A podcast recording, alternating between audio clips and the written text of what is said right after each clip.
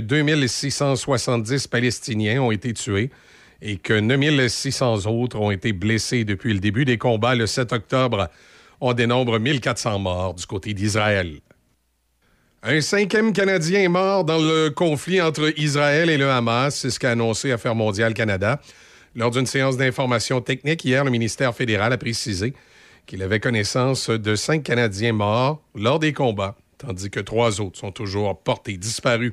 Par ailleurs, Affaires mondiales Canada rapporte dorénavant le double de Canadiens, de résidents permanents et de membres de leur famille qui ont demandé de l'aide pour quitter la bande de Gaza ce nombre passant de 150 à 300. Guy Latraverse, appelé le père du show business du Québec dans le milieu artistique, s'est éteint samedi à l'âge de 84 ans. Monsieur Latraverse a lancé la carrière de toute une génération d'artistes, des chanteurs devenus des légendes, ainsi que des humoristes de renom. Le reportage de Mathieu Paquette. Né en 1939 à Chicoutimi, Guy Latraverse s'est implanté dans le milieu culturel alors qu'il avait seulement 23 ans en inventant son propre métier, celui de producteur de spectacles. Au cours de sa carrière, il a mis en place un réseau de salles pour les tournées de ses artistes, un parcours qui est toujours utilisé aujourd'hui. Parmi les artistes qu'il a pris sous son aile, notons Claude Léveillé, Jean-Pierre Ferland, Robert Charlebois, Diane Dufresne, Louise Forestier et Yvon Deschamps, entre autres. Il a aussi cofondé La Disque et les Francopholies de Montréal. Outre ses importantes contributions à l'industrie culturelle du Québec, Guy Latraverse a été impliqué auprès de l'organisme Revivre, aujourd'hui appelé Relief, afin de démystifier le trouble bipolaire, une maladie dont il était atteint. Ici Mathieu Paquette de la presse canadienne. Les membres du NPD ont l'intention de faire de l'assurance médicaments une question centrale lors de la prochaine campagne électorale si les libéraux ne respectent pas les exigences de leur formation lorsqu'ils présenteront un projet de loi à ce sujet dans les prochaines semaines. Les libéraux ont promis de déposer un projet de loi sur l'assurance médicaments cet automne dans le cadre de l'entente de soutien de confiance qu'ils ont conclu l'an dernier avec le NPD pour assurer la survie du gouvernement minoritaire jusqu'en 2025. Les partisans et les opposants à l'aspirant-chef potentiel Frédéric Beauchemin se sont affrontés sur le calendrier de la course à la direction du Parti libéral du Québec au Conseil général de la formation hier à Drummondville. La course et le congrès auront lieu au printemps 2025, mais les partisans de M. Beauchemin, le seul député qui a manifesté clairement son intérêt, ont plaidé pour une course hâtive en vain. Les commentaires de Frédéric Beauchemin. Ben, je vais continuer à faire le travail nécessaire pour avancer dans, ma réflexion, effectivement. Mais c'est 2025. C'est 2025. Déçu? Non, aucunement. Je, je pense que le parti euh, veut avoir une course avec plusieurs euh, candidatures. Moi, je pense que c'est essentiel pour la valence du parti. C'est aujourd'hui qu'aura lieu le premier débat entre trois candidates qui souhaitent succéder à Manon Massé comme co-porte-parole de Québec solidaire. Rouba Gazal, Christine Labrie et Émilise Lessard-Terrien croiseront le fer au Centre Saint-Pierre à Montréal dès 17 h. Ce premier rendez-vous portera sur l'indépendance du Québec et le nationalisme. Le vote pour la prochaine porte-parole se fera par le biais de délégués en provenance des différentes associations solidaires. La nouvelle porte-parole solidaire sera élue à l'occasion du congrès du parti qui se déroulera du 24 au 26 novembre. Voilà, ça complète vos actualités en collaboration avec la presse canadienne. Café Choc, première heure. Choc 88 5. La quotidienne avec Michel Cloutier et Easy Lévesque. Un regard sur l'actualité agricole.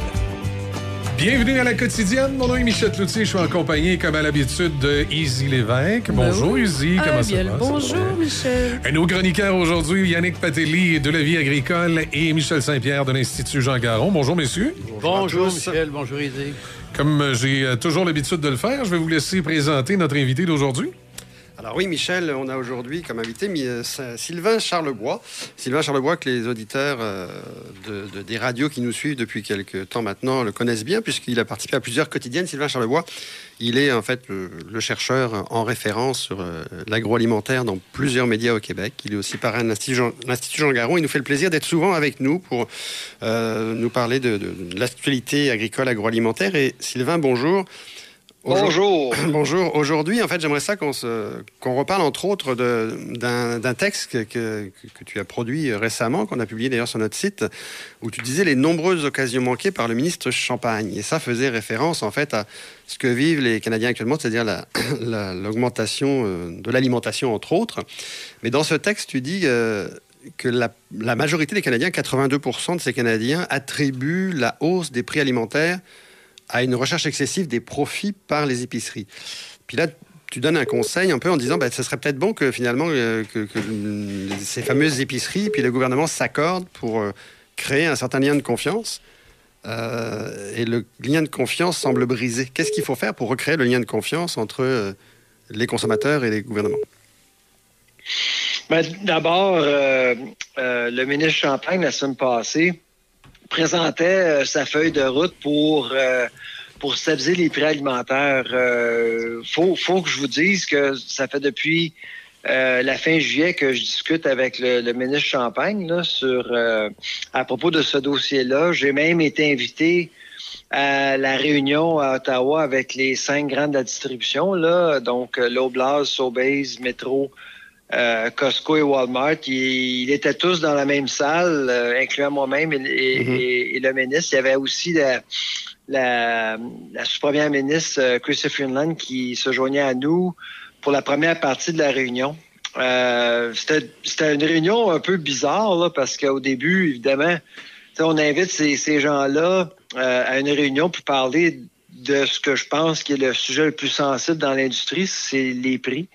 Alors, euh, c'est sûr qu'il y avait, il y avait probablement plus d'avocats que de PDG dans la salle. Ça vous donne une idée, là. Euh, ensuite, euh, évidemment, euh, j'ai comme euh, on m'a demandé de faire une présentation d'à une quinzaine de minutes là, sur euh, sur l'état des euh, ben, les conditions de marché, qu'est-ce qui se passe exactement, qu'est-ce qu'il y en est de, de l'abus. Puis j'ai toujours dit qu'il n'y a pas vraiment d'indicateurs comme quoi euh, qu'il y a de l'abus dans le système. On, on regarde les états financiers là, par rapport aux ventes alimentaires, euh, il n'y a pas grand-chose là. Malgré tout, il y a beaucoup de gens qui pensent qu'il y a de l'abus. C'est ça qui est important. C'est pour ça qu'il était là, là euh, M. Champagne, un gros bout du bâton, là, comparativement aux, épiciers. Il y a beaucoup d'épiciers qui sont jugés, euh, critiqués à chaque jour. Alors, la semaine passée, évidemment, on s'attendait à un plan euh, qui était pour être un peu, euh, qui était pour justement rassurer les gens. Puis à long terme, moi je trouvais que la feuille de route avait de l'allure. Là, donc on incluait une réforme de la loi sur la concurrence qui est vraiment nécessaire, je pense. Deux, le code de conduite avec les épiciers, c'est nécessaire. On n'annonçait pas par contre qu'on voulait accélérer l'adoption. Ça, ça a été un manque.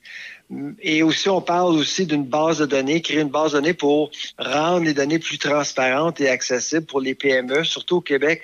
Il y a beaucoup de PME au Québec qui n'ont pas accès à des informations comme Provigo ou Sobase. Ça, à mon avis, c'est un, manque. Et puis, euh, avec ça, ça pourrait aider. Mais à court terme, là, j'ai pas vu grand-chose. C'est vraiment... Euh, on Monsieur Champagne, dans le fond... euh, euh, nous offrait à peu près euh, les mêmes choses que les gens ont actuellement. Alors, c'est pour ça que j'ai l'impression que les gens ont, été- ont- ont resté sur leur appétit. Ouais, mais quand tu, quand tu dis euh, il n'y a pas d'ex- d'excès de la part des épiceries euh, en regardant les, les états financiers, par contre, la population a l'impression qu'il y a quand même des excès. Euh, après, tu dis, Ouais. tu dis bon, dans les plans, le plan stratégique, il faut développer loi, euh, réforme de la loi sur la concurrence, certes, mais, mais il n'y a pas d'excès, mais en même temps, le fait qu'il n'y ait que justement euh, cinq gros joueurs en fait au Canada, est-ce que c'est pas ce qui ce donne ce sentiment de, manque de concurrence euh, Parce que tu regardes partout en Europe, euh, il y a pas mal plus de monde euh, dans la distribution qu'ici. Il n'y a, personne qui va dire qu'il y a trop de concurrence. Euh, Tout le monde va toujours chercher plus de concurrence. Le gouvernement, les consommateurs. Alors, est-ce que est-ce qu'on a les conditions qui nous amèneraient à avoir plus de concurrence? À mon avis, non. Euh, il y a une chose qu'il faut euh, qu'il faut euh, avouer, c'est que le, le Canada est pas un marché intéressant. Euh, D'ailleurs, euh, Ben, pas marché intéressant, mais euh, rappelle-toi, c'est quoi, il y a un an, deux ans, quand Carrefour a voulu acheter Couche-Tard, c'était parce que j'imagine Carrefour voulait mettre une pâte parisienne. Non, non, non, c'est contraire, c'est C'est. Couche-Tard c'est qui Couche-Tard a acheté Carrefour? Oui, oui, c'est- c'est qui- Bon, oui, c'est qui a acheté contraire. Oui, oui. Et, et pas le- Écoutez, Carrefour, Carrefour peut acheter, Oui. Carrefour peut acheter l'Oblast cette fois, là.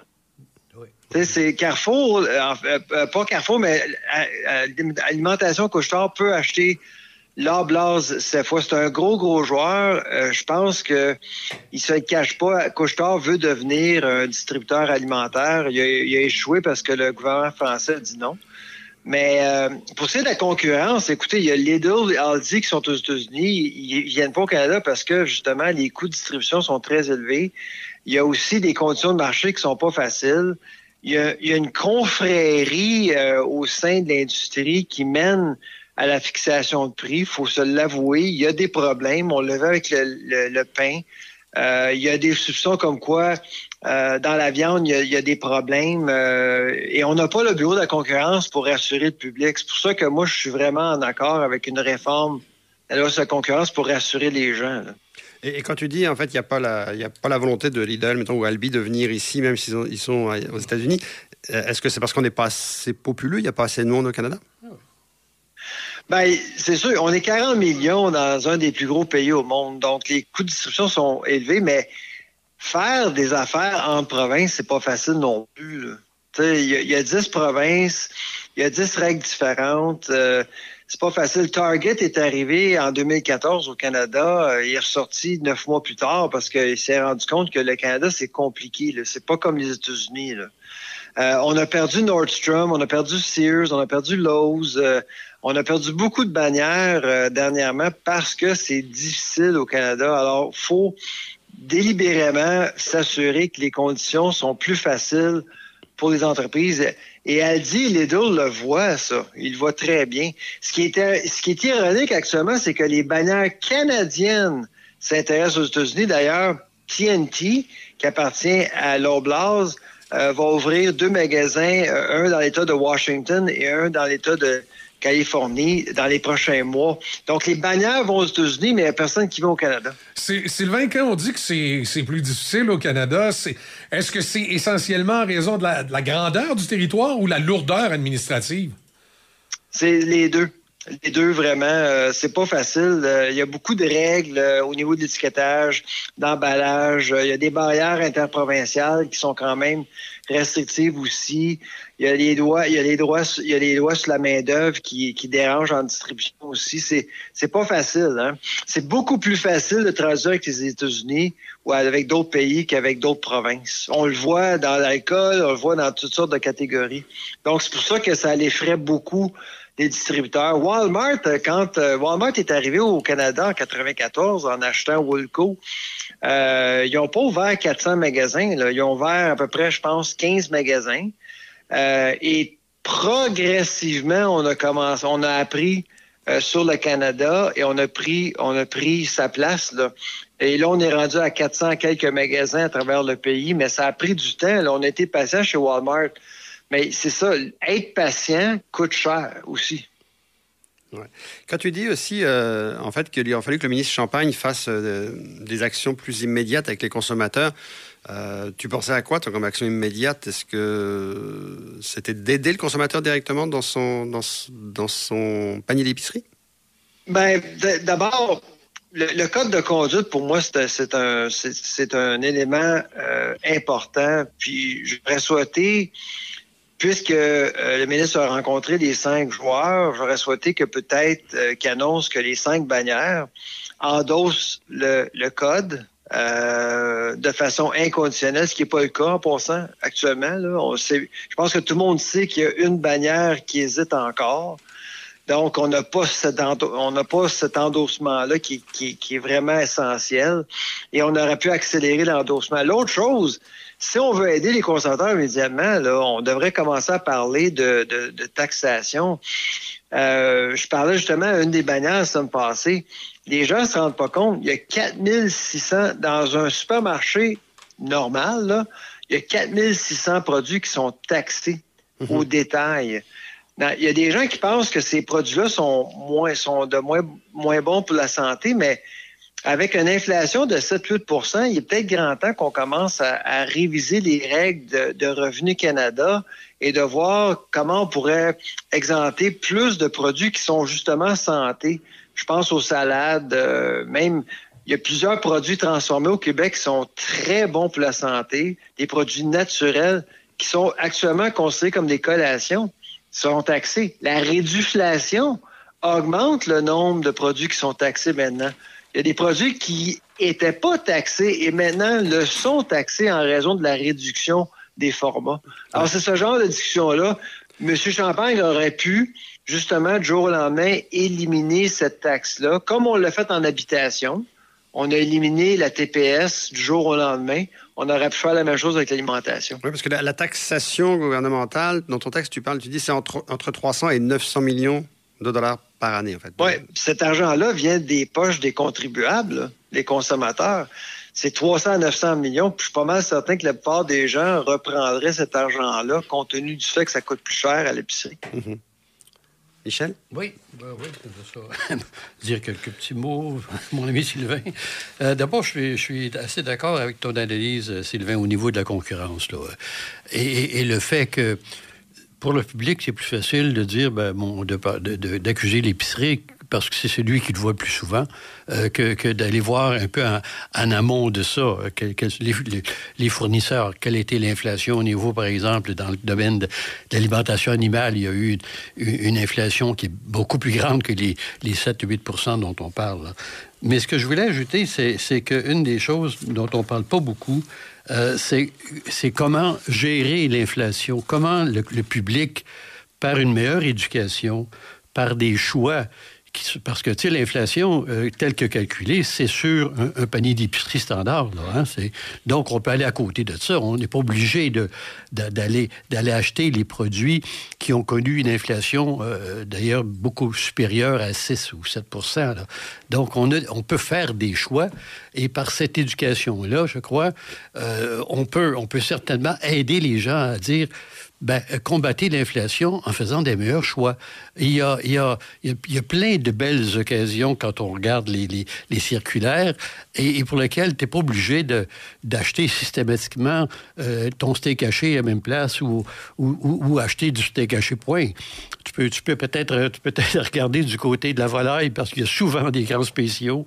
Euh, et, et, ça, cette, ce ah volet, choisir, mieux choisir, on n'en parle pas. On dirait que ça ne fait pas partie de la stratégie euh, ni des gouvernements pour éduquer les gens, ni des publics, du public lui-même, et, et, des médias également, Sylvain, je dirais. Oh, oui, ben, je, suis très d'accord avec toi. En fait, euh, ce que je remarque depuis un an, un an et demi, c'est qu'il y a beaucoup de gens qui ne réalisent pas à quel point ils ont plus de pouvoir. Ils ont beaucoup de pouvoir comme consommateurs. Tu sais, d'arriver au comptoir des viandes puis voir un produit qui est trop cher, ça n'a pas nécessairement dit qu'on est vraiment euh, vulnérable ou à la merci de l'industrie. Il y a d'autres choix, il y a d'autres options. Euh, c'est simplement ça, la réalité, mais c'est sûr que je dois avouer que les médias ont vraiment embarqué dans, cette campagne, surtout dans le Canada anglais. Je ne sais pas au Québec, là, mais dans le Canada anglais, c'est incroyable à quel point la campagne anti-distributeur a fonctionné. Euh, cette campagne-là a été menée par Jack Mensing. Là. Ça a été incroyable. Tout le monde déteste les épiciers. Tout le monde pense qu'il y a de l'abus sans aucun fait. Là sans réaliser aussi que les consommateurs ont quand même des choix et du pouvoir malgré tout. La réalité actuelle, si vous regardez les données de Statistique Canada, en raison des hauts taux d'intérêt, le monde dépense moins à l'épicerie et non plus malgré les prix élevés. Alors, c'est pour ça qu'il faut faire attention. Euh, les gens sont étouffés, oui, en raison de leur hypothèque, loyer, mais en même temps, euh, je suis pas mal convaincu que les gens se débrouillent. Les gens sont, sont à l'affût de leur choix, de leur option à tous les jours. Oui, Sylvain, je pense qu'on va aller à une, courte pause et puis on, on revient tout de suite après. Écoutez la saison 2 de la vie agricole à MaTV. Cette année, on focus sur les fromages du Québec Écoutez cet automne et cet hiver ma TV pour découvrir l'histoire et les fromages de la fromagerie Boivin. Fromagerie L'Ancêtre, Fromagerie La Station, Fromagerie Les Basques, Laiterie Charlevoix et Yannick Fromagerie. Et grâce à l'apport de plusieurs experts, dont ceux de l'Institut Jean Garon, découvrez les enjeux qui attendent les fromagers du Québec dans l'avenir.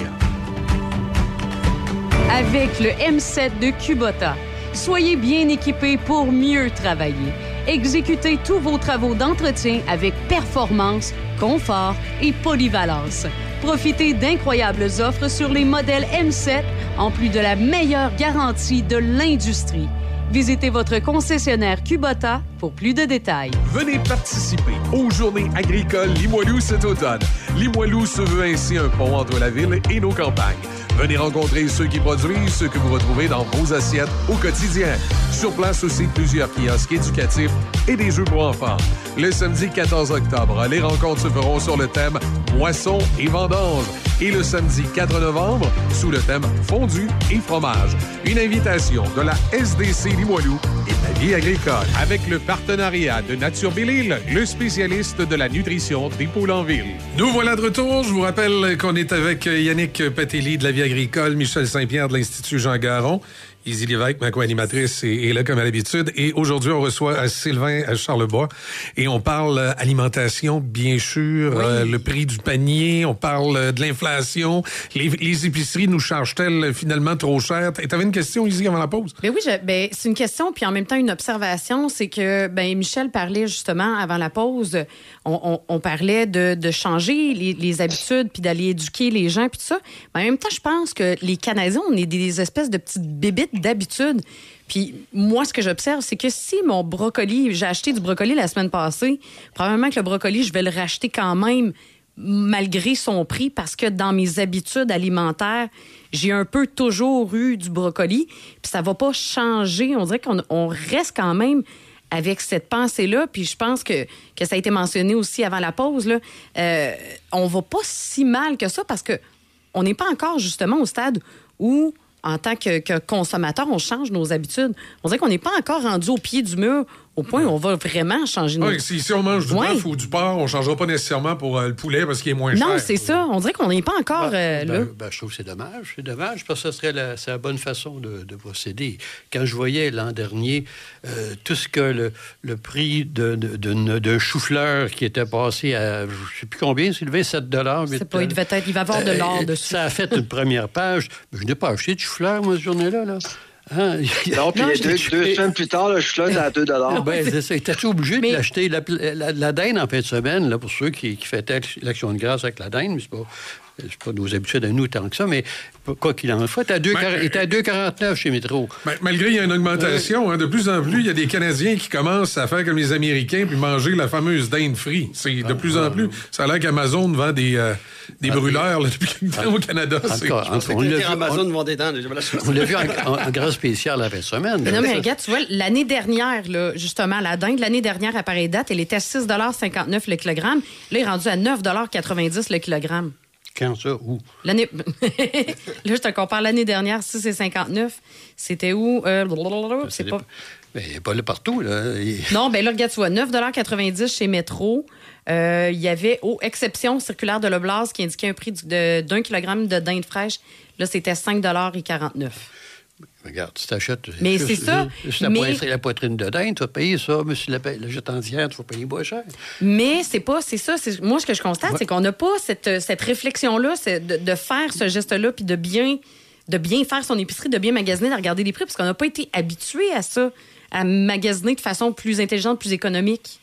Ben, moi, je trouve ça. ben, Je, répète, je, Ah, je trouve ça dommage parce que c'est- c'est c'est- c'est ça le message qu'il faudrait envoyer. Ben, dans le fond, euh, on revient un peu le début des années 80. Moi, je suis pas si vieux que ça, mais j'étais assez vieux pour me, me rappeler qu'au début des années 80, là, le taux de chômage était au-dessus de 15% les taux d'intérêt étaient au-dessus de 15% et le taux d'inflation alimentaire était au-dessus de 15 les, les- les conditions étaient pires qu'actuellement. Et puis, on n'achetait rien si c'était pas en spécial. Ah ouais, C'était- c'est ça. Puis on, on a programmé une nouvelle génération de consommateurs, puis cette génération-là, c'est les X, et les X, selon nos données, on le voit, là, ils acceptent mieux l'inflation gère mieux l'inflation. Ceux qui en arrachent actuellement, c'est les, les milléniaux. là. Les milléniaux, là, pour la première fois de leur vie, ils voient qu'emprunter de l'argent coûte de l'argent et que le taux d'inflation est un problème. Fait que vraiment, là, les milléniaux actuellement, ils en arrachent parce qu'ils ont des enfants. Ils ont des enfants, ils ont une hypothèque. Là. Non, c'est ça. Puis c'est Et- vrai, je, je peux parler, j'en suis une, mais je, je suis un milléniaux. Puis c'est vrai que de ma vie, moi, j'ai jamais été confrontée à une situation dans la, comme, comme laquelle, dans laquelle on est présentement. J'ai jamais vécu ça et on ne m'a jamais préparé à ça. Donc, ce que Michel mentionnait, Ouais. justement, d'avoir une éducation par rapport à ça. Crime, c'est une urgence, là, en ce moment. Là. oui, c'est une urgence, mais euh, les milléniaux, c'est difficile de, de faire. C'est pas un modèle unique. hein. Dans, dans ce groupe d'âge-là, il y a des gens de différentes choses. Mais les tendances qu'on observe, ben, d'abord, c'est qu'ils n'aiment pas beaucoup faire l'épicerie. Non, c'est- non, Bon, effectivement. D'une part, euh, alors que moi, j'aime ça. là, je me promène dans les allées et tout et tout. Mais euh, les milléniaux, eux autres, c'est, ils n'aiment pas bien ça. Puis, puis deuxièmement, j'allais ajouter, ils cuisinent pas beaucoup non plus. C'est ça. Et, et moi, je dirais, il y a autre chose qui s'ajoute aussi là-dessus pour les milléniaux. C'est aussi la génération qu'on a souvent encouragée à payer plus cher pour avoir du bio. Et c'est aussi la génération qu'on a découragée de se promener entre les différentes épiceries parce que ça dépense de l'essence. Et ça, ça fait du tort à la planète. Oui, c'est vrai. Mais, mais les milléniaux ont été élevés dans cette ligne de pensée-là. là. C'est vrai, c'est vrai. Euh, mais euh, Mhm. c'est moi, je vais revenir sur, mes, sur, mes distribu- sur mes distributeurs, parce que même si tout à l'heure, je me suis emmêlé les pinceaux entre mon Carrefour et mon couche-tard, que c'est l'autre qui a acheté l'autre, là. mais il reste que moi, dans mon esprit, euh, je, suis un, je fais un peu partie de ces consommateurs qui se disent euh, il y a toujours bien pas beaucoup de choix de distribution au Canada. Alors, je comprends tous les arguments qu'on qu'on nous amène, on n'est pas assez nombreux, il y a trop de distance, etc. Mais euh, parallèlement, je vais en Europe quand même assez souvent, je regarde euh, le coût de l'inflation, on nous dit c'est terrible en Europe mais je trouve que c'est moins cher d'acheter, de faire ses courses en Europe. Actuellement, personnellement, à chaque fois que je suis allé depuis deux ans, c'est moins cher de faire ses courses en Europe qu'ici, malgré le taux de change. Et c'est surtout beaucoup, beaucoup moins cher d'aller au restaurant en Europe. Ouais, ben, je te dirais que pour ce qui est de l'épicerie euh, ou de l'alimentation en général, euh, les chiffres, euh, puis Sylvain est, est probablement plus à jour là-dessus, indiquent que c'est ici encore, comme et aux États-Unis, que le coût de l'alimentation, euh, toutes choses étant considérées, est moins cher en pourcentage là, des revenus euh, qu'ailleurs dans le monde. Alors, Ouais, non, en, euh, en- pourcentage des revenus, je serais assez d'accord, parce qu'effectivement, les salaires sont plus élevés au Canada. quand on regarde, le- comparons la situation entre la France et puis, euh, et puis le Canada. Euh, le Canada, son taux d'inflation alimentaire est le plus bas au sein du G7 depuis deux ans. Euh, si, on, si on élimine les États-Unis, on s'entend, on a le taux le plus bas. La France euh, a été entre 12 et 15% euh, depuis un an. Là, on- le taux a baissé. Là. Pour ce qui est du pourcentage des dépenses alimentaires en, en rapport aux revenus, le Canada est sixième au monde. À 10% là, on a le pourcentage, le sixième pourcentage le plus bas au monde. La France euh, est au 32e rang.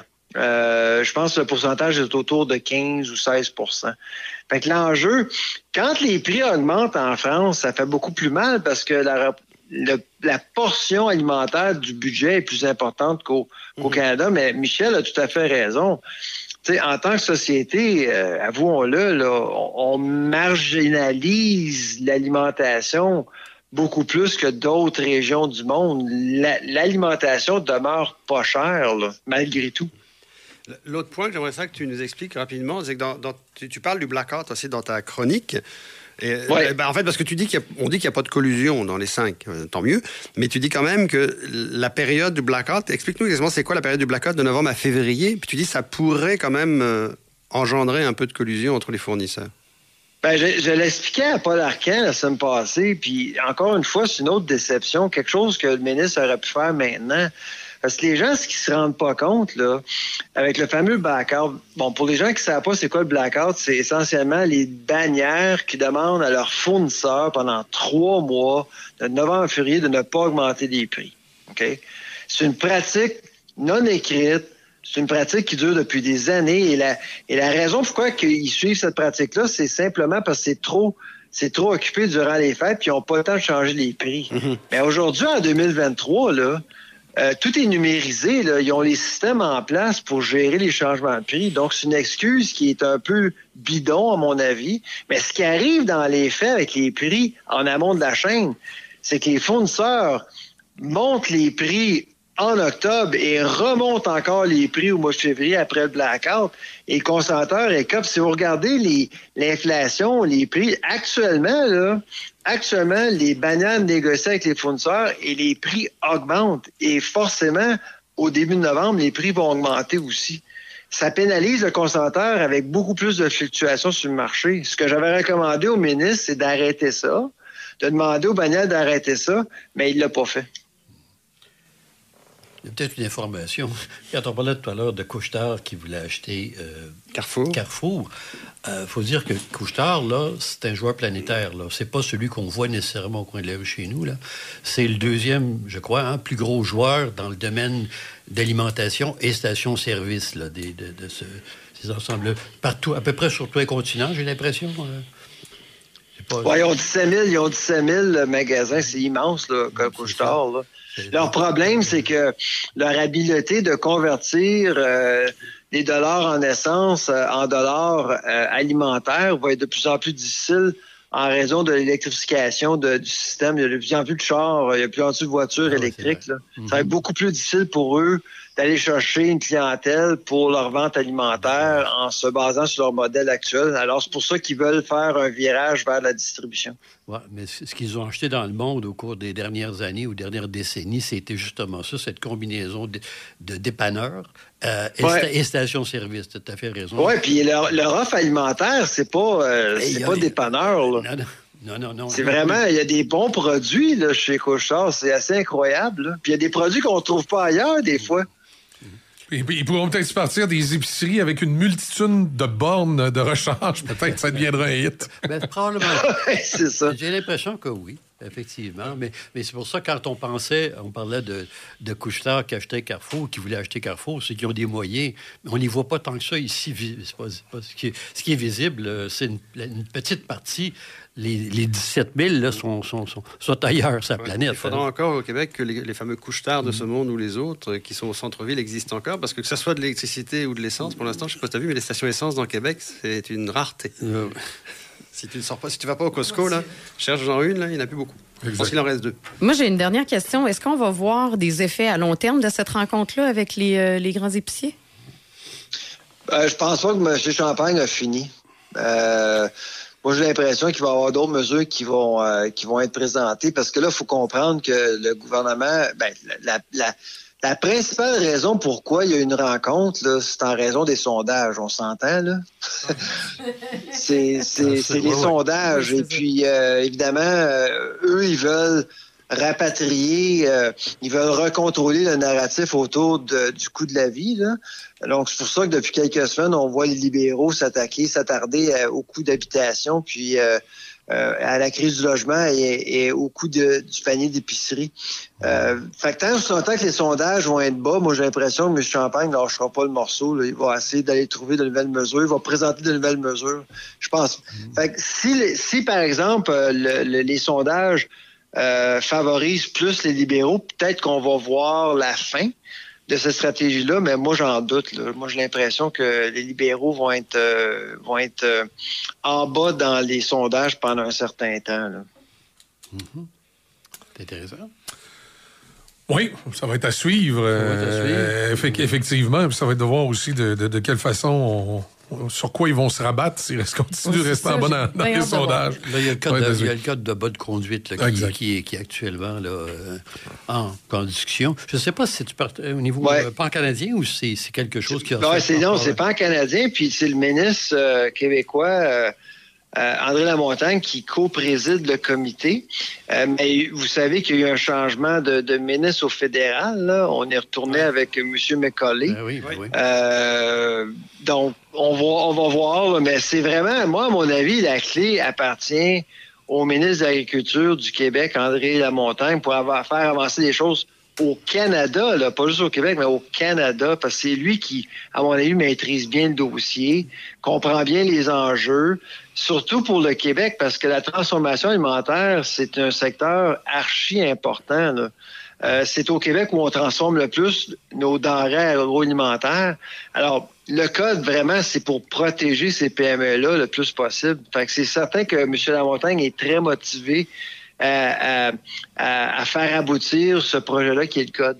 Oui, il s'y connaît bien aussi parce qu'il il vient d'une famille de grands épiciers. euh, Absolument. la montagne. Absolument. C'était son. Puis Monsieur Mécollet, là, je veux pas, je veux pas lui enlever euh, le mérite, mais c'est un producteur laitier euh, sur à l'île du Prince-Édouard.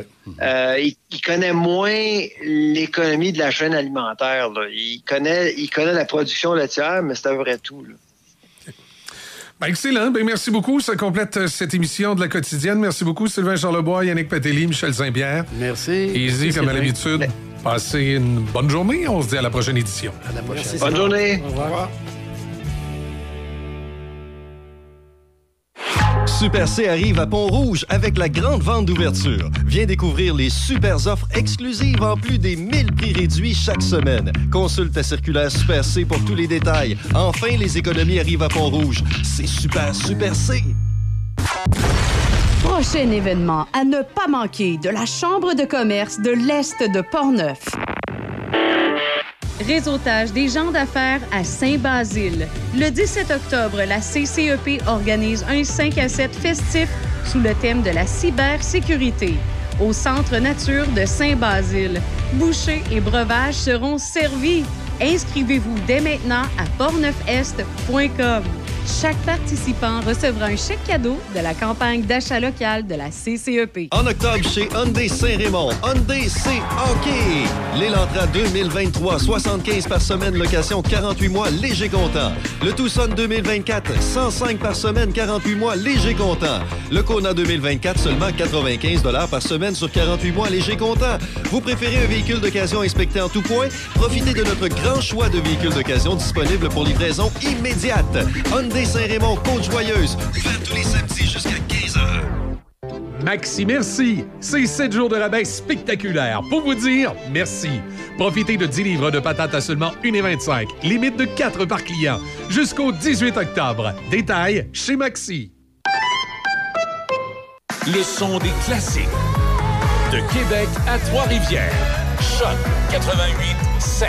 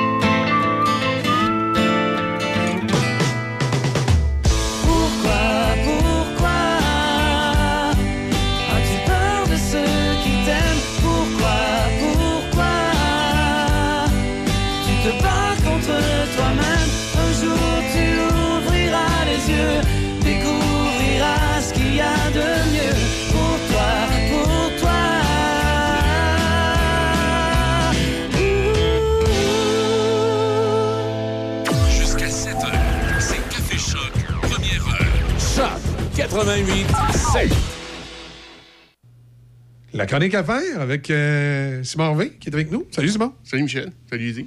T'en forme? Super. Vous autres? Ah, Ben, j'ai peur de sortir à l'extérieur parce que c'est vendredi non, 13. Écoute, j'ai réalisé ça en attendant dehors du studio tantôt qu'on était le, le vendredi 13. Hi. Parce- Je dors peut-être un peu au gaz de ce temps-là. Ben mais mais, euh, mais je suis d'accord avec Izzy. T'aurais dû mettre un, un 13 dans le. Tu sais, température maximale 13 pour être de. Ouais, mais c'est pas vrai, c'est c'est gay. C'est pas grave, ça. C'est vendredi 13, tout est permis. Non, moi, euh, moi j'aime dire la vérité à la radio, euh, compter des menteries. hein, c'est pas mon genre. OK. Je m'aurais pas là-dedans. OK, c'est ton droit. C'est vrai que tu es toujours très, très, très honnête. Toujours. De quoi tu nous parles aujourd'hui? Écoute, euh, aujourd'hui, moi, je vais vous parler de la romaine. La, La laitue? Oui. Oui, la laitue. Hey, super. Ben écoute, justement, j'ai une belle recette à. Non, non, non, c'est pas. c'est Pour pas euh, César ok, pas sa la- salade. Euh, non, sérieusement, je veux parler de, de- Le des barrage, barrages oui. sur la Romaine. Hier, c'était l'inauguration officielle avec euh, toute la, la- Bon, oui, toute la gang à Legault, Hey. Jean. Jean- Jean Charest Ils ont était sorti Jean Charest, effectivement, Ah oui. pour aller Y là. avait-tu de la poussière un peu sur lui ou il était correct? Non, il avait l'air correct. Ah, Il mais avait non, mais attends, on approche du 4 novembre. Fait que dans le fond, il était, il était déjà en train pas de se lui, dépoussiérer. C'est pas lui, le 4 novembre. Non, c'est vrai, t'as raison, Monsieur c'est Jean Chrétien. Les, les armes nucléaires dans le sous-sol, c'est Jean Chrétien. C'est Jean C'est Chrétien vrai aussi. aussi, oui. On s'en ennuie. Euh, Oui, il mettait de la vie en euh, politique. Puis, écoute, on, on dé- déraille un petit peu, puis c'est notre habitude, là, mais j'ai déjà eu une conférence euh, il y a plusieurs années avec Jean, euh, Jean Chrétien. Et qu'on aime, qu'on n'aime pas le politicien, comme bonhomme, il est assez impressionnant. Ben oui, non, non, ça, Euh, c'est sûr, ben oui. Écoute, tu sais, puis il, il s'est assis en avant, du, en avant de, la scène, sur la Ouais. scène, en avant d'un groupe, pas préparé, puis il dit posez-moi des questions. Et il y a eu des questions crunchy, puis tu vois que, tu sais. Ça l'a pas énervé. Non, non, non. C'est comme, euh, tu sais, il est un peu comme Sidney Crosby, si j'embarque sur une patinoire avec, ça l'énerve pas pendant tout. Ben non, c'est. Puis avec raison, Quelle belle analogie! en partant, moi, je vire pas des deux barres au hockey. Fait que, tu sais, OK. je mets pas la barre trop haute. Mais revenir à notre sujet ce matin, je veux parler, c'est, tu sais, ça m'a allumé. On, on vient de lancer un projet. En fait, on vient d'inaugurer un projet qui, euh, qui est la Romaine, qui, qui fait 1550 mégawatts. C'est quand même pas mal de stock. Euh, 470 000 maisons qui vont pouvoir être. euh, euh, Qui vont être fournis en électri- électricité par, cette. par ça. euh, ouais. Puis là, je me suis mis à chercher un peu. Ce projet-là a, a commencé en 2003. Le- L'idée du projet est en 2003. Le, le début des travaux 2009. Fait qu'on a eu six ans entre les deux. Et euh, on l'inaugure aujourd'hui. Fait que si je compte vite, là, puis je suis pas super bon en maths, mais ça fait 20 ans Ça fait 20 ans, oui. qu'on est là-dessus. Puis peut-être aussi, parenthèse, c'est important de préciser hein, que la construction puis tout ça de ce projet-là a coûté moins cher que l'éventuel tramway de Québec. en cas. Mais a quand même coûté 900 millions. On va, on va faire un chiffron. Un milliard de plus que ce qui était prévu. Je dis ça de même. Oui. Fait que, Mais encore moins cher que le tramway. Tu y penses-tu? Oui. Puis, Mhm. c'est super intéressant parce que le tramway ne générera pas de richesse. En plus, il fera pas d'argent avec ça. Là. si on prend ça d'un point de vue business, Mhm. un barrage, c'est un centre, de, c'est un centre de, de profit. Tu peux faire du profit avec un barrage. Un, rev- un tramway, c'est un centre de coût. Oh, oh, oh. Monsieur Marchand serait pas content de vous entendre. Ah, écoute, il y a plein de choses que M. Marchand serait pas content de m'entendre. Oui, mais c'est l'acceptabilité sociale. Oui, mais il n'y Ouais, en a pas, justement. Puis ça, c'est sa job à lui. Madame Guilbault, elle a dit quoi de sensé. Puis je suis bien contente. Mais elle a raison. Elle a raison d'avoir dit ça. Ah, que c'est sa job à Elle lui. dit- pour une fois, elle a dit quelque chose de sensé. Oui, elle l'a dit fait, que c'est sa pas parlé job à lui. Elle n'avait pas parlé avec Martin Non, Costinen c'est pour ça que je pense. J'ai un feeling qu'elle a parlé tout seul comme une grande. Elle Ouais. était pas- Il n'y avait pas de ventriloque. Non. Mais euh, non, elle l'a dit. C'est sa job à lui, l'acceptabilité. Ça, ça c'est son travail à lui de rendre ça, puis- de faire ça avec la population de Québec. Il est en train de l'échapper. nous. Là, là, là, non, il non, est il n'est pas en train. Ça fait un petit bout, ça se mais- passe. Mais, là, on le sent, la, la classe politique est en train de se détacher de, son Non, projet, ben oui. Ben, de, de- pas de son projet, de lui. De lui, t'as carrément. de lui, carrément, t'as raison. De, de- de lui, carrément. Puis j'ai l'impression que si ça continue de même, puis il se représente aux prochaines élections municipales, il va être le premier maire depuis 1867 à se faire battre dans la ville de Québec parce que tous les autres maires d'avant ne se sont jamais fait battre. Ils, ont- ils se sont pas présentés. C'est ça. Ou ils ont, Ouais. ouais, c'est ça, ils ont démissionné. C'est c'est quelque chose de fascinant dans l'histoire des maires de la ville de Québec. Depuis 1867, il n'y a pas un maire de la ville de Québec qui s'est fait battre. C'est-à-dire, il s'est présenté, il a été élu, il a fait son mandat, puis il a démissionné. Mais il s'est pas représenté. Puis il s'est pas présenté, puis là, c'est quelqu'un d'autre qui s'est présenté. Et regardez, euh, le maire Labaume. Ouais. Il a fait deux, il a fait trois mandats, puis oups, il s'est pas présenté aux dernières, puis là, c'est le maire Marchand. Ben, si aux prochaines élections, le maire Marchand se fait battre, c'est le premier maire de Québec depuis 1867 qui se fait battre dans une élection municipale. Intéressant. Écoute, on va suivre ça de proche. euh, Oui. Je pense qu'il va- je pense qu'il mérite euh, d'avoir euh, d'être de faire une première de même. Là. Je pense ouais, que ouais, Ah, ouais. écoute, il- ça va être dans les livres d'histoire. tu sais, Le seul maire à s'être fait battre dans une élection depuis 1860. Ça va être extraordinaire. C'est comme de ça qu'il va passer à l'histoire. Ben, puis d'un point de vue de business, c'est pas fait d'amis. J'écoutais, euh, j'ai eu une conférence le printemps dernier avec un, un homme d'affaires important de la, de la région. Je nommerai pas, là, mais qui disait, tu sais, moi, j'ai des magasins un peu partout. Je paye des. Je paye pas 3000, 4000 pièces de, de taxes municipales par année. C'est des centaines de milliers de dollars. On me demande pas mon avis sur le tramway. On me Ouais. demande pas mon avis sur, Ouais. sur les pistes cyclables, tout ça. Ben ce qui, ultimement, vient jouer dans ses poches à lui. Et, et- et le maire Marchand, c'est très significatif, a changé de nom le parc Lucien Borne. Oui, aussi, c'est vrai. Il a fait ça. Il a changé de, printemps. il a changé de nom le parc Lucien Borne pour euh, voyons, le, le chanteur, là, euh, Euh, Karim Ouellette. Le parc Carré Moellette. moi. Pas vrai? Oui. Au printemps. ça? Ouais, Ouais, au printemps. Le, le parc Carré Moellette, son nom avant, c'était le parc Ouais, Lucien Lucien Borne. Borne. Et pourquoi je parle de Lucien Borne? Mais qui est Lucien Borne? C'est un maire de Québec. C'est un maire de Québec. Et qu'est-ce qu'il a fait de particulier, ce maire-là? Euh, J'allais te dire une piscine, mais c'est clairement pas ça. Non, il a. euh, T'es pas au courant de ce qu'a fait Lucien Borne? J'étais probablement pas né. C'est un grave, des maires de. Québec qui a pris l'une des plus grandes décisions pour la ville de Québec. Le maire Lucien Borne a dit on démantèle le tramway, c'est fini le tramway, on achète des autobus, ça c'est l'avenir. Tout est dans tout, hein? C'est ça. Lucien Borne est le maire de Québec lui, qui a mis fin au tramway à Québec. Et voilà. OK. Ouais, tu vois, Alors je comprends pourquoi le maire Marchand ne l'aime pas puis qu'il a changé le nom de son parc.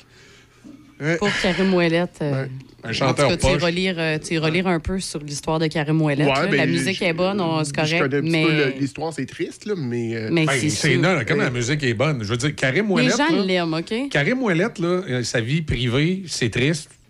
Puis c'est. Je souhaite ça à personne. tu sais, C'est c'est Ah oui, ça vraiment n'a pas bien été. Ça n'a pas bien été. Mais sa musique.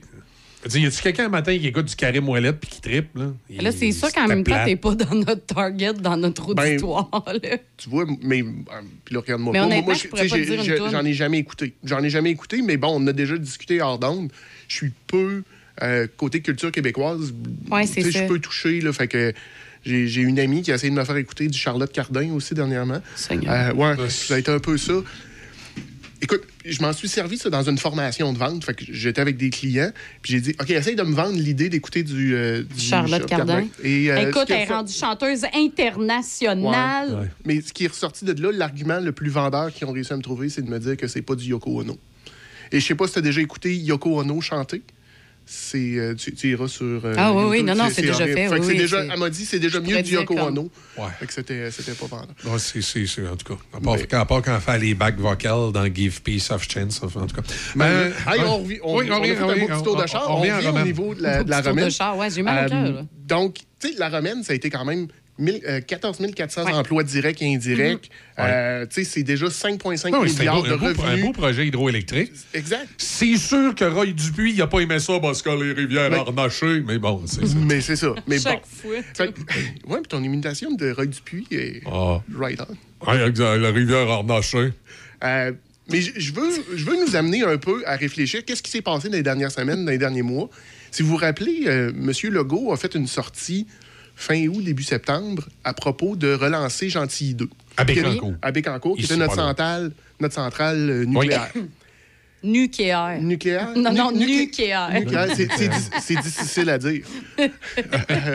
Fait que la centrale nucléaire de, de Gentilly 2 relançait ça. Et là, hier, pendant sa conférence de presse, ce qui en est ressorti, puis qui est nullement une surprise pour les gens qui suivent ça un peu, il a dit Ouais, l'acceptabilité sociale Ah. du nucléaire est pas là, mais vous comprendrez qu'on va avoir besoin de nouveaux projets. Moi, Puis- de ce que je retiens de François Legault quand il parle d'acceptabilité sociale, c'est le gars qui a dit qu'on ferait pas l'oléoduc parce qu'il n'y avait pas d'acceptabilité sociale, puis c'est 15 taouins de Saint-Jean-Port-Joli qui l'ont convaincu. 15 pas de vie à Saint-Jean-Port-Joli qui ont rencontré le premier ministre pour lui dire c'est pas de beau ça, passer d'oléoduc.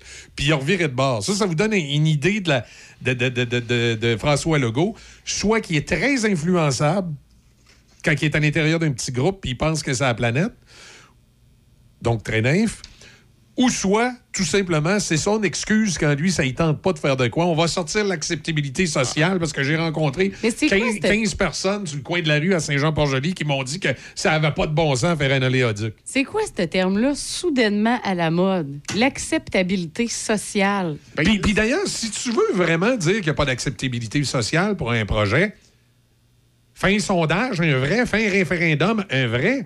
Il se base sur quoi, François Legault, pour dire qu'il n'y a pas d'acceptabilité d'accept- acceptabilité sociale? Ben, lui, tout. C'est quoi? Il y a, trois, quatre gars de Greenpeace qui sont allés faire un sit-in en avant de son bureau. Puis là, pour lui, les, les- les trois pas de vie qui étaient en avant, qui mangeaient des pogos, c'est- il n'y avait pas d'acceptabilité sociale. T'as-tu Ah, quelque chose contre les pogos?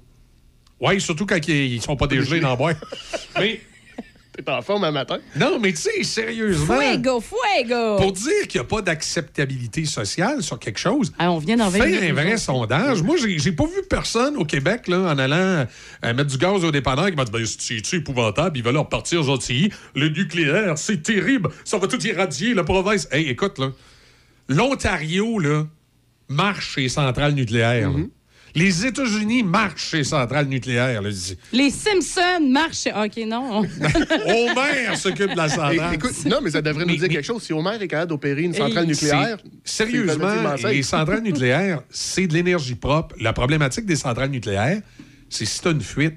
Puis c'est au nombre de centrales nucléaires qu'il y a à travers le monde, c'est arrivé deux fois. C'est arrivé une fois en Russie à Tchernobyl. Et d'ailleurs, présentement, vous savez, quand on fait des relevés à Tchernobyl, on, est étonné de voir que finalement, Tchernobyl se relève pas mal plus vite de ce qu'on pensait de, la- de ce qui est arrivé.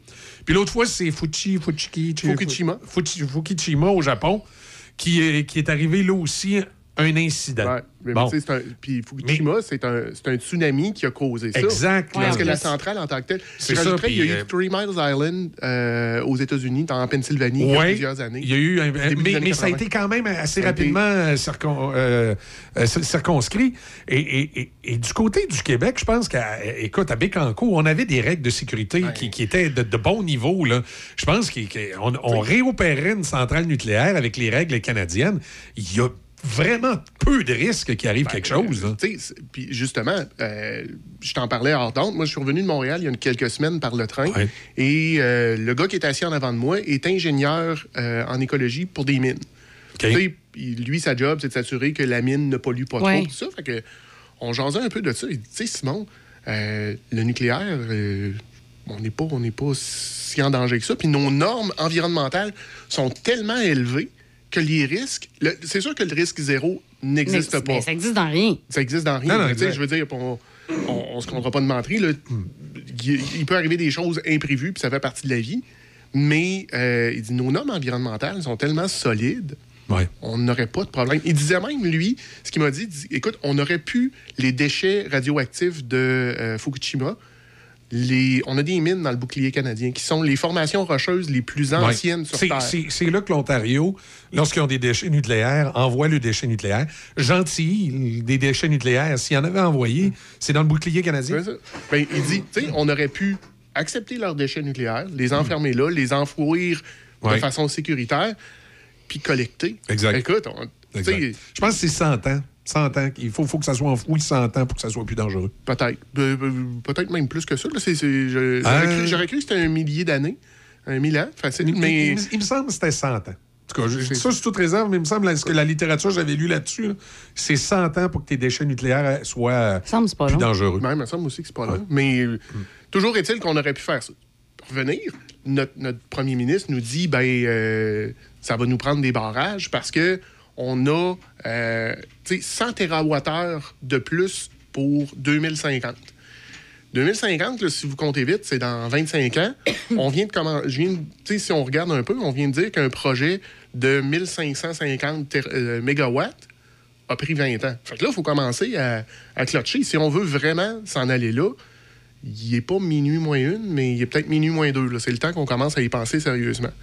D'autant plus que Hydro-Québec a admis que leur plan stratégique. Sais, moi, en entreprise, j'ai un plan stratégique. Je le revois f- de, de- fondamentalement une fois par année, puis je le retouche en Tu milieu d'année. Je ouais. l'ajuste en milieu d'année. On a une, euh, une entreprise euh, gouvernementale, paragouvernementale, Hydro-Québec, qui génère du revenu, qui génère des beaux profits, puis qui n'a pas de planification stratégique. Là, ils n'ont aucune idée. On annonce l'électrification des véhicules, on veut s'en aller de ce côté-là, mais on n'a pas de plan pour s'y rendre. C'est. Euh, c'est un peu épeurant. là. J'ai, j'ai pas, moi, j'ai pas envie qu'une belle. Tu sais, on est, on est gâté d'un point de vue euh, électrique. On connaît pas ça des pénuries. On n'est pas obligé, tu sais, de, de faire. Une fois de temps en temps, ils nous disent, euh, pendant qu'il fait froid, là, euh, faites pas partir la sécheuse à 5 heures euh, le soir parce qu'il y a une surdemande. Oui, c'est ça. tu sais, Ils nous disent à certaines heures. Là, mais, mais tu sais, on s'entend que c'est. La, la réalité, c'est Ouais. pas parce qu'on en manque, c'est parce qu'on veut en vendre. C'est euh, c'est variable, les euh, déchets nucléaires. Ça va de 310 ans à tro- 241 000 ans. Ça dépend le type de déchet, la quantité. Est-ce qu'il y avait du plutonium ou non? Il y a beaucoup de, de choses beaucoup qui rentrent en mais, mais ça, c'est le nombre d'années pour que ça disparaisse complètement. Par contre, la dangerosité, la plupart des déchets nucléaires, on dit que c'est, ça varie, là, mais euh, au bout d'à peu près une trentaine d'années, Ah, il ouais. commence à ne plus être vraiment dangereux. C'est-à-dire, il, éma- il émane toujours des radiations, puis ça prend euh, 310 ans, ou dans certains cas, quand il y a du plutonium, 241 000 ans, pour qu'il y ait zéro euh, Émanation. Mais beaucoup de déchets nucléaires, après une trentaine d'années, leur émanation ne sont plus dangereux. OK. Ouais. Donc, euh, On vient d'apprendre quelque chose ce matin. c'est quand même pas si pire. C'est quand même pas super, mais c'est quand même étonnant aussi parce que, me semble, justement, il y a des visites là, qui se font. euh, À Tchernobyl? Ouais. Puis ils checkent tout le temps les niveaux de radiation. Ouais. Puis si t'as encore, tu peux pas rester tant. Tu peux rester, mettons, c'est 10 minutes. Puis il faut que tu rembarques dans l'autobus le plus rapidement possible. Parce que justement, c'est c'est trop dangereux Ouais, encore. mais ces relevés-là sont indiquent que ça c'est mieux que beaucoup mieux de ce que qu'est-ce qui s'attendait Mhm. de presque 20 ans. C'est comme si sont 20 ans d'avance sur ce qui s'attendait sur le niveau de radiation. Donc, revenez sur nos C'est- amis. C'est c'est- c'est trippant quand tu vois là, il paraît que la, la fleur, fleur faune sauvage Ouais. a commencé. Oui, oui, à- non, non, et là, Ouais. tu vois Bon, là, ok, que c'est sûr, ça fait bizarre de voir des renards à trois têtes, mais euh, Niaiseux. non, il n'y a mais, pas de non, mais pour vrai, tu peux voir justement, tu sais, comme il y a une grande roue qui est là, là puis écoute, Ouais. euh, la forêt est complètement Ouais. Ben, la, dessus. la nature reprend ses droits. Exact. La, Ouais. nature, la nature a cette. En fait, la nature a horreur du vide, va combler euh, et va s'ajuster. Mm. Fait que je reviens à nos amis d'Hydro. Là, par contre, ils ont annoncé qu'elle allait, lancer- qu'elle allait avoir un plan quelconque d'annoncer dans le prochain mois pour nous dire où est-ce qu'ils s'en vont. Fait qu'on on se comptera pas de menterie, là. On s'en va. Tu sais, même si on vient de jaser du nucléaire pendant un, un petit bout, on s'en va du côté Non, parce par- qu'il n'y a pas d'acceptabilité sociale pour le nucléaire. Fait que là, on va s'en aller sur les barrages hydroélectriques. Oui, c'est Mais ça, on l'a dit hier, là, M. Mais Legault. on là. a quand même une, une expertise là-dedans. Puis, tu sais, si on regarde ce qu'on a fait jusqu'à maintenant, oui, il y a eu... des- depuis, je vous le dis, il n'y aura pas d'acceptabilité sociale d'arnacher les rivières. Mais tu vois, on, il on dit. par- on parlait de la romaine. Sérieux, là, ça va aller vers là. Mais c'est ça, mais... OK, la romaine, il y a eu des milieux humides qui ont été recréés de toutes pièces pour compenser ce qu'on avait fait. Je veux dire, d'un point de vue accepti- acceptabilité sociale, on est, on est en plein dedans. Oui, à On a fait. ce qu'il fallait faire. Exact. on a, d'un point de vue écologique, on a sauvegardé ce milieu-là. Et nous, comme, comme société, on est capable de se développer, on est capable d'avoir de l'énergie. Puis ultimement, ben, c'est de la ressource naturelle. Ouais. Le, le Québec, tu sais, quand tu lis un petit peu puis tu regardes, Ouais, mais- le Québec devrait être une des, un des endroits dans le monde les plus riches. Oui, mais on va toujours rester l'un des endroits les plus pauvres parce que, les, justement, au niveau environnemental, à un moment donné, les gens deviennent déraisonnables. C'est qu'ils veulent le risque zéro. Sais, on se souvient, les gaz de schiste, ça prenait le risque zéro. Là, le nucléaire, le risque zéro. Puis, je, je- je le dis bien humblement, là, sans, sans blague, M. Legault, s'il veut se lancer dans des projets hydroélectriques, là, il va faire face à plein de mouvements environnementaux sur les milieux humides, les rivières, les ci, les ça, Ben- ce que ça va inonder. Ce que... Ah, regarde, là, ça finira plus de finir. Il va s'enfarger là-dedans aussi. C'est pour ça, par contre, moi, je considère qu'on a pris du retard. Quand on a commencé à- à- les travaux pour la romaine, on aurait déjà dû commencer Ouais, à, à gratter choses. un- Ouais, ouais, d'autres exact. choses. Parce que, tu sais, ben, tu parles de- des, des gaz. de- Là, on peut parler aussi du gaz naturel. Qui est Exact. tu sais, on- on- en fait, malheureusement, on voit ça dangereux. Moi, j'ai déjà eu du gaz naturel dans ma maison quand j'étais en Ontario. Je sais pas si tu en as déjà eu Oui. ici en dehors. Moi, j'ai adoré ça. Au newbie. là. Ouais, j'ai adoré ça. T'as- T'allumais le, Ben, en, le- Europe, le four. en- en Europe, c'est c'est Bonsoir, comme ça. C'est- euh, c'est- chaud. Euh, ma thermopompe, moi, marchait au propane. J'avais- Ouais. euh, pas au propane, au gaz Au naturel. gaz naturel, Ouais. Mais ma mère, quand elle venait chez nous, là, Capotait, hein? elle capotait. Là, Parce que c'est Hey, pas ça dans la va- culture. Ça va sauter. Puis en Ça plus, ça, il voit la tank qui est collée sa maison. Et boy! Non, Ça va sauter. Non, ça- Nous autres, le, le, le, le pipeline rentrait direct dans... Ah ouais? Ouais. OK, non, moi, c'était, euh, la- la- la- on va dire ça de même, comme une bouteille de propane, mais de gaz naturel. C'est à côté de la maison. Tout le monde avait ça dans le quartier. Hein? là. Mais oui, je sais, c'est épouvantable. Mon On a tous survécu. Pas drôle. Oui.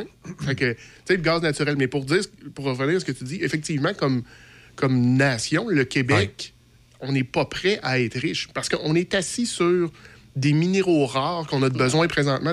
Tout ce qui est technologique, nos téléphones, nos ordinateurs, les véhicules électriques. On, on va, a- on va devenir des Amish, puis on va se promener en tramway au centre-ville. C'est ça l'avenir du Québec, là, si on vélo. écoute les écologistes. Oui, en vélo. Ça va être l'envers. En beau vélo. Euh, mais tu sais, parce qu'on a, on a un paquet de choses de disponibles au Québec, que ce soit le bois. Tu sais, qu'on on a, on a une ressource naturelle. Puis écoute, quand tu te promènes un peu au Québec, il y en a du bois. là. Ah oui. On n'en manque pas. Non, non, exact. Euh, des Écoute, minéraux. et- et la, la semaine prochaine, on va parler avec euh, Jean-Pierre Naud euh, de Saint-Marc-des-Carrières qui arrive d'un voyage en Europe. là, on va parler de la biomasse. Euh, la biomasse, là, c'est quelque chose qui, dans les régions du Québec, pourrait servir d'alimentation d'énergie, mais en même temps, il faut défaire le préjugé sur le fait de brûler du, du bois. Parce que dans la, de la biomasse, c'est- du bois. Et oui, il y a des émissions, mais de la façon que c'est brûlé, ça n'a pas les mêmes émissions que si vous avez un poêle à bois chez vous, là, puis vous, Puis, puis même vous le les à startez. bois. là. Moi, je suis allé visiter euh, SBI à Saint-Augustin, Oui, oui. l'usine de, de poêle à bois. Ben oui. J'ai eu la chance d'aller visiter ça plus tôt cet été. Puis quand tu jases avec les gens, wow, il y, y a un peu des... Mais ils sont à coche. Ben là. oui, ils ont des espèces de filtres maintenant, toutes sortes d'affaires. C'est c'est pas, le- c'est vieux poêle à bois que, nos, c'est ça. avait dans son camp de chasse. Non, T'es-tu sérieux, toi? C'était les meilleurs. Pour C'était- faire on des- appelait ça à truie, on faisait chauffer là, le café C'est vrai là-dessus. qu'on appelait ça de même. Ben oui! que je me souvenais pas de ça. Faire chauffer des, tu sais, des œufs et du bacon Ben oui. là-dessus, Ah. c'est- rien qui. Mais c'était surtout les bines. Tu parlais de gaz naturel tantôt. Euh, fait que, Hey, pauvre, toi, c'est dur un matin, hein? Ah non, J'adore ça. Un moment donné, tu vas revenir, je te le dis, tu vas finir par le closer, ton sujet, je te le promets. Je sais pas quand, mais ça va arriver. On jusqu'à 10 heures.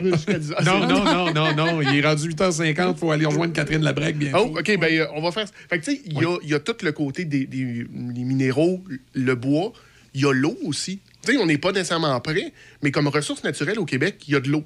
Puis, tu sais, vous êtes comme moi, là, vous avez vu l'été qu'on a Ouais. eu. Puis tu te promènes un peu, puis tu n'as pas besoin d'aller loin à partir d'ici pour voir que de l'eau au Québec, c'est pas, ce qu'on- c'est pas de ça qu'on manque. Puis, pour faire une joke plate, là, mais nos amis de Saint-Raymond, euh, aux 2-3 ans, ils s'en rappellent qu'il y a de l'eau. Oui, aussi. ouais. Fait que, on devrait l'exporter. On devrait utiliser plate ça. En tout cas, Oui. plate, ouais, non. c'est- C'était de mauvais goût. Ouais. On va avoir des plaintes ce matin. C'est quoi, tu, tu, tu faisais référence aux inondations? Oui, c'est ça, les inondations. Tu sauras que c'est pas drôle de se faire c'est inonder à. Non, Ah, moi j'ai déjà eu, En ben, jadis, naguère autrefois, Ah, mais j'avais... je je t'écoute plus. C'est quoi, tu ferais un barrage hydroélectrique pour faire de c'est l'électricité ça. à Saint-Raymond? l'électricité à ça, serait pas fou. ça, ou tu, tu, tu ramasses la glace pour faire des glaçons? Ouais, c'est ça. Mais euh, ça pourrait être quelque chose... Fait que, tu sais, on est assis sur... Des ressources. Des ressources. Qu'on n'exploite pas.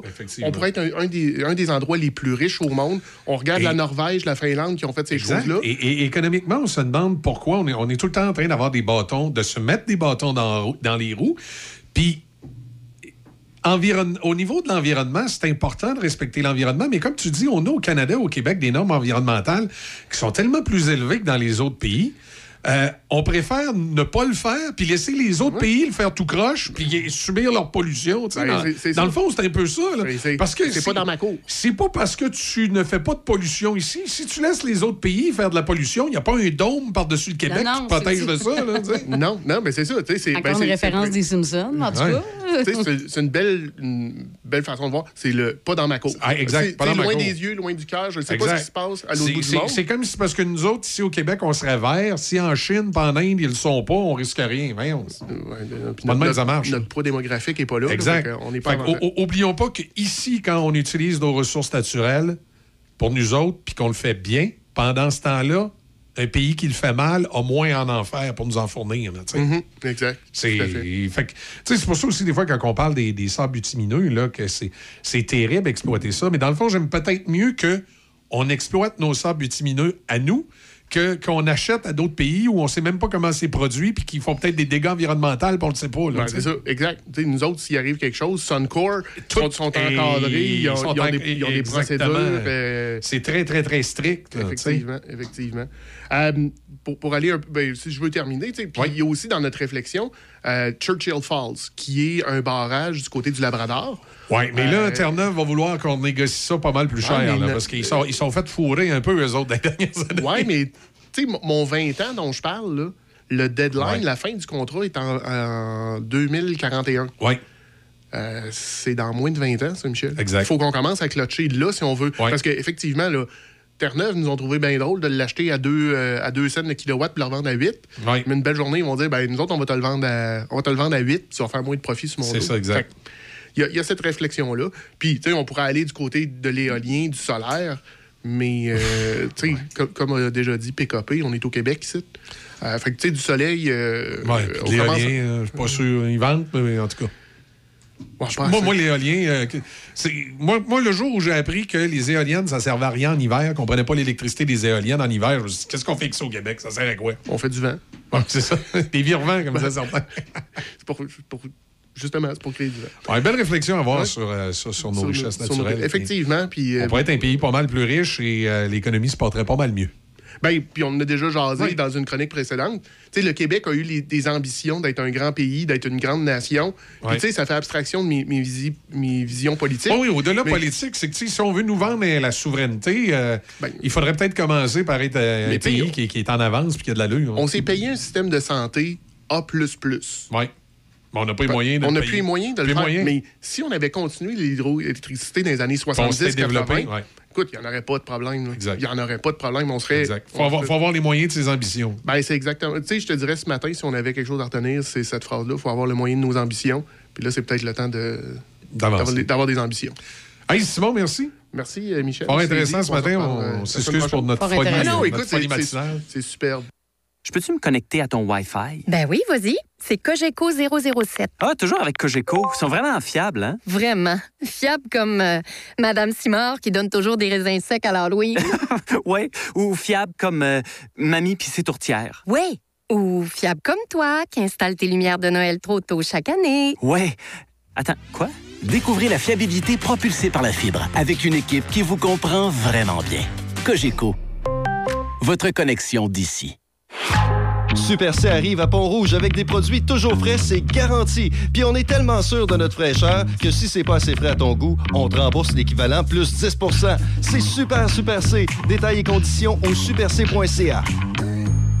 Le frier est enfin arrivé à Pont-Rouge. Et pour ceux qui se lèvent tôt, il y a un menu du lundi au vendredi jusqu'à 8h30 à seulement 10 Sinon, profitez d'un menu rempli de nouveautés savoureuses, autant pour la nourriture que l'offre alcoolisée. Les pancakes décadents, les œufs bénédictines avec une nouvelle option de sauce hollandaise épicée. Aïe, aïe, aïe! Les tacos déjeuner, mais il y a aussi les déjeuners classiques, les gaufres, le pain doré, les omelettes, les poutines déjeuner, les smoothies en bol et les bols Il y en a tellement à nommer, en plus de plusieurs options sans gluten, végétarienne et même vegan. Le Frier Pont-Rouge, 14 route de la Pinière, au local 105.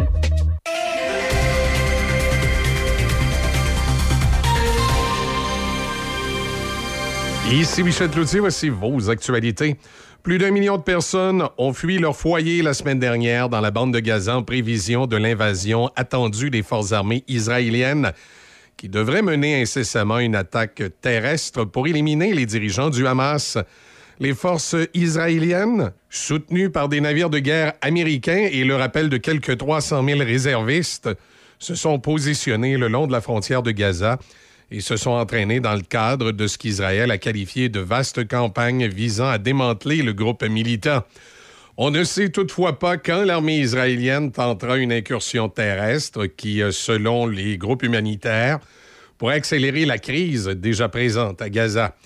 Le ministère de la Santé de Gaza a indiqué que 2670 Palestiniens ont été tués et que 9600 autres ont été blessés depuis le début des combats le 7 octobre. On dénombre 1400 morts du côté d'Israël. Un cinquième Canadien est mort dans le conflit entre Israël et le Hamas, c'est ce qu'a annoncé Affaires mondiales Canada. Lors d'une séance d'information technique hier, le ministère fédéral a précisé qu'il avait connaissance de cinq Canadiens morts lors des combats, tandis que trois autres sont toujours portés disparus. Par ailleurs, Affaires mondiales Canada rapporte dorénavant le double de Canadiens, de résidents permanents et de membres de leur famille qui ont demandé de l'aide pour quitter la bande de Gaza, ce nombre passant de 150 à 300. Guy Latraverse, appelé le père du show business du Québec dans le milieu artistique, s'est éteint samedi à l'âge de 84 ans. M. Latraverse a lancé la carrière de toute une génération d'artistes, des chanteurs devenus des légendes, ainsi que des humoristes de renom. Le reportage de Mathieu Paquette. Né en 1939 à Chicoutimi, Guy Latraverse s'est implanté dans le milieu culturel alors qu'il avait seulement 23 ans en inventant son propre métier, celui de producteur de spectacles. Au cours de sa carrière, il a mis en place un réseau de salles pour les tournées de ses artistes, un parcours qui est toujours utilisé aujourd'hui. Parmi les artistes qu'il a pris sous son aile, notons Claude Léveillé, Jean-Pierre Ferland, Robert Charlebois, Diane Dufresne, Louise Forestier et Yvon Deschamps, entre autres. Il a aussi cofondé La Disque et les Francopholies de Montréal. Outre ses importantes contributions à l'industrie culturelle du Québec, Guy Latraverse a été impliqué auprès de l'organisme Revivre, aujourd'hui appelé Relief, afin de démystifier le trouble bipolaire, une maladie dont il était atteint. Ici Mathieu Paquette de la presse canadienne. Les membres du NPD ont l'intention de faire de l'assurance médicaments une question centrale lors de la prochaine campagne électorale si les libéraux ne respectent pas les exigences de leur formation lorsqu'ils présenteront un projet de loi à ce sujet dans les prochaines semaines. Les libéraux ont promis de déposer un projet de loi sur l'assurance médicaments cet automne dans le cadre de l'entente de soutien de confiance qu'ils ont conclu l'an dernier avec le NPD pour assurer la survie du gouvernement minoritaire jusqu'en 2025. Les partisans et les opposants à l'aspirant-chef potentiel Frédéric Beauchemin se sont affrontés sur le calendrier de la course à la direction du Parti libéral du Québec au Conseil général de la formation hier à Drummondville. La course et le congrès auront lieu au printemps 2025, mais les partisans de M. Beauchemin, le seul député qui a manifesté clairement son intérêt, ont plaidé pour une course hâtive en vain. Les commentaires de Frédéric Beauchemin. Ben, je vais continuer à faire le travail nécessaire pour avancer dans, dans ma réflexion, effectivement. Mais c'est 2025. C'est 2025. Déçu? Non, aucunement. Je veux dire, je pense que le parti euh, veut avoir une course avec plusieurs euh, candidatures. Moi, je pense que c'est essentiel pour la relance du parti. C'est aujourd'hui qu'aura lieu le premier débat entre trois candidates qui souhaitent succéder à Manon Massé comme co-porte-parole de Québec solidaire. Rouba Gazal, Christine Labrie et Émilise Lessard-Terrien croiseront le fer au Centre Saint-Pierre à Montréal dès 17 h. Ce premier rendez-vous portera sur l'indépendance du Québec et le nationalisme. Le vote pour la prochaine porte-parole se fera par le biais de délégués en provenance des différentes associations solidaires. La nouvelle porte-parole solidaire sera élue à l'occasion du congrès du parti qui se déroulera du 24 au 26 novembre. Voilà, ça complète vos actualités en collaboration avec la presse canadienne. En octobre, chez Hyundai Saint-Raymond, Hyundai c'est hockey. L'Elantra 2023, 75 par semaine, location 48 mois, léger comptant. Le Tucson 2024, 105 par semaine, 48 mois, léger comptant. Le Kona 2024, seulement 95 par semaine sur 48 mois, léger comptant. Vous préférez un véhicule d'occasion inspecté en tout point? Profitez de notre grand choix de véhicules d'occasion disponibles pour livraison immédiate. Hyundai Saint-Raymond, Côte-Joyeuse, ouvert tous les samedis jusqu'à 15 heures. Le 7 novembre prochain, c'est soirée VIP au Uniprix Saint-Raymond. De 17h à 20h, avec une ambiance de fête. Il y aura également formatrice sur place, des rabais, des cadeaux et des prix de présence. Laissez-nous vous gâter. Réservé pour un maquillage avec Simon Hull, artiste maquilleur, ou une pose de vernis par Lookie. Informez-vous auprès de votre conseillère beauté Uniprix. Le 7 novembre prochain, c'est soirée VIP au Uniprix Saint-Raymond. Machinerie lourde Saint-Raymond, maintenant concessionnaire des tracteurs Kioti. Plusieurs modèles disponibles à des taux de financement très avantageux. Faites confiance à notre équipe de professionnels pour tous vos projets. Contactez notre équipe au 88 337 4001. Machinerie lourde Saint-Raymond, 61 avenue Saint-Jacques à Saint-Raymond. Je peux-tu me connecter à ton Wi-Fi? Ben oui, vas-y. C'est Cogeco 007. Ah, toujours avec Cogeco. Ils sont vraiment fiables, hein? Vraiment. Fiable comme euh, Madame Simard qui donne toujours des raisins secs à l'Halloween. ouais. Ou fiable comme euh, Mamie pis ses tourtières. ouais. Ou fiable comme toi qui installe tes lumières de Noël trop tôt chaque année. Ouais. Attends, quoi? Découvrez la fiabilité propulsée par la fibre avec une équipe qui vous comprend vraiment bien. Cogeco. Votre connexion d'ici.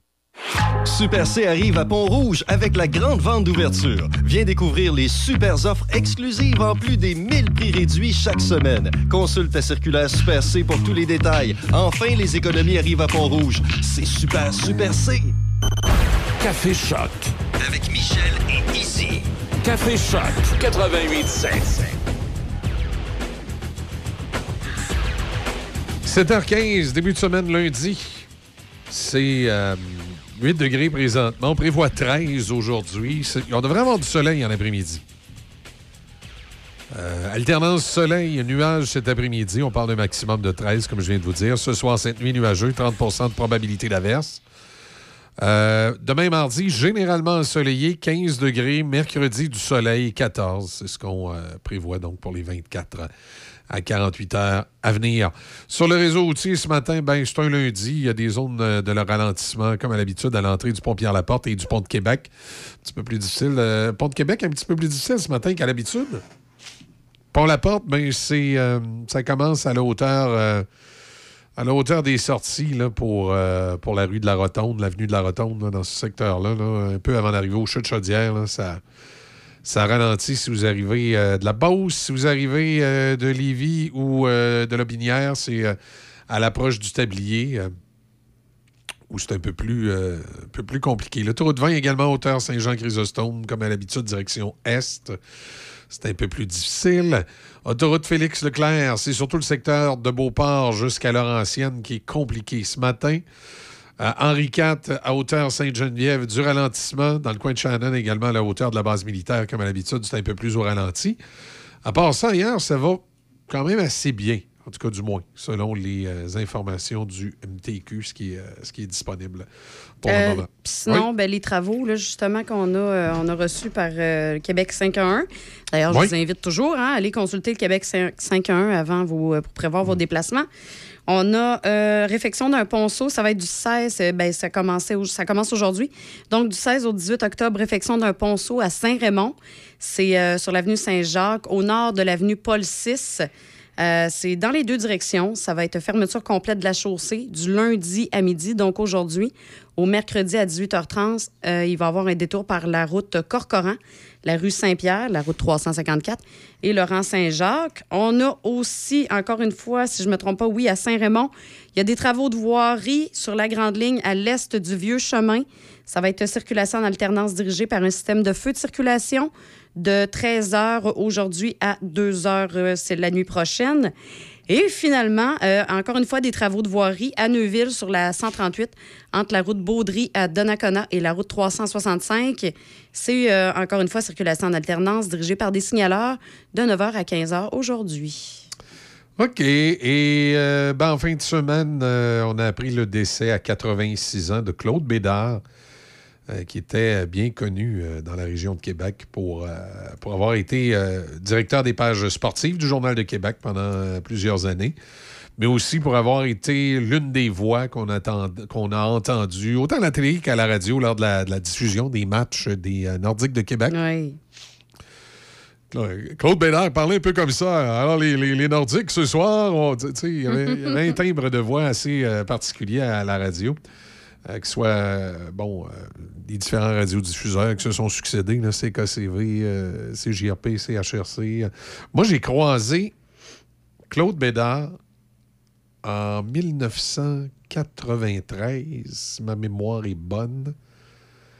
Et il venait faire un- une chronique de sport au FM 93 à Québec. Et euh, moi, j'étais en stage à ce moment-là. Et si on, se souvient un petit peu de la petite histoire de la radio à Québec, c'est le moment où le 93 avait changé de son. là. Il y avait eu l'époque euh, du Zoo où la station était top 40. Et ensuite, elle a changé de format pour devenir la radio Passion. Et à ce moment-là, c'était Pierre Poitras qui faisait l'émission du matin. Et euh, Claude Bédard était un des chroniqueurs qui venait dans l'émission du matin parler de sport. Puis moi, je, je venais de finir mes, euh, mes cours au Collège Radio-Télévision de Québec. Fait que j'avais obtenu euh, un stage au FM 93. J'ai passé à peu près un mois en stage au FM 93. Et Claude Bédard venait à, à ce moment-là faire des chroniques. Puis c'était c'était vraiment un gentleman. Mais moi, ce que j'ai retenu de Claude Bédard, c'est qu'il y avait tout le temps des anecdotes Ah, c'est sûr, hein? à raconter sur le Journal de Québec. C'était tellement drôle. Puis il nous a souvent parlé de la page 7. La fameuse page 7 du Journal de Québec dans les années 70. Lui, ça le faisait bien rire. Parce qu'il y avait toutes sortes d'anecdotes autour de ça. C'est que la page 7 dans le Journal de Québec, on sait quand le, Journal de Québec a été lancé dans les années 70 pour se distinguer du, euh, du, euh, du Soleil. Le Soleil était un journal euh, un petit peu, euh, petit peu intellectuel, un petit peu politique et tout ça. Alors que le Journal de Québec est arrivé plus avec un journal plus sensationnaliste. Là, on, couvrait, on couvrait plus les- le sport, les, les- les- les faits divers. euh, C'était plus concentré là-dessus. Et la page 7, c'était la, la page où euh, c'était la, la belle-fille de la semaine. Hein? Oui? Sérieux? Oui, je me souviens. Je suis là, écoute, il faudrait demander à, à Serge Drouin, là, qui, euh, qui, qui travaillait au Journal de Québec à l'époque. Il pourrait nous rappeler, c'était-tu le samedi, c'était-tu le dimanche, c'était-tu le mercredi ou le vendredi, c'était-tu à tous les jours, je pense pas. Je pense que c'était une fois semaine. Puis la page 7, c'était comme la, la pin-up de la semaine. Tu sais, elle était pas tout nue, la fille, là, on s'entend, là. Mais euh, c'était une petite photo euh, sexy euh, qui Ben était prise. voyons donc. Et là, ce que Claude Bédard m'a bien raconté, c'est que cette photo sexy-là, à l'époque, dans les années 70, tu sais, les. euh, comment je te dirais, les. euh, euh, les droits de la femme étaient fort différents. Et Claude Bédard racontait avec sa voix comme ça à l'époque, il dit Dans la page 7, les femmes devaient faire approuver leur mari. Il fallait que leur mari signe. Et c'est souvent arrivé au Journal de Québec que des femmes ont imité la signature de leur mari. Puis ils trouvaient ça bien drôle. Puis là, il paraît qu'il y a eu beaucoup de, de, de- de maris, euh, comment je te dirais, fâchés qui se présentaient au Journal de Québec parce que euh, Germaine avait posé dans la page 7 puis elle avait imité la signature de monsieur. euh, Oh. puis euh, à un moment donné, ça, évidemment, c'est à un moment donné, cette page-là a disparu là, du journal, mais je pense que genre de 1970 à 1981, mettons 82, il y a eu la fameuse page 7 où les, les madames de la ville de Québec pouvaient être en vedette. C'était comme le, comme le summum aujourd'hui, le magazine Ben oui, ben oui, c'est ça. Sinon, il y a eu un autre euh, décès, hein, malheureusement, euh, en fait de semaine. On a perdu Guy Latraverse, Ouais. le père du show business du Québec. Oui, qui était beaucoup. euh, Guy Latraverse était beaucoup connu dans le milieu artistique. Mais tu sais, honnêtement, dans le, le- le- pour le grand public, j'en ai, tu sais, moi, j'en ai parlé dans le bulletin parce que j'ai, euh, j'ai pas le choix, là. Mais euh, comment je dirais, je, je pense, je pense que Claude Bédard est. Ben, plus connu du public, c'est sûr, parce que Ouais. Guy Latraverse, on, on le sait, c'est un, c'est un producteur de spectacle. Fait que, lui, il est vraiment derrière. Il a- mais il a lancé plusieurs carrières, bien évidemment, mais il, est vraiment- il était derrière, on va dire ça, il était derrière le rideau, finalement. Oui. C'est ça. Fait que. J'essaie de regarder. Y a-tu. Qu'est-ce que tu cherches? J'essaie de voir dans- sur Internet, dans les archives, là, tu sais, qu'est-ce qu'ils qu'est-ce qu'ils disent à la page 7. Ouais, j'ai essayé de te chercher, puis euh, c'est bien, bien difficile. Écoute, moi, je suis tombée sur le, le cover de. la- le FLQ a fait son prix, euh, tu sais, fait que. c'est ça. Un petit peu, on a quelqu'un qui nous a écrit sur notre page? Oh, c'était le rayon du soleil matinal. Ah oui, il appelait ça comme ça, le rayon du Hey, soleil merci, et matinal. ça- merci à Michel euh, de nous avoir écrit. Merci beaucoup. À ce il faut juste trouver le visuel de ça. Moi, ça, m'intrigue énormément. Ça t'intrigue. Ah, je suis sûr tu vas en trouver, euh, tu vas en trouver une à quelque part, une page 7. là. Tu sais, comme je dis, la fille était pas tout nue, là. Non, non, mais c'est, c'est- est-ce que ça avait bon. Tu sais, ça avait-tu bon goût ou ben? Ah oui, ben oui. Colin. Hey, on cherche, on cherche ce matin. Rayon du soleil au fil des 30 années passées. Non, lui, il parle de la réceptionniste. Bon. Là. C'était un autre rayon de soleil. Ouais, non, c'est ça, euh, effectivement. Euh, sinon, ben écoute, moi, je vais continuer dans les nouvelles pendant que tu cherches, ça te dérange pas, là. Oh, oui, vas-y. Euh, ben c'est ça, c'est venu me chercher un peu ce matin, là, coupable de violence conjugale. L'absolution conditionnelle pour ne pas perdre son emploi de militaire. Alors, il y a- ben oui, c'est ça. Alors, euh, il y a un militaire qui a étranglé son ex-conjointe lors de leur séparation. Ça s'est passé en 2020. Qui a pu obtenir une absolution conditionnelle afin de s'assurer qu'il ne perde pas son emploi, comme je l'ai mentionné, dans les forces armées. Euh, il est vrai que l'absolution est rarement possible pour des crimes en matière de violence conjugale, mais elle n'est pas exclue. C'est ce qu'a indiqué le juge Jean Hudon dans l'affaire. Euh, et puis, ben, c'est ça, il a, pu, il a pu conserver son emploi. Par contre, euh, si euh, le verdict fait que, bon, qu'il est coupable et tout ça, ben là, ça se peut que oui, effectivement, il peut perdre son emploi, mais reste que ils, ils lui ont donné l'absolution comme ça parce qu'il n'y avait pas d'antécédent euh, judiciaire, il n'y avait pas, il y, avait rien euh, pour, pour des crimes en matière de violence, etc., etc. Il n'y avait rien de tout ça. Et attends un petit peu, il faut vraiment que je trouve ce que j'ai lu euh, un petit peu plus tôt, là. Ben, des fois, il peut y avoir Ah, certaines... c'est ça. Le juge Hudon a justifié son choix en indiquant que le militaire est sans antécédent judiciaire, il a une bonne moralité, bien qu'ayant de la difficulté avec la gestion de ses émotions. Il en est conscient et a participé à diverses thérapies ou suivis en ce sens et continue les rencontres. Malheureusement, là, moi, là, j'en ai vu beaucoup euh, d'histoires comme ça. Là. Puis Ouais. j'ai pas. euh, c'est plate, là, mais moi, je- ça se pardonne pas. Puis je, Non, non, pas je de te- passe-droit, écoute, il y a je te- pas. euh, je, te, je te comprends, sauf que dans, dans la machine judiciaire, le juge a dû se baser sur certains éléments euh, qu'on connaît pas, qui ont pu être des, des éléments atténuants. là. Je ne sais pas le- le- la, la circonstance dans laquelle il a étranglé sa conjointe. Euh, Peut-être le témoignage de celle-ci également. C'est sûr que c'est le genre d'affaire, c'est fâchant. La violence euh, faite aux femmes, on est absolument contre ça. Et on a de la misère à comprendre que quelqu'un puisse violenter sa conjointe et euh, avoir une absolution. On a vu par le passé des juges donner des absolutions complètement stupides, ça, ça lui est revenu d'en face. hein. C'est peut-être euh, c'est peut-être ce genre de cause-là.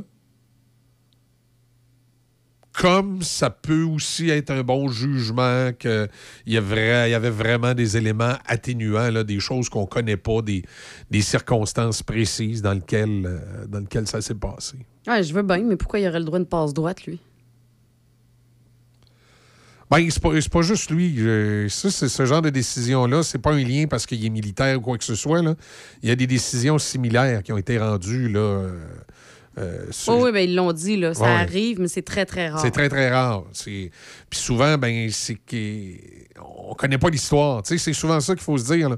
On se connaît pas, on connaît pas l'histoire sur laquelle le juge a dû avoir à décider euh, s'il donnait une absolution conditionnelle ou pas. Peut-être si on connaissait l'histoire et les circonstances, on comprendrait mieux la, la- la- la décision du juge. Non, je veux bien, mais tu sais, bon, c'est sûr que malheureusement, la, la, la, la, la dame qui a été agressée comme ça, euh, elle est protégée, son identité est protégée présentement.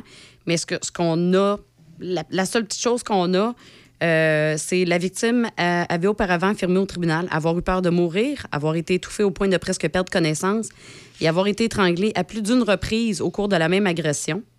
Depuis, la victime a reçu un diagnostic de syndrome de stress post-traumatique, Mhm. est anxieuse, fait des crises de panique et ne fait plus confiance aux gens. OK. Je la comprends. Ben moi aussi. Puis comme je te dis, moi, c'est pas pour défendre l'individu ou défendre le juge. C'est peut-être une décision complètement stupide. Il y, a, il y a juste que la problématique, quand une nouvelle comme ça nous est rapportée, c'est qu'on on n'a pas tous les éléments. Non, c'est ça. Ouais, c'est ça, c'est qu'on n'a pas tous les éléments. Fait que ça devient difficile à un moment donné de dire mais qu'est-ce qui a convaincu le juge de rendre cette décision-là? Et là, peut-être que si on avait tous les éléments sur la table, Ouais, parce ben, que là- on, on pourrait continuer à être en désaccord avec le juge, mais au moins on, on comprendrait peut-être ce qui s'est pas. Comme, comme on pourrait à l'inverse, ah ben sais-tu, là, le juge a raison pour telle telle raison, c'est que on n'a pas les, les circonstances et les éléments dans lesquels ça s'est passé. Et comme, comme je dis, toute violence envers les femmes est inacceptable. Sauf que quand tu sais pas les circonstances dans lesquelles euh, c'est arrivé, ben ça devient des fois un peu difficile de, de- de- de dire si le jugement était bon ou pas bon. C'est- ça. C'est ça. Moi, mon opinion là-dessus, là, c'est plate, mais euh, j'ai- j'ai- c'est noir ou blanc, malheureusement. Dans ce cas-ci, j'ai pas. J'ai vraiment pas de zone grise parce que, tu sais, le juge, c'est ce qu'on a du juge, c'est vraiment ça. Ouais, mais tu sais. Pourquoi euh, il a justifié moi- justement sa, décision? C'est Moi, vraiment a- qu'il dit qu'il n'y a pas d'antécédent judiciaire. Oui, entre autres. Mais il y a peut-être des éléments qu'il ne peut pas dire publiquement. là. Tu sais, moi, j'ai euh, j'ai- un de. j'ai- Ben, pas un de mes. comment je pourrais dire. J'ai déjà eu. euh, oui, un, de mes amis, euh, à une certaine époque, qui a, eu des accusations contre lui. Puis si je te fais lire l'article du journal, tu vas dire c'était un écœurant, c'est épouvantable. Sauf que quand tu connais les circonstances, les éléments, les personnes impliquées, tu dis Ouais, OK. Faut peut-être en prendre, pas en laisser de ce qui est écrit dans le journal. c'est- ça, il y a tout le temps. Il y a tout le temps, euh, parfois, euh, l'importance de connaître tous les éléments. Mais c'est sûr qu'a priori, de la façon dont c'est présenté dans le journal le matin, on comprend pas.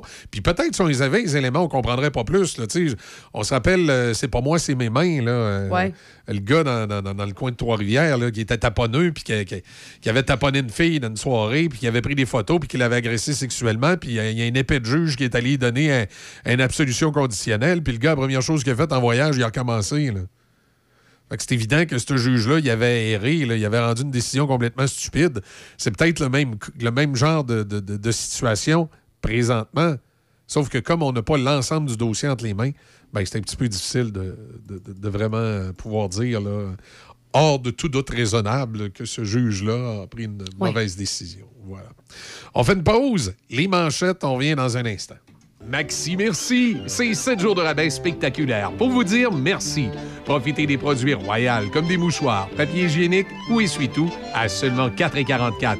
Limite de 3 de chaque par client jusqu'au 18 octobre. Détail chez Maxi.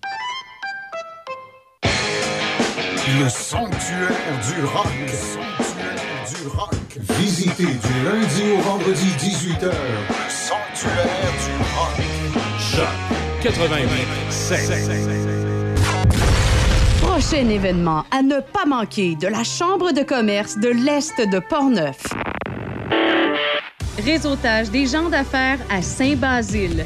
Le 17 octobre, la CCEP organise un 5 à 7 festif sous le thème de la cybersécurité au Centre Nature de Saint-Basile. Bouchers et breuvages seront servis. Inscrivez-vous dès maintenant à portneufest.com.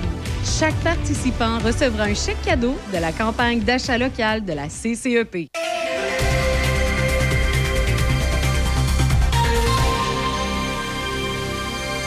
Ici Michel Cloutier, voici vos manchettes. Plus d'un million de personnes ont fui leur foyer la semaine dernière dans la bande de Gaza en prévision de l'invasion attendue des forces armées israéliennes qui devrait mener incessamment une attaque terrestre pour éliminer les dirigeants du Hamas. Il y a les membres du nouveau Parti démocratique en congrès qui ont l'intention de faire de l'assurance médicaments une question centrale lors de la prochaine campagne électorale si les libéraux ne respectent pas les exigences de leur formation lorsqu'ils présenteront un projet de loi à ce sujet dans les prochaines semaines. En congrès en fin de semaine, les néo-démocrates ont été clairs. Ils mettraient fin à leur entente avec le PLC pour les maintenir au pouvoir jusqu'en 2025 s'ils n'obtiennent pas ce qu'ils recherchent en matière d'assurance médicaments. Congrès du Parti libéral du Québec, les partisans et les opposants de l'aspirant chef potentiel Frédéric Beauchemin se sont affrontés sur le calendrier de la course à la direction du parti au Conseil général à Drummondville. La course euh, et le congrès auront lieu au printemps 2025, mais les partisans de M. Beauchemin, le seul député qui a manifesté clairement son intérêt, ont plaidé pour une course hâtive en vain. Et c'est aujourd'hui qu'aura lieu le premier débat entre trois candidates qui souhaitent succéder à Manon Massé comme co-porte-parole de Québec solidaire. La nouvelle porte-parole solidaire sera élue à l'occasion du congrès du parti qui se déroulera du 24 au 26 novembre. Dans le monde du sport, Quentin Miller, l'espoir du Canadien de Montréal, a bien fait dans le match des Saguenayens de Chicoutimi contre les remparts de Québec. Les Saguenayens l'ont bombardé de 19 lancés, mais les remparts l'ont remporté 4 à 3 en fusillade. L'espoir du Canadien était parfait face aux trois patineurs envoyés sur la pour la séance de tir de barrage. Également, il n'a cédé que trois fois sur 36 lancés au cours des quatre périodes de la rencontre pour euh, mériter la troisième étoile. Au baseball, les Rangers du Texas ont remporté leur premier match de finale de la Ligue américaine 2 à 0 dimanche soir. Au football, le Québécois Benjamin Saint-Just a réussi sa toute première interception en carrière et dans les Commanders de Washington à vaincre les Falcons d'Atlanta 24 à 16. Le journaliste Claude Bédard, un pilier du Journal de Québec, il a été à la direction des euh, sports du journal pendant 28 ans et décédé en fin de semaine, subitement à l'âge de 86 ans. Monsieur Bédard avait également été fortement impliqué dans l'arrivée des Nordiques de Québec. Présent dans le journal, à la radio et dans le monde des médias de la capitale, Claude Bédard était un pilier du monde sportif et journalistique. Voilà, ça complète vos actualités en collaboration avec la presse canadienne. Parce qu'il y a un avant où l'on a envie d'être écouté et conseillé. Parce qu'il y a un pendant où la chaleur humaine et l'accompagnement personnalisé prennent tout leur sens. Et parce que le après est tout aussi important pour se reconstruire, vous désirez être accueilli, compris et guidé de façon bienveillante, comme vous le feriez pour un être cher. La coopérative funéraire des deux rives, présent à chaque instant. Je vais te couper ça, moi, ces arbres-là. Ça fait des feuilles, puis des feuilles, puis des feuilles, puis ça finit plus. Puis là, là, chérie, viens donc tenir les sacs en plastique que je mette les feuilles dedans. Les enfants sont partis. Qu'est-ce que t'es bien fatigant? Je suis en train de ramasser les feuilles. Viens tenir le sac en plastique, je vais mettre ça dedans. OK, c'est beau, je suis là, mais, mais de, peu, de, de quoi tu parles avec tes sacs en plastique? Ben, on- je viens de gratter les feuilles sur le terrain, puis là, je veux prendre les tas de feuilles puis les mettre dans les sacs en plastique. Mais nous, on n'est plus en 1980. Les sacs de plastique, c'est interdit pour la collecte des herbes et des feuilles. Mais là, quoi? Je, je peux plus les brûler, je peux plus les mettre dans les sacs en plastique. Je, je fais quoi avec les feuilles? Oh mon Dieu, mais c'est pas compliqué. Tu les mets dans les bacs bruns ou tu les mets dans des sacs de papier qui sont conçus spécialement pour les résidus verts. Je peux mettre ça dans le bac brun? Ben oui, toutes les feuilles disposées dans des sacs de plastique et déposées en bordure de rue, ben sont pas ramassées. Comme ça, j'aurais mis ça sur le coin de la rue, puis ça serait resté là. Oui, oui, mais par contre, là, écoute bien. Les sacs en plastique que t'as achetés, là, puis que t'avais pas d'affaire à acheter en passant, tu m'as pas consulté, ben on peut aller les porter directement à la Régie verte. En cas de doute, la verte.ca. Café Choc. Avec Michel et Izzy. Café Choc 88.7. Il est 7h30. 7, ouais. C'est important. Oui, effectivement. Oui, oui, tout à fait. 7 minutes fait toute la différence. Écoute, on va, euh, on va parler du, euh, du réseau scolaire comme on a l'habitude de le faire avec le prof d'en cause à cette heure-ci, le lundi. Encore une coupelle d'affaires euh, qui, euh, comment je te dirais, qui retiennent l'attention. euh. Il y a tout le temps quelque chose dans le monde de l'éducation. Oui, puis on dirait que c'est encore plus en ébullition depuis un an ou deux, depuis la pandémie. Il y a tellement eu, euh, tellement eu de choses. Tu sais, la pénurie des enseignants. Mais là, il paraît qu'il y a un adulte par classe. Moi, je le dis souvent, hein, le, le petit Jérôme, euh, 18 ans. Jérôme, que- 18 ans serait bon, puis Ouais, euh, que- que- Robert, que- que- concierge de l'école aussi. qui a doublé là. quatre fois son secondaire Ouais. 5, il est correct. Ils le mettent Ah en oui. avant de la classe, ils ont un adulte par classe. Ouais, tout à fait. Mais. euh, j'ai- Sylvain, je suis sûr qu'il est d'accord avec nous autres. ça fait du sens ce qu'on dit là. Oui, c'est ça. Euh, on va parler des, des écoles privées également. On va aller rejoindre Sylvain. Salut, Sylvain. Salut la gang, vous allez bien? Ben oui. Ben oui. Bon, c'est une bonne nouvelle, ça. Bon, c'est bien, extraordinaire. mais- Ouais, toi, toi, ton école, ça va bien? Vous avez, vous avez un adulte par classe? Ouais, ben nous, on est quand même chanceux, je te dirais. Euh, pour le moment, on tient le coup. C'est sûr que tu vas me dire, on est juste au mois d'octobre. mais, mais pour le moment, ça va quand même. Bon, c'est c'est sûr qu'il y a des de la suppléance qui se fait entre collègues. Là. Tu sais, moi, j'ai dépanné euh, une collègue qui était absente là, il y a une couple de semaines. Euh, puis bon, il y a beaucoup de gens qui sont quand même dans notre école euh, disponibles pour faire de la suppléance, donc qui acceptent de faire euh, du, temps supplémentaire. Euh, puis quand il y a personne qui est disponible ou qu'il y a personne qui lève la main pour faire du temps supplémentaire, ben, à ce moment-là, on tombe en dépannage obligatoire. Il y a une espèce de feuille avec euh, des noms dans des cases, puis si ça tombe que ton nom est dans la case, ben t'as pas le choix, là. Donc euh, tu, tu, tu fais la suppléance ou la, la- le dépannage qu'on va dire à ce moment-là obligatoire. Euh, puis aussi, euh, on a quelques euh, nouveaux enseignants, nous autres. En fait, on a des jeunes enseignants, c'est certain, comme toutes les écoles. Là. On a quelques étudiants aussi qui sont au bac en enseignement à l'université, mais on a également quelques immigrants euh, qui sont arrivés au Québec. Là. Il y en a une que ça fait une dizaine d'années, une mexicaine, puis on a euh, deux, euh, deux ou trois gens qui arrivent là, du, de l'Afrique du Nord. Euh, dont Marius, que je salue, qui est un collègue extraordinaire, qui est arrivé, lui, l'an passé au Québec. Donc, euh, l'année passée, c'est sa, sa première rentrée scolaire, mais il venait juste de débarquer au mois de juillet au Québec. Donc, il y a eu toute une rentrée scolaire. Fait que, euh, fait que c'est ça. Fait que pour le moment, je te dirais que ça, ça roule quand même relativement bien, mais on est juste au mois d'octobre. Fait que c'est sûr que c'est pas. euh, c'est souvent les mois difficiles dans une année, c'est novembre. Je sais pas pourquoi. Là, c'est que- qu'est-ce qui se passe exactement. Là, mais novembre est souvent tough, puis euh, février est souvent tough. C'est comme les deux mois où euh, ça tombe au combat généralement, là, soit que les gens sont malades ou soit que les gens, euh, bon, ben, pour différentes raisons, là, euh, euh, pour une période indéterminée. Mais c'est souvent deux plus- mois, euh, novembre et février. Je pense qu'un peu pour tout le monde, en fait, c'est deux mois qui sont difficiles. C'est un peu morose, c'est un peu. euh, la température aide pas. Je sais pas, on est comme dans l'entre-deux d'un peu tout dans ces deux t'as mois-là. raison. Ouais. T'as raison. euh, les, jours, les, les, les journées de clarté sont plus courtes. il, fait, il fait plus froid, c'est souvent sombre et pluvieux à l'automne. On a eu un, mois de septembre extraordinaire, là, mais tu sais, euh, le mois d'octobre ressemble plus à un automne normal. Euh, mais tu sais, février, c'est pareil. Tu sais, bon, l'hiver est, quand même long, puis les gens, bon, ils- les virus courent aussi. Là, tu sais, c'est sûr que ça dépend toujours de ton milieu de travail, mais moi, je regarde, tu sais, les jeunes, euh, quand il y en a un qui commence à être malade, c'est pas long que, que ça fait le tour, là, tu sais. Euh, Fait que, euh, évidemment, si t'es le moindrement un peu fatigué ou que tu t'es pas trop couché de bonne heure, ben, c'est sûr que tu, tu tombes malade assez rapidement, là, que ce soit un rhume, une grippe, une gastro euh, ou la COVID. Fait que, Ouais. Ou, la rougeole. J'ai reçu une lettre, moi, de l'éco- de l'école, là, de la rougeole, de y vérifier, de vérifier que Ouais, les- y mes enfants étaient, ils ils avaient bien reçu le- leur vaccin de la rougeole. Ils m'ont fait paniquer avec le lettre, eux autres. Là. Moi, ça arrive, ça, des fois, quand c'est ça qu'on reçoit des lettres. J'en recevais plus quand on était, mes enfants étaient au primaire. Au secondaire, ça arrive un peu moins. Ouais. Euh, mais ça, c'est une espèce de tendance qu'il y a depuis quelques années que les gens se font moins vacciner qu'avant. En tout cas, c'est l'impression que j'ai. Non, mais il y, a des- y y a puces dans le vaccin, tu sais. Ouais, euh, ben c'est ça, c'est que tu sais t'as des t'as des, des retours de maladies qui étaient qu'on qu'on pensait disparues ou en tout cas qui étaient vraiment euh, rarissimes puis là tout d'un coup tu dis voyons, il y a quelqu'un qui a pogné ça, comment ça se Mais fait? c'est ça. Moi, c'est quoi cette histoire-là de rougeole? là? Calmez-vous, là.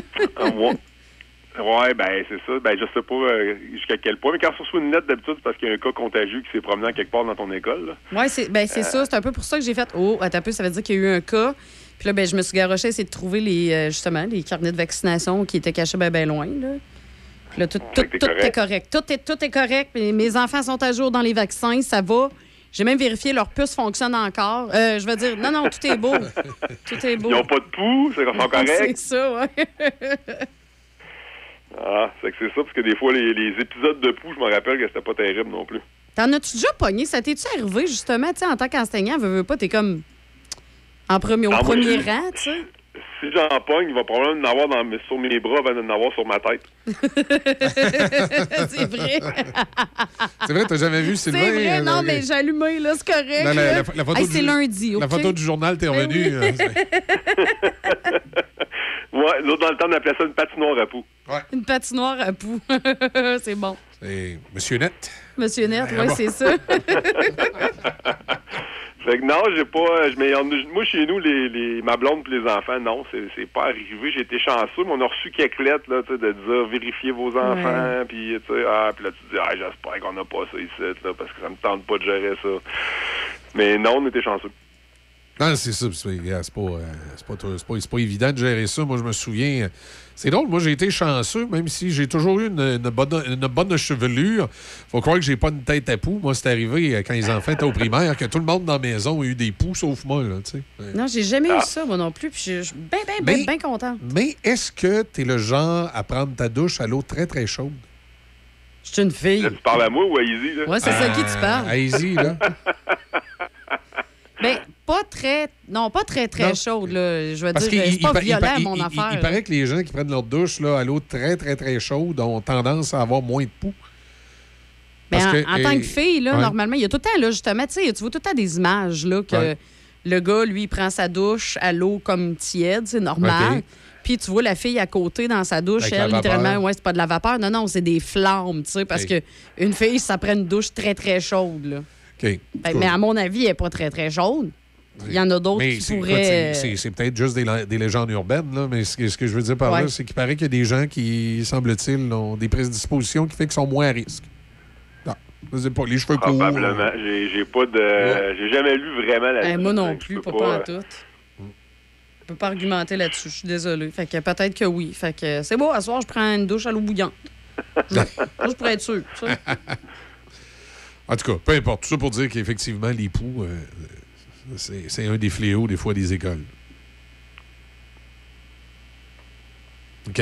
On a-tu un autre sujet? Ben, J'attendais, je pensais que que- qu'on allait passer au, au sujet suivant. Ben là, Moi, je peux écoute, pas t'aider dans les euh, sujets suivants. C'est Michel qui les a devant lui. Sinon, je t'aurais dit fax, Mais, Sylvain. ben oui, ben, je voulais te parler d'une euh, d'une enquête québécoise qui est sortie la, à la fin de la semaine passée. Ça s'appelle l'enquête québécoise sur le développement des enfants à la maternelle. Fait qu'on va rester dans le monde du primaire, euh, puis on va lâcher les poux, puis on Ouais, va ce serait pas parler. pire. C'est de- assez les poux. Ouais, on va parler de domaine euh, de euh, développement. Fait que, tu sais, à la maternelle, il y a cinq domaines de développement.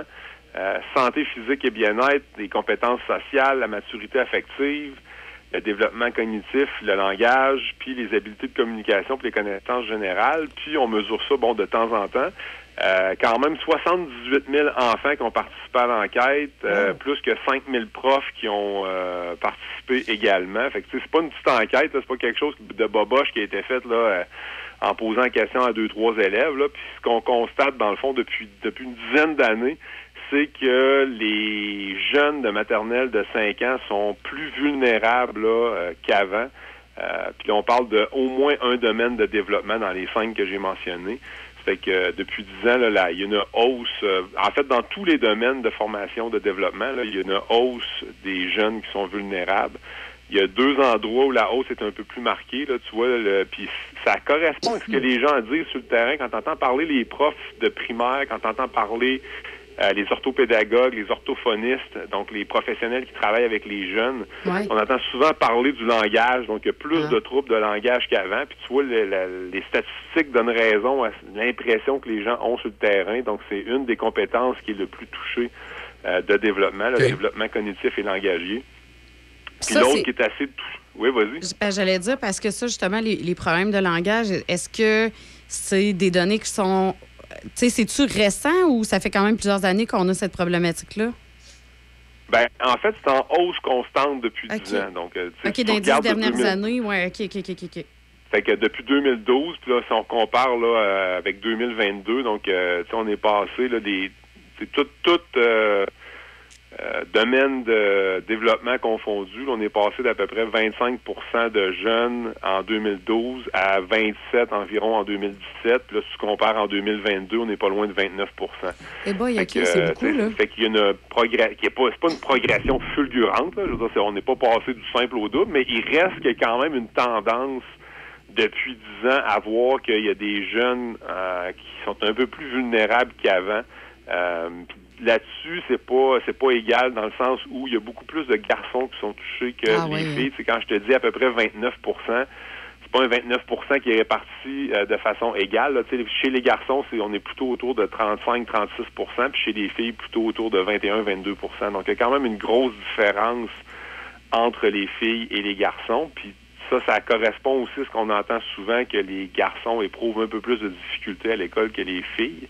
Oui. Euh, bon, c'est sûr que ça reste la maternelle. On s'entend que t'as pas un t'as pas un, un collant dans le front qui va te dire ben t'es vulnérable un peu en maternelle, fait que tu sais le reste de ta vie est, est voué à l'échec là. Fait que tu sais on, on prend le soin de le dire aussi dans l'enquête que bon ça veut pas dire que ces jeunes-là vont nécessairement avoir de la difficulté plus tard dans leur parcours scolaire. Mais il reste que c'est des jeunes où il faut se préoccuper de leur euh, de leur poursuite de leurs études parce que bon, évidemment, si tu as un domaine où tu es un petit peu vulnérable, ben peut-être que ça pourra te nuire un peu plus tard au primaire Ah ou oui, euh, puis ensuite au secondaire. Fait que ça reste des jeunes qu'il faut surveiller de près. Puis si c'est des jeunes qui ont besoin de services, puis c'est là que dans le contexte actuel, ça peut peut-être nous inquiéter parce qu'on n'est pas en surplus de services. Quand je parlais tantôt d'orthophonistes, d'orthopédagogues, Mhm. de psychoéducateurs, ben c'est certain que des fois dans le système, euh, c'est pas facile d'avoir ces services-là. Puis souvent, tu vas avoir des parents qui ont les moyens de se tourner vers le privé, donc vers des, des, des consultations dans des cliniques externes pour pouvoir accélérer le processus. Mais tu sais, ceux qui n'ont pas ces moyens-là, des fois, c'est pas facile d'avoir accès, exemple, à une orthophoniste. Ouais, non, parce que ton ça. enfant a un trouble du langage. tu sais, puis tu sais Mais même, euh, je te dirais que même au privé, là, parce que moi, j'ai mon plus jeune, il y a eu des troubles du langage, mais lui, c'est vraiment parce que on est passé du Nouveau-Brunswick au Québec, lui, parlant en anglais, là. Tu sais, OK. 0 à 5 ans, il était anglophone, cet enfant-là. Là. Fait que, oui, effectivement, quand il est arrivé en maternelle, ben tout de suite, ils nous ont contactés, puis que quand ils pointaient les couleurs, ben par exemple, au lieu de dire jaune, ils disaient que c'était yellow, tu sais, puis... C'est sûr que là, ça le suit encore. Il est encore au primaire, puis tout ça. Mais euh, on a essayé justement d'aller au privé, aller chercher, euh, parce que c'est ce qu'ils nous ont conseillé. Oui, il y avait du soutien à l'école, on a été chanceux. Mais je te dirais que le processus au privé, là, il, est, super long aussi parce que justement, étant donné que le service, soit il n'est pas disponible à l'école, ou soit, ben, tu sais, c'est ça, il y en a plusieurs qui vont, qui vont se tourner vers le privé. Fait qu'on se ramassait sur des listes d'attente, là. Fait que, tu sais, je- trouve que c'est difficile d'un bord ou de l'autre, finalement. Ouais, c'est ça, le contexte, euh, il, est, il, est- il est pas facile. Puis Ouais, moi, non. Je, l'ai vécu, mais il plus longtemps que toi, parce que toi, c'est plus récent là, de, de consulter au, au privé. Moi, je l'ai fait pour un de mes trois enfants, tu sais, quand il était... puis ça fait quand même un bon bout de temps. là, il est rendu en secondaire 3, le grand, là, fait Ouais. que ça fait un petit bout. Mais tu sais, quand il avait trois ans, trois ans et demi, euh, on s'est rendu compte qu'il y avait un retard de langage, puis qu'il parlait pas à la même vitesse que sa grande sœur. Si on se disait, bah, tu sais, c'est tel que tel. Mais quand le petit frère qui a deux ans, t'es en train de le rattraper, tu te dis, ouais, là, on a, on a un problème. Puis là, il était pas encore à l'école. Fait que tu te dis, bon, mais OK, on a les moyens, fait qu'on va consulter euh, une orthophoniste au privé. Mais à l'époque, ça fait quand même un bon bout de temps ce que je te dis là, tu sais, comme il y avait trois ans et demi, puis il y en a maintenant 15, là, donc ça fait plus que dix ans. Il n'y avait pas vraiment d'attente, donc ça, ça roulait quand même relativement bien, puis il a été pris en charge, pris en main là, euh, rapidement, puis de façon euh, assidue et constante. Fait que moi, j'ai pas vécu cette difficulté-là. Euh, mais je l'entends souvent, ce que tu me dis, je l'entends Oui. souvent, là, puis de plus en plus de la part de, de parents, puis tu sais, des parents qui sont capables d'aller vers le privé, mais que même là, euh, c'est pas facile d'avoir un rendez-vous, puis c'est pas facile d'avoir un suivi qui est régulier parce que bon, on manque de bras aussi. Euh, fait que c'est ça, c'est, c'est, c'est des problèmes qui sont pas euh, qui sont pas le fun pour les parents, puis euh, on veut ce qu'il y a de mieux pour nos enfants, puis on veut pas qu'ils prennent du retard. Fait que c'est toujours un petit peu inquiétant ces situations-là. Oui, effectivement. Et, parlant de parlant de privé, euh, il y en a beaucoup là, ce temps-ci ou de l'année qui commencent à magasiner les, euh, les écoles pour les années futures, pour que les jeunes puissent être soit dans le réseau euh, privé ou ben, réseau public, mais je pense c'est surtout le réseau privé qui est magasiné ce temps-ci de l'année. Ouais, ben c'est ça, c'est la grande séance de magasinage. Fait que ce qu'on parlait du, du dans le temps. Donc v'là 20 ans, 25 ans, ça existait plus ou moins. Là, pour- dans le temps que nous autres, on était peut-être un peu plus, euh, plus jeunes. Là, euh, bon, euh, si tu te posais la question, je vais-tu à la poly ou je vais à l'école privée? Puis là, ben, si tes parents avaient les moyens, tu te posais la question. Si tes parents n'avaient pas les moyens, tu ne posais pas la question. Ouais. Euh, ou, ou- mais ou- ou là, carrément, maintenant, ben, ou carrément, tu avais décidé que tu voulais pas y aller à cause de tes chums, là, qui étaient à un endroit ou à l'autre. Tout à fait. Bon, puis il y avait des portes ouvertes au, dans, souvent dans les collèges privés, mais c'était pas plus que ça. C'était un tour d'horizon de l'école. Puis là, maintenant, ben, avec la multiplication des programmes particuliers euh, au public, ben là, maintenant, les, les- les parents se promènent d'école en école. Fait qu'on fait le tour des écoles publiques, on va voir les écoles privées. Fait qu'on fait plusieurs séances de magasinage. On visite une école euh, A publique parce qu'elle elle offre tel ou tel programme. On va voir la suite la B parce qu'elle elle offre tel ou tel programme qui sont différents. Après ça, la C.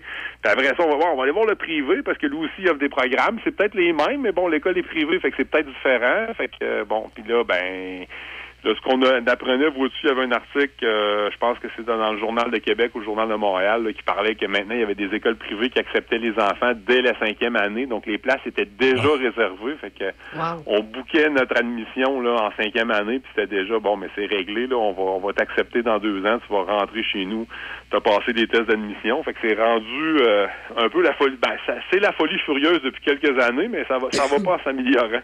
Non, non, non, effectivement. Et euh, ça me fait toujours un peu sourire parce que, tu sais, euh, euh, l'école privée n'est pas un gage de réussite. L'école privée peut avoir, peut avoir un pouvoir attractif s'il y a certains programmes qui sont donnés dans cette école-là qui ne sont pas disponibles dans des écoles publiques de votre quartier. Puis que vous avez préférence que votre jeune est là parce que lui, je sais pas, moi, je dis n'importe quoi, là, mais je sais pas, il tripe sur le basket, puis il y a un programme de basket qui est donné à l'école privée et qui n'est pas à l'école publique. Mais j'ai toujours trouvé qu'au niveau secondaire, euh, le cheminement académique, l'important, c'est que son jeune soit bien puis que son jeune euh, puisse avoir accès à, la matière ou au sport qui fait son bonheur. J'ai jamais vu d'école euh, secondaire être euh, vraiment prédéterminante pour, euh, pour l'avenir de, de- quelqu'un. C'est plus les cours par la suite qui vont suivre au cégep ou à l'université. Là, je peux comprendre qu'il y a certaines formations parfois au cégep ou à l'université qui vont être plus réputées dans un établissement qu'un autre, puis que là, des fois, l'intérêt d'aller dans un établissement privé peut, peut être présent. Ou des fois, ça peut simplement être le côté pratique. Moi, je me souviens quand, quand ma fille voulait aller en technique policière, si elle n'avait pas été acceptée à Garneau, puis elle avait juste été acceptée à Sherbrooke, mais j'aurais dit, essaye donc SNDF, voir, on va, on va te payer le cours à SNDF au privé, parce que, euh, tu sais, payer un appartement à Sherbrooke ou, euh, ou payer le cours privé à, à SNDF, ça s'en balance ça. pas mal, là, tu sais, c'est- c'est ça, là, Ouais, ben, c'est exactement. Toi, mon, mon, mon petit voisin, euh, je dis mon petit voisin, mais il est rendu grand. Là. Il- petit il voisin d'attente. grand, ouais. Ouais, il était sur la liste d'attente à Garneau en technique policière. Puis euh, finalement, il a décidé d'aller au CNDF parce que là, il était accepté. Tu sais, fait qu'à un moment donné, c'est un choix de carrière, c'est un choix de vie que tu veux faire. Fait que là, tu peux pas commencer à dire ouais, ben là, j'irai pas, euh, ou ça me tente pas, ou bon, euh, puis des fois, tu dis ben, je vais peut-être m'endetter, mais qu'est-ce que tu veux, c'est ça que je veux Ah, faire. après ça, je m'organiserai pour le rembourser parce que là, si je rentre pas là, je rentrerai peut- peut-être jamais, puis il va falloir que je fasse mon plan B, puis là, ben, j'ai une possibilité de faire mon plan A, euh, qui est exemple dans ce cas-là une technique policière. Euh, c'est ça, mais tu sais, il y avait un article, je pense, dans le journal euh, La Presse qui est sorti la semaine passée, puis c'est un peu, on le vit aussi, tu sais, il y a beaucoup d'écoles privées à Québec, il y a beaucoup d'écoles privées à Montréal. C'est probablement les deux régions, ben pas probablement, c'est les deux régions au Québec où le, le, le nombre, le pourcentage d'élèves qui vont au privé au secondaire est le plus élevé. Puis ça fait aussi qu'il y a certaines écoles dont les bassins se vident, là, Euh, tout dépendamment t'habites où, tu sais. euh, fait que là, les, les écoles publiques, des fois, il y a un taux de rétention sur leur territoire de 40 ou 50 ou 60% Puis bizarrement, des fois, tu as une école publique un peu plus loin qui a un taux de rétention de 80-85% euh, pour le même centre de service scolaire. Fait que tout dépendamment des quartiers, des fois, ou tout dépendamment, bon, euh, de ce qui se passe euh, aux alentours, ben, des fois, les élèves désertent une école publique euh, pour aller dans une autre école publique parfois, mais d'autres fois, ben, c'est pour aller au privé aussi. là. Oui, ouais, c'est ça. Et moi, je dirais simplement, parce que je, je l'ai trop vu, là, euh, c'est euh, envoyer vos enfants à l'école euh, publique ou privée, c'est votre choix à vous. Euh, mais quand vous prenez votre choix, prenez-le pour, euh, pour de, de- de- de- bonnes considérations de, votre jeune. Consultez-le aussi. Par- Parlez avec. là. Parce que euh, des fois, il y a des jeunes qui, euh, qui ont un cheminement scolaire qui, en bout de ligne, c'est pas tout à fait ce qu'ils voulaient faire, c'était pas mal plus papa puis maman qui ont poussé en arrière. là. Tu, tu comprends? Oui. ça, j'en ai vu en maudit. Ben, moi, j'en ai vu beaucoup. Là. Euh, je tombe dans une autre catégorie. Là. Ouais. Ben, j'ai enseigné longtemps de la chimie en cinquième secondaire, qui est un cours à option. Euh, souvent, les élèves vont prendre les maths enrichies, la chimie, la physique. Bon, puis tu sais, habituellement, quand tu prends ce, genre de package-là, c'est pour t'en aller en sciences nature au cégep. Là. Mais j'en avais toujours à chaque année qui prenaient un cours de chimie, puis aussi un cours de physique. Tu sais, puis pourquoi t'es là? Ben, c'est haussait les épaules en voulant dire ben j'avais comme pas le choix de prendre euh, les maths fortes puis la chimie puis la physique parce que bon j'étais comme j'étais obligé puis euh, pour m'ouvrir des portes ouais mais quelles portes? Ouais ben là la façon que tu me parles euh, pas sûr que tu ouvres les bonnes portes ça a pas l'air à t'intéresser ben ben d'aller en sciences nature que, Euh, c'est ça, tu sais, j'aurais pris option théâtre, mais ma mère voulait pas, là. Ben, c'est un peu ça, là, tu sais. Mes, parents m'ont dit que ça, ça donnerait rien, fait que j'étais mieux C'est de ça. prendre chimie physique, comme ça, ça allait peut-être me servir, ouais. Je te regarde, puis je pense pas que ça va te servir, là, tu sais. Je- je t'é- Je t'écoute me parler, puis je pense pas que ça va te servir, là, tu sais. Je pense que t'es venu faire du temps ici avec moi, puis t'es bien fin, puis je t'aime bien, mais je suis pas sûr que c'est la meilleure décision, là. Oui, mais j'avoue que tout ce que tu viens de dire, là, c'est exactement ça que j'ai fait, moi. Moi, je me disais, je vais prendre tout. C'est exactement ça. Je me suis dit, je vais tout prendre, là, tu sais, puis advienne que pourra. Au moins, j'aurai tout ce qu'il faut, Puis là. regarde ce que t'as abouti. J'ai abouti d'une station de radio. Tu y penses-tu? Tu fais ça pour rien? finalement, t'aurais dû prendre option théâtre, hein, quand tu y repenses. Ouais, c'est ça.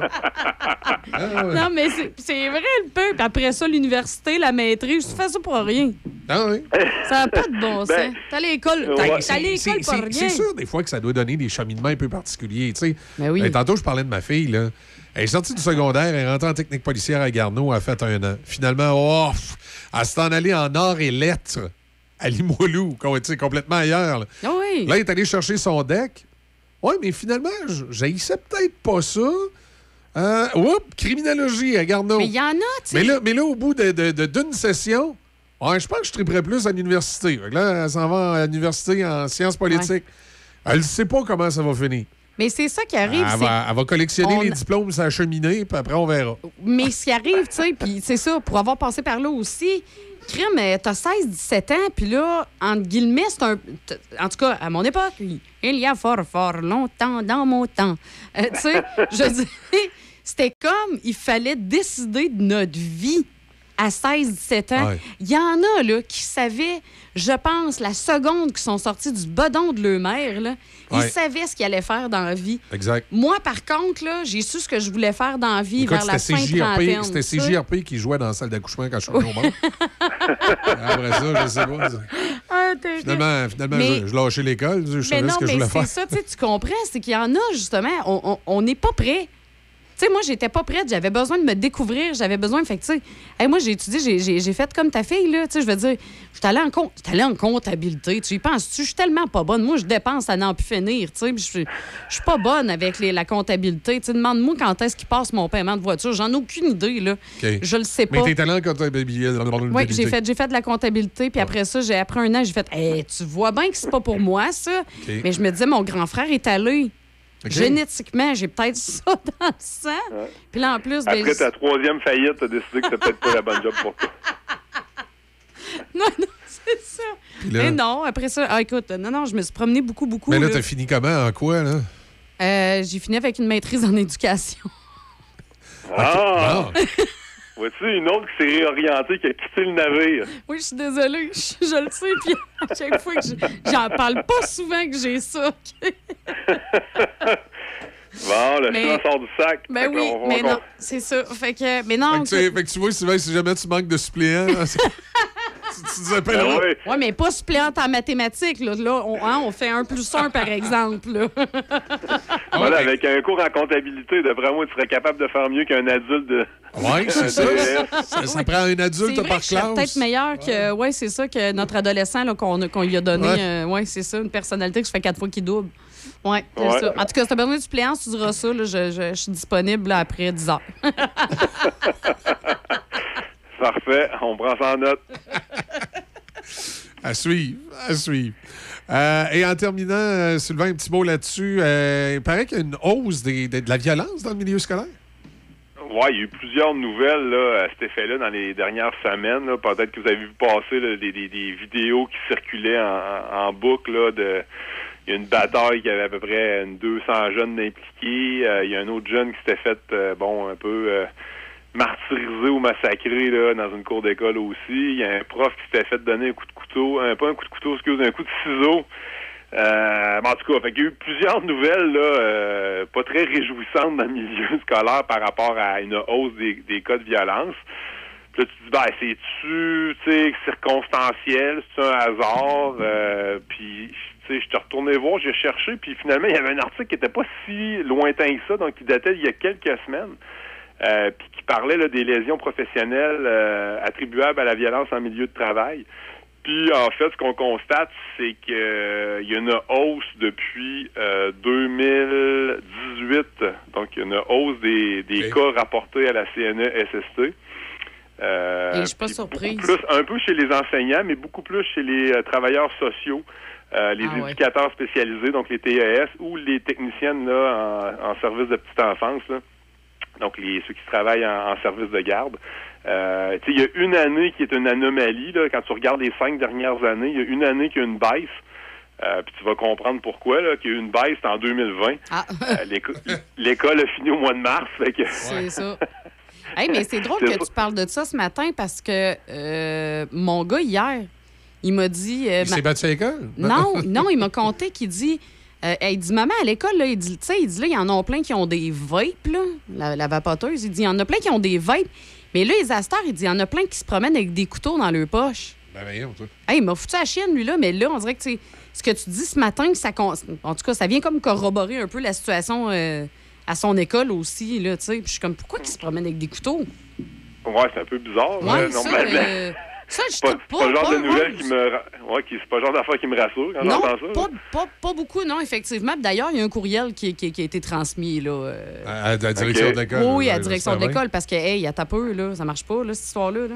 Ah, effectivement. Ben, tout à fait, là. Je veux dire, euh, ben, de toute façon, c'est illégal d'avoir une Ben arme, oui. une arme blanche euh, dans une école, là, peu importe l'école. là.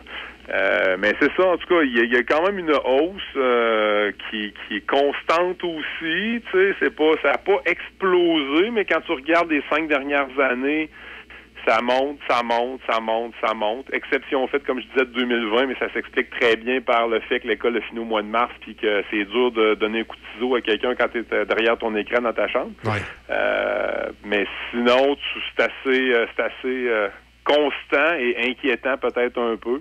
Donc, est-ce que c'est euh, puis surtout les deux, deux trois dernières années, euh, fait qu'est-ce que c'est attribuable au, au confinement, au fait que les jeunes ont, ont été sortis de l'école, qu'il y en a qui sont passés, qui ont passé beaucoup de temps à la maison, qu'il y a eu moins de socialisation. En tout cas, il y a plusieurs hypothèses possibles. C'est sûr qu'on n'aura pas les réponses dans les prochaines semaines, mais probablement que dans les prochains mois ou les prochaines années, il y aura euh, probablement quelques études ou quelques enquêtes qui viendront nous donner des renseignements là-dessus, mais il y, a un, y a un, il y a un constat qui doit se faire, puis on doit être préoccupé à ce moment par rapport à ça. OK. On va suivre ça. Yes, Fait que là-dessus, Sylvain, ben merci beaucoup. Ça m'a fait plaisir. Bonne semaine. Ça va être maintenant l'heure d'aller travailler. Ben, oui, vas-y, on est, on est derrière toi, on Bon, t'encourage. on t'encourage, on pense pas. à toi. T'es bon, t'es capable. euh. Je vais aller apprendre à mes plaît. Élèves à compter. Oui, c'est une bonne idée, ça. Salut, Sylvain. Bye, bonne semaine. bonne semaine, bye bye. Sylvain Dancause, donc, avec nous comme ça pour euh, la chronique euh, du monde scolaire le, le lundi. Et euh, puis, effectivement, il y a toujours des, euh, des éléments hein, qui, euh, qui viennent jouer. euh. Euh, oui, effectivement. Puis là, ben, c'est ça. la violence, pas. euh, pas Non, c'est c'est très Ouais. inquiétant parce que, tu sais, veux, veux pas. euh, OK, pas à, à 100 mais quand tu envoies tes enfants à l'école, que ce soit au primaire, secondaire, euh, tu as quand même une espèce de base que tu dis va être en sécurité là-bas, pareil, tu sais, mais pas, bon, pas à 100% comme je le dis. Reste que là, de voir ça, le taux de violence qui augmente. Puis il y a des vidéos qui ont été publiées. J'ai vu Ouais. ça euh, récemment. là. C'est en fin de semaine que j'ai vu ça, une bagarre. euh, je pense que au Saguenay que ça, Ah ouais, que ça a viré ça- solidement au vinaigre. Là. Ouais, non, c'est c'est pas le fun. C'est pas le fun en tant que parent de voir ça. Exact. On fait une pause, ben même pas, on va aller tout de suite aux nouvelles. On a pris du retard, puis on revient.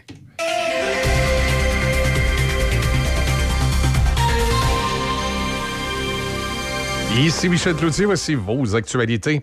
Plus d'un million de personnes ont fui leur foyer la semaine dernière dans la bande de Gaza en prévision de l'invasion attendue des forces armées israéliennes qui devrait mener incessamment une attaque terrestre pour éliminer les dirigeants du Hamas.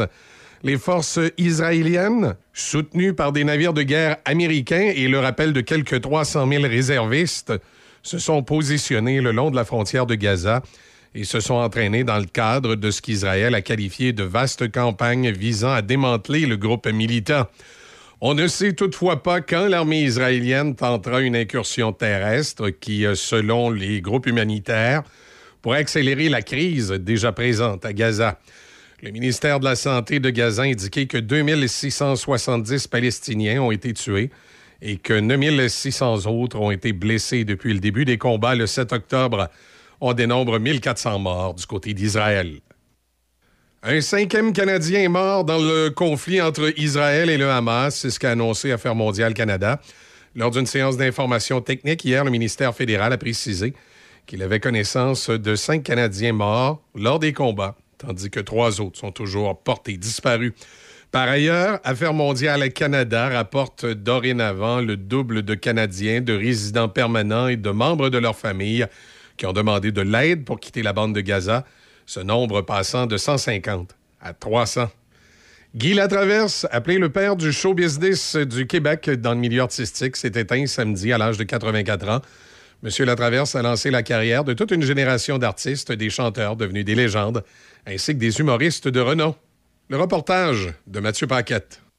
Né en 1939 à Chicoutimi, Guy Latraverse s'est implanté dans le milieu culturel alors qu'il avait seulement 23 ans en inventant son propre métier, celui de producteur de spectacles. Au cours de sa carrière, il a mis en place un réseau de salles pour les tournées de ses artistes, un parcours qui est toujours utilisé aujourd'hui. Parmi les artistes qu'il a pris sous son aile, notons Claude Léveillé, Jean-Pierre Ferland, Robert Charlebois, Diane Dufresne, Louise Forestier et Yvon Deschamps, entre autres. Il a aussi cofondé la Disque et les Francopholies de Montréal. Outre ses importantes contributions à l'industrie culturelle du Québec, Guy Latraverse a été impliqué auprès de l'organisme Revivre, aujourd'hui appelé Relief, afin de démystifier le trouble bipolaire, une maladie dont il était atteint. Ici Mathieu Paquette de la presse canadienne.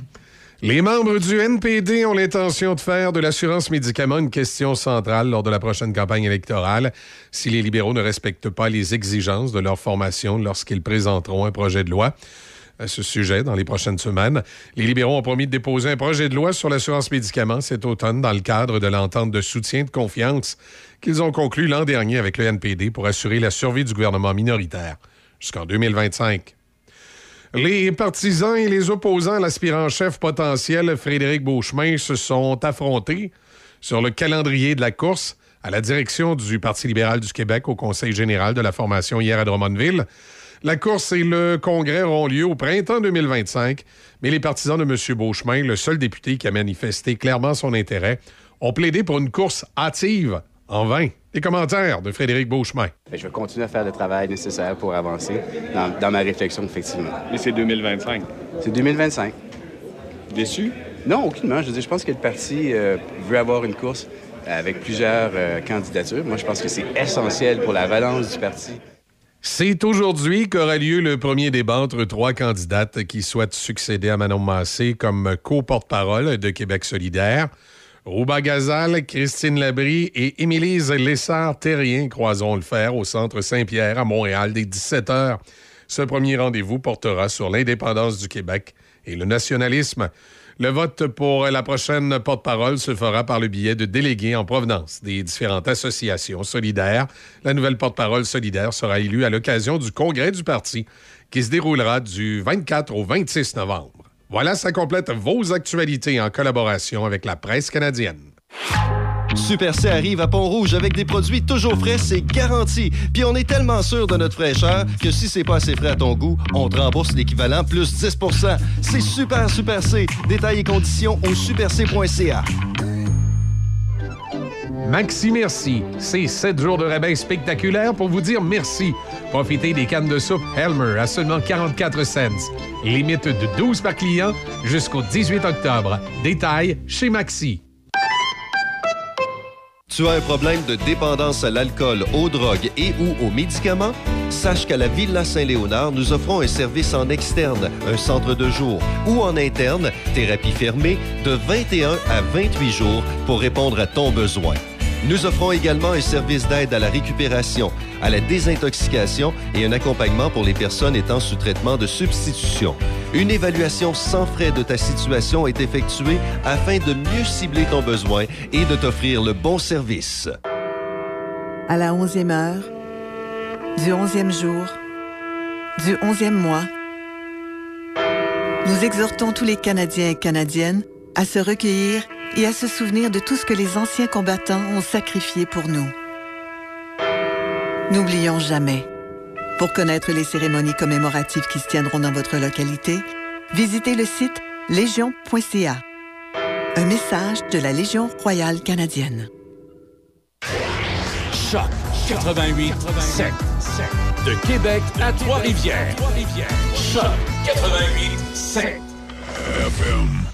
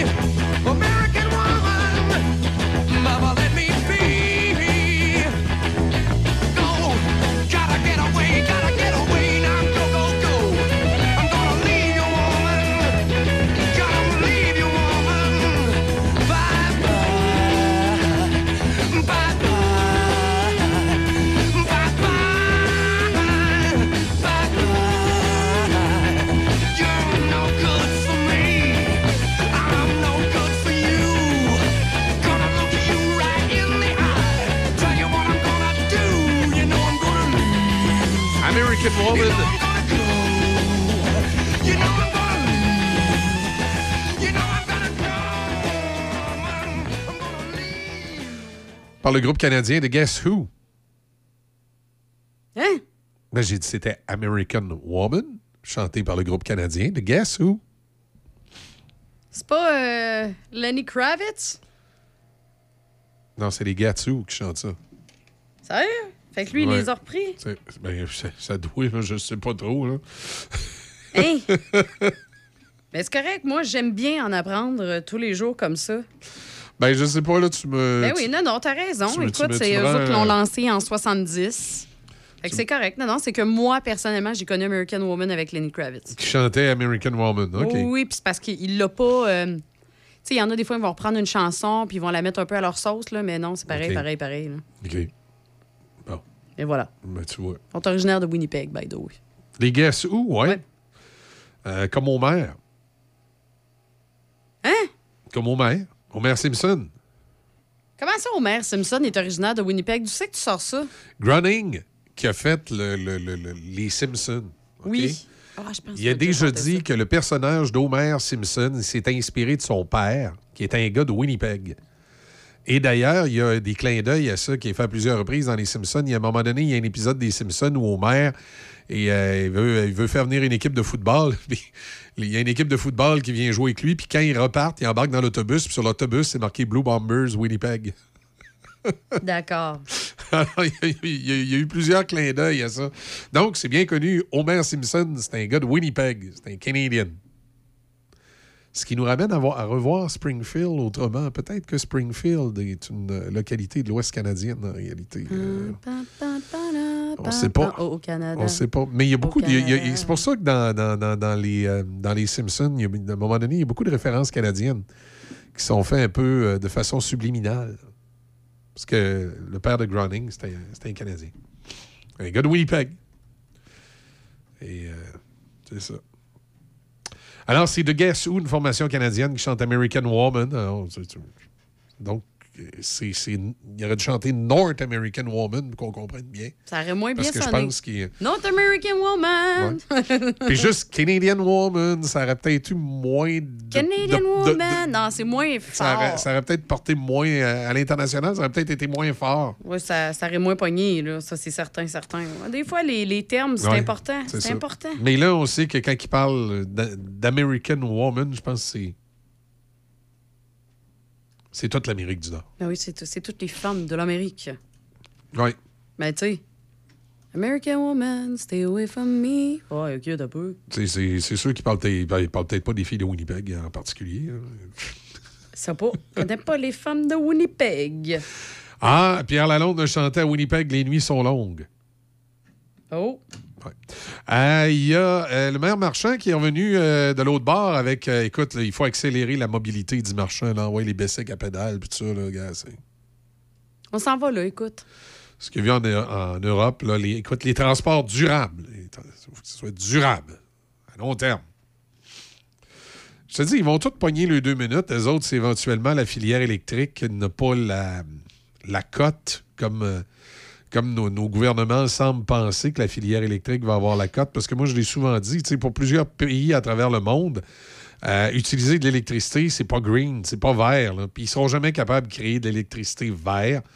Euh, à part avec le nucléaire, mais encore là, avec tous les risques que ça comporte, c'est dans un pays où on n'a pas la, je te dirais, toute la capacité d'assurer des normes nucléaires de haut niveau. Ce qui fait qu'à un moment donné, ça va peut-être être un combustible alternatif. Au lieu d'être de l'essence, ça va être un combustible alternatif vert. Maïs? L'éthanol, peut-être. Je sais pas. Tu sais, les chercheurs continuent, là. Euh, je pense que dans l'industrie de l'automobile, on ne s'est pas arrêté là, à dire Ah, mais maintenant que le char électrique existe, on arrête de, de- de- de chercher des alternatives. Oui. Écoute, les chercheurs cherchent tellement sur à peu près n'importe quoi. Écoute, euh, j'ai vu en fin de semaine qu'il y avait des scientifiques qui avaient enfin réussi à décoder le langage des poules. Le langage des poules.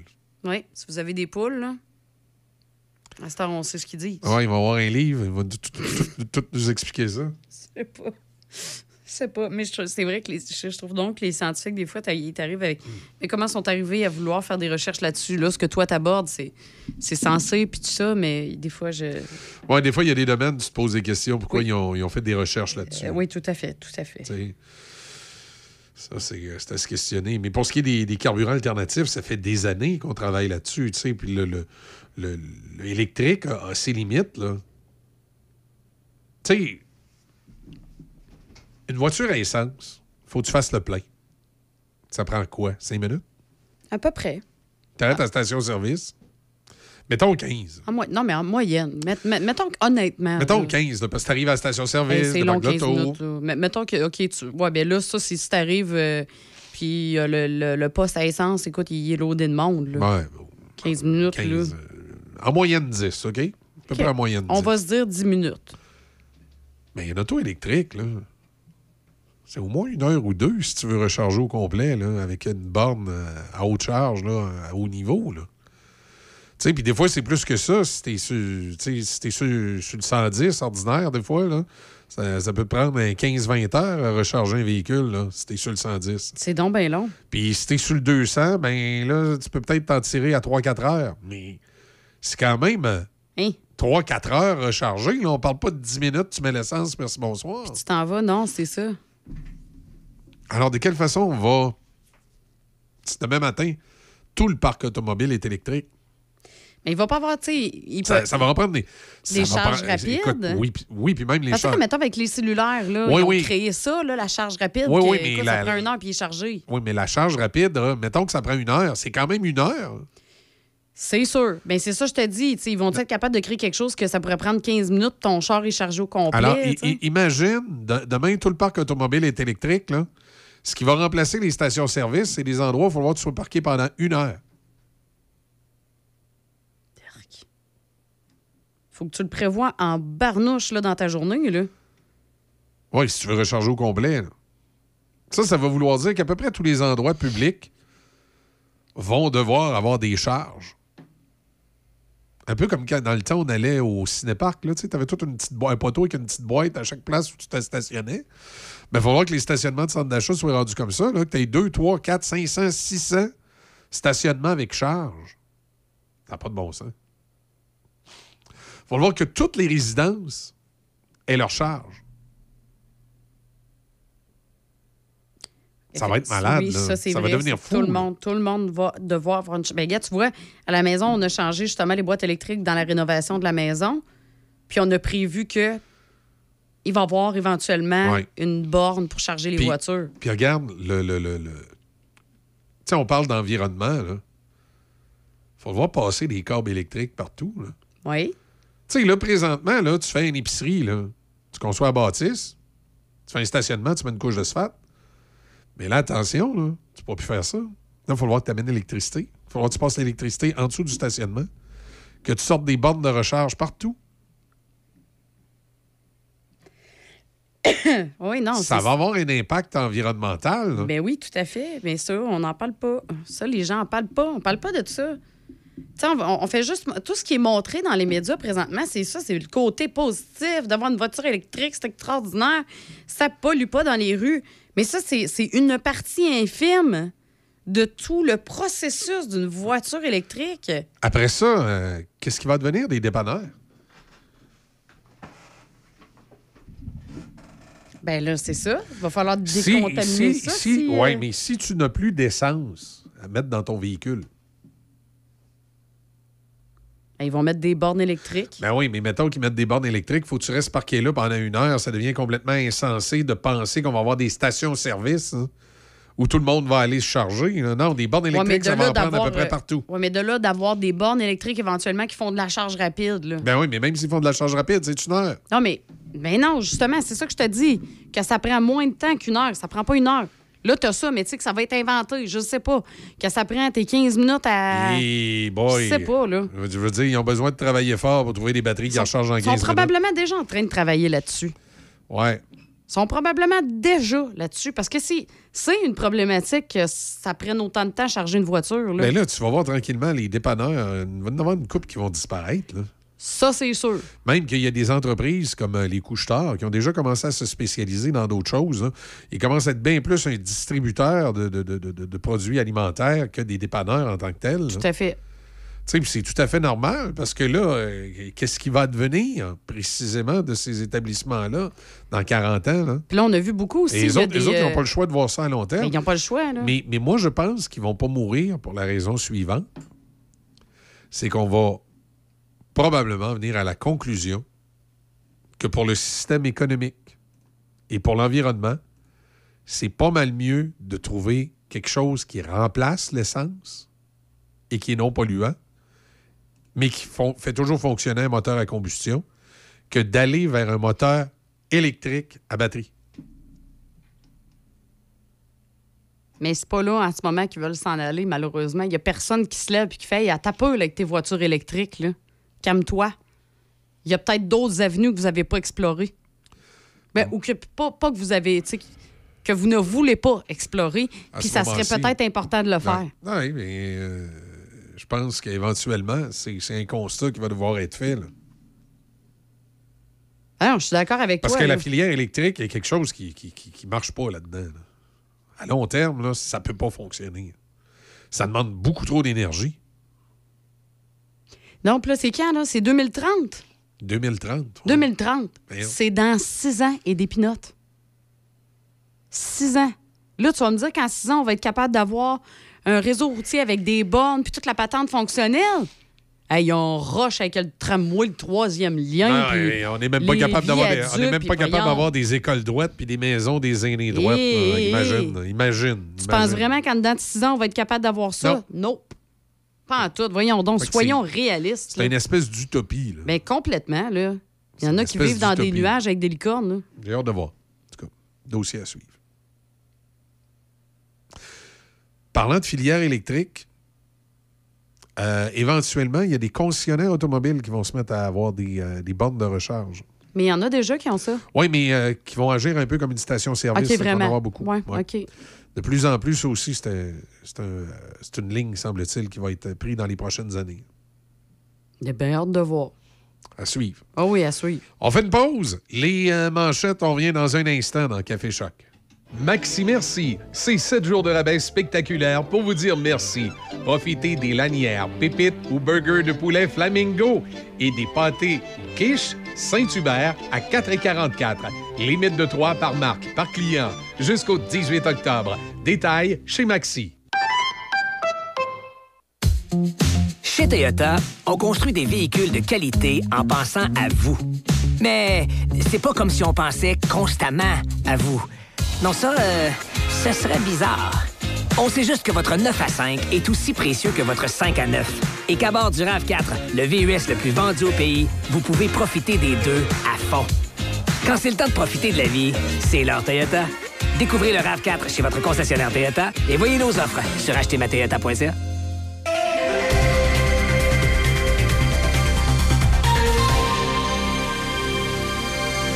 Ici Michel Cloutier, voici vos manchettes. Plus d'un million de personnes ont fui leur foyer la semaine dernière dans la bande de Gaza en prévision de l'invasion attendue des forces armées israéliennes qui devraient mener incessamment une attaque terrestre pour éliminer les dirigeants du Hamas. Il y a les membres du nouveau Parti démocratique en congrès qui ont l'intention de faire de l'assurance médicaments une question centrale lors de la prochaine campagne électorale si les libéraux ne respectent pas les exigences de leur formation lorsqu'ils présenteront un projet de loi à ce sujet dans les prochaines semaines. En congrès en fin de semaine, les néo-démocrates ont été clairs. Ils mettraient fin à leur entente avec le PLC pour les maintenir au pouvoir jusqu'en 2025 s'ils n'obtiennent pas ce qu'ils recherchent en matière d'assurance médicaments. Congrès du Parti libéral du Québec, les partisans et les opposants de l'aspirant chef potentiel Frédéric Beauchemin se sont affrontés sur le calendrier de la course à la direction du parti au Conseil général à Drummondville. La course euh, et le congrès auront lieu au printemps 2025, mais les partisans de M. Beauchemin, le seul député qui a manifesté clairement son intérêt, ont plaidé pour une course hâtive en vain. Et c'est aujourd'hui qu'aura lieu le premier débat entre trois candidates qui souhaitent succéder à Manon Massé comme co-porte-parole de Québec solidaire. La nouvelle porte-parole solidaire sera élue à l'occasion du congrès du parti qui se déroulera du 24 au 26 novembre. Dans le monde du sport, Quentin Miller, l'espoir du Canadien de Montréal, a bien fait dans le match des Saguenayens chez Chicoutimi contre les remparts de Québec. Les Saguenayens l'ont bombardé de 19 lancés, mais les remparts l'ont remporté 4 à 3 en fusillade. L'espoir du Canadien était parfait face aux trois patineurs envoyés sur la glace pour la séance de tir de barrage. Également, il n'a cédé que trois fois sur 36 lancés au cours des quatre périodes de la rencontre pour mériter la troisième étoile. Au baseball, les Rangers du Texas ont remporté leur premier match de finale de la Ligue américaine 2 à 0 dimanche soir. Au football, le Québécois Benjamin Saint-Just a réussi sa toute première interception en carrière et dans les Commanders de Washington à vaincre les Falcons d'Atlanta 24 à 16. Le journaliste Claude Bédard, un pilier du Journal de Québec, il a été à la direction des euh, sports du journal pendant 28 ans et décédé en fin de semaine, subitement à l'âge de 86 ans. Monsieur Bédard avait également été fortement impliqué dans l'arrivée des Nordiques de Québec. Présent dans le journal, à la radio et dans le monde des médias de la capitale, Claude Bédard était un pilier du monde sportif et journalistique. Voilà, ça complète vos actualités en collaboration avec la presse canadienne. Ça fait déjà 25 ans que la grande famille des marchés tradition est dans votre quotidien. Pour souligner l'événement, on vous invite à participer au concours 25 ans au cœur du quartier en collaboration avec Aliments du Québec. Vous pourriez gagner un million de points Saint de plus. Pour participer, achetez un produit identifié par l'un des logos Aliments du Québec et présentez votre carte Saint de plus à la caisse. On est fiers de célébrer avec vous parce que vous aussi, vous faites partie de la famille. Jusqu'au 1er novembre 2023, aucun achat requis. Valide dans les marchés tradition du Québec. Détails à marchétradition.com. Choc météo. Ça va devenir alternance de soleil et nuages tantôt. Pour l'instant, c'est euh, des nuages, 30% de probabilité d'averse, maximum de 13. Ce soir, cette nuit, nuageux. On parle de minimum de 6. Demain mardi, généralement ensoleillé, maximum de 15. Présentement, on a 9 degrés. Du côté de Pont-Rouge. Musique de noir, silence. Et euh, on a le, moment de le drôle de planète qui s'en vient dans. drôle- Drôle de monde qui s'en vient dans quelques instants. Voilà. Choc 88 7.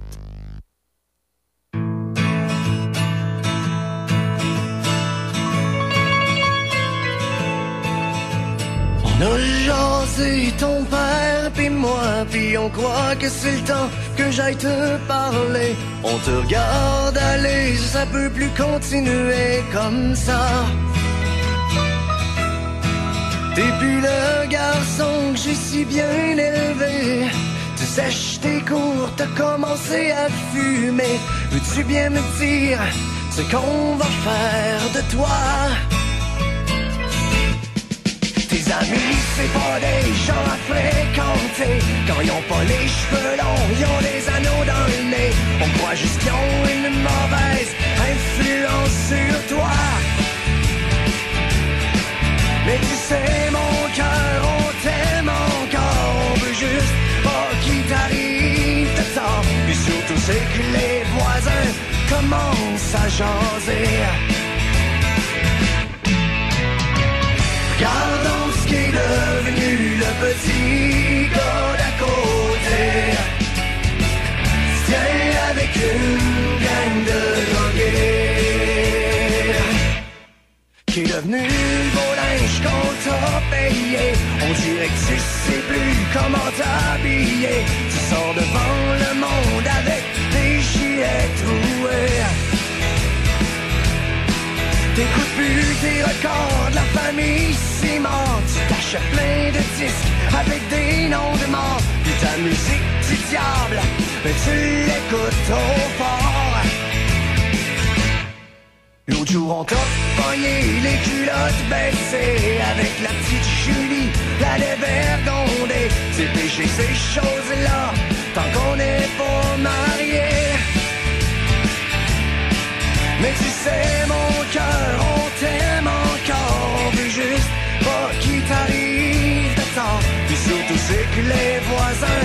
commencent à jaser.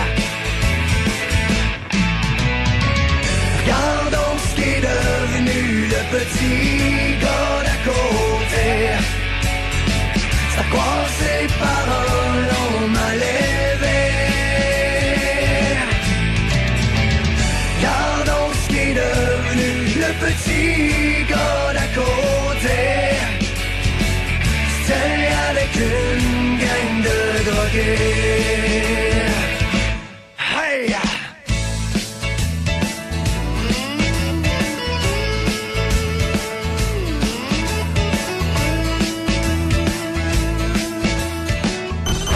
Café Choc.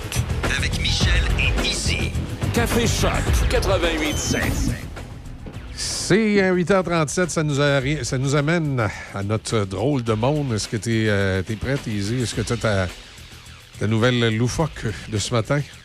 Pas loufoque, mais je vais informer les gens. OK.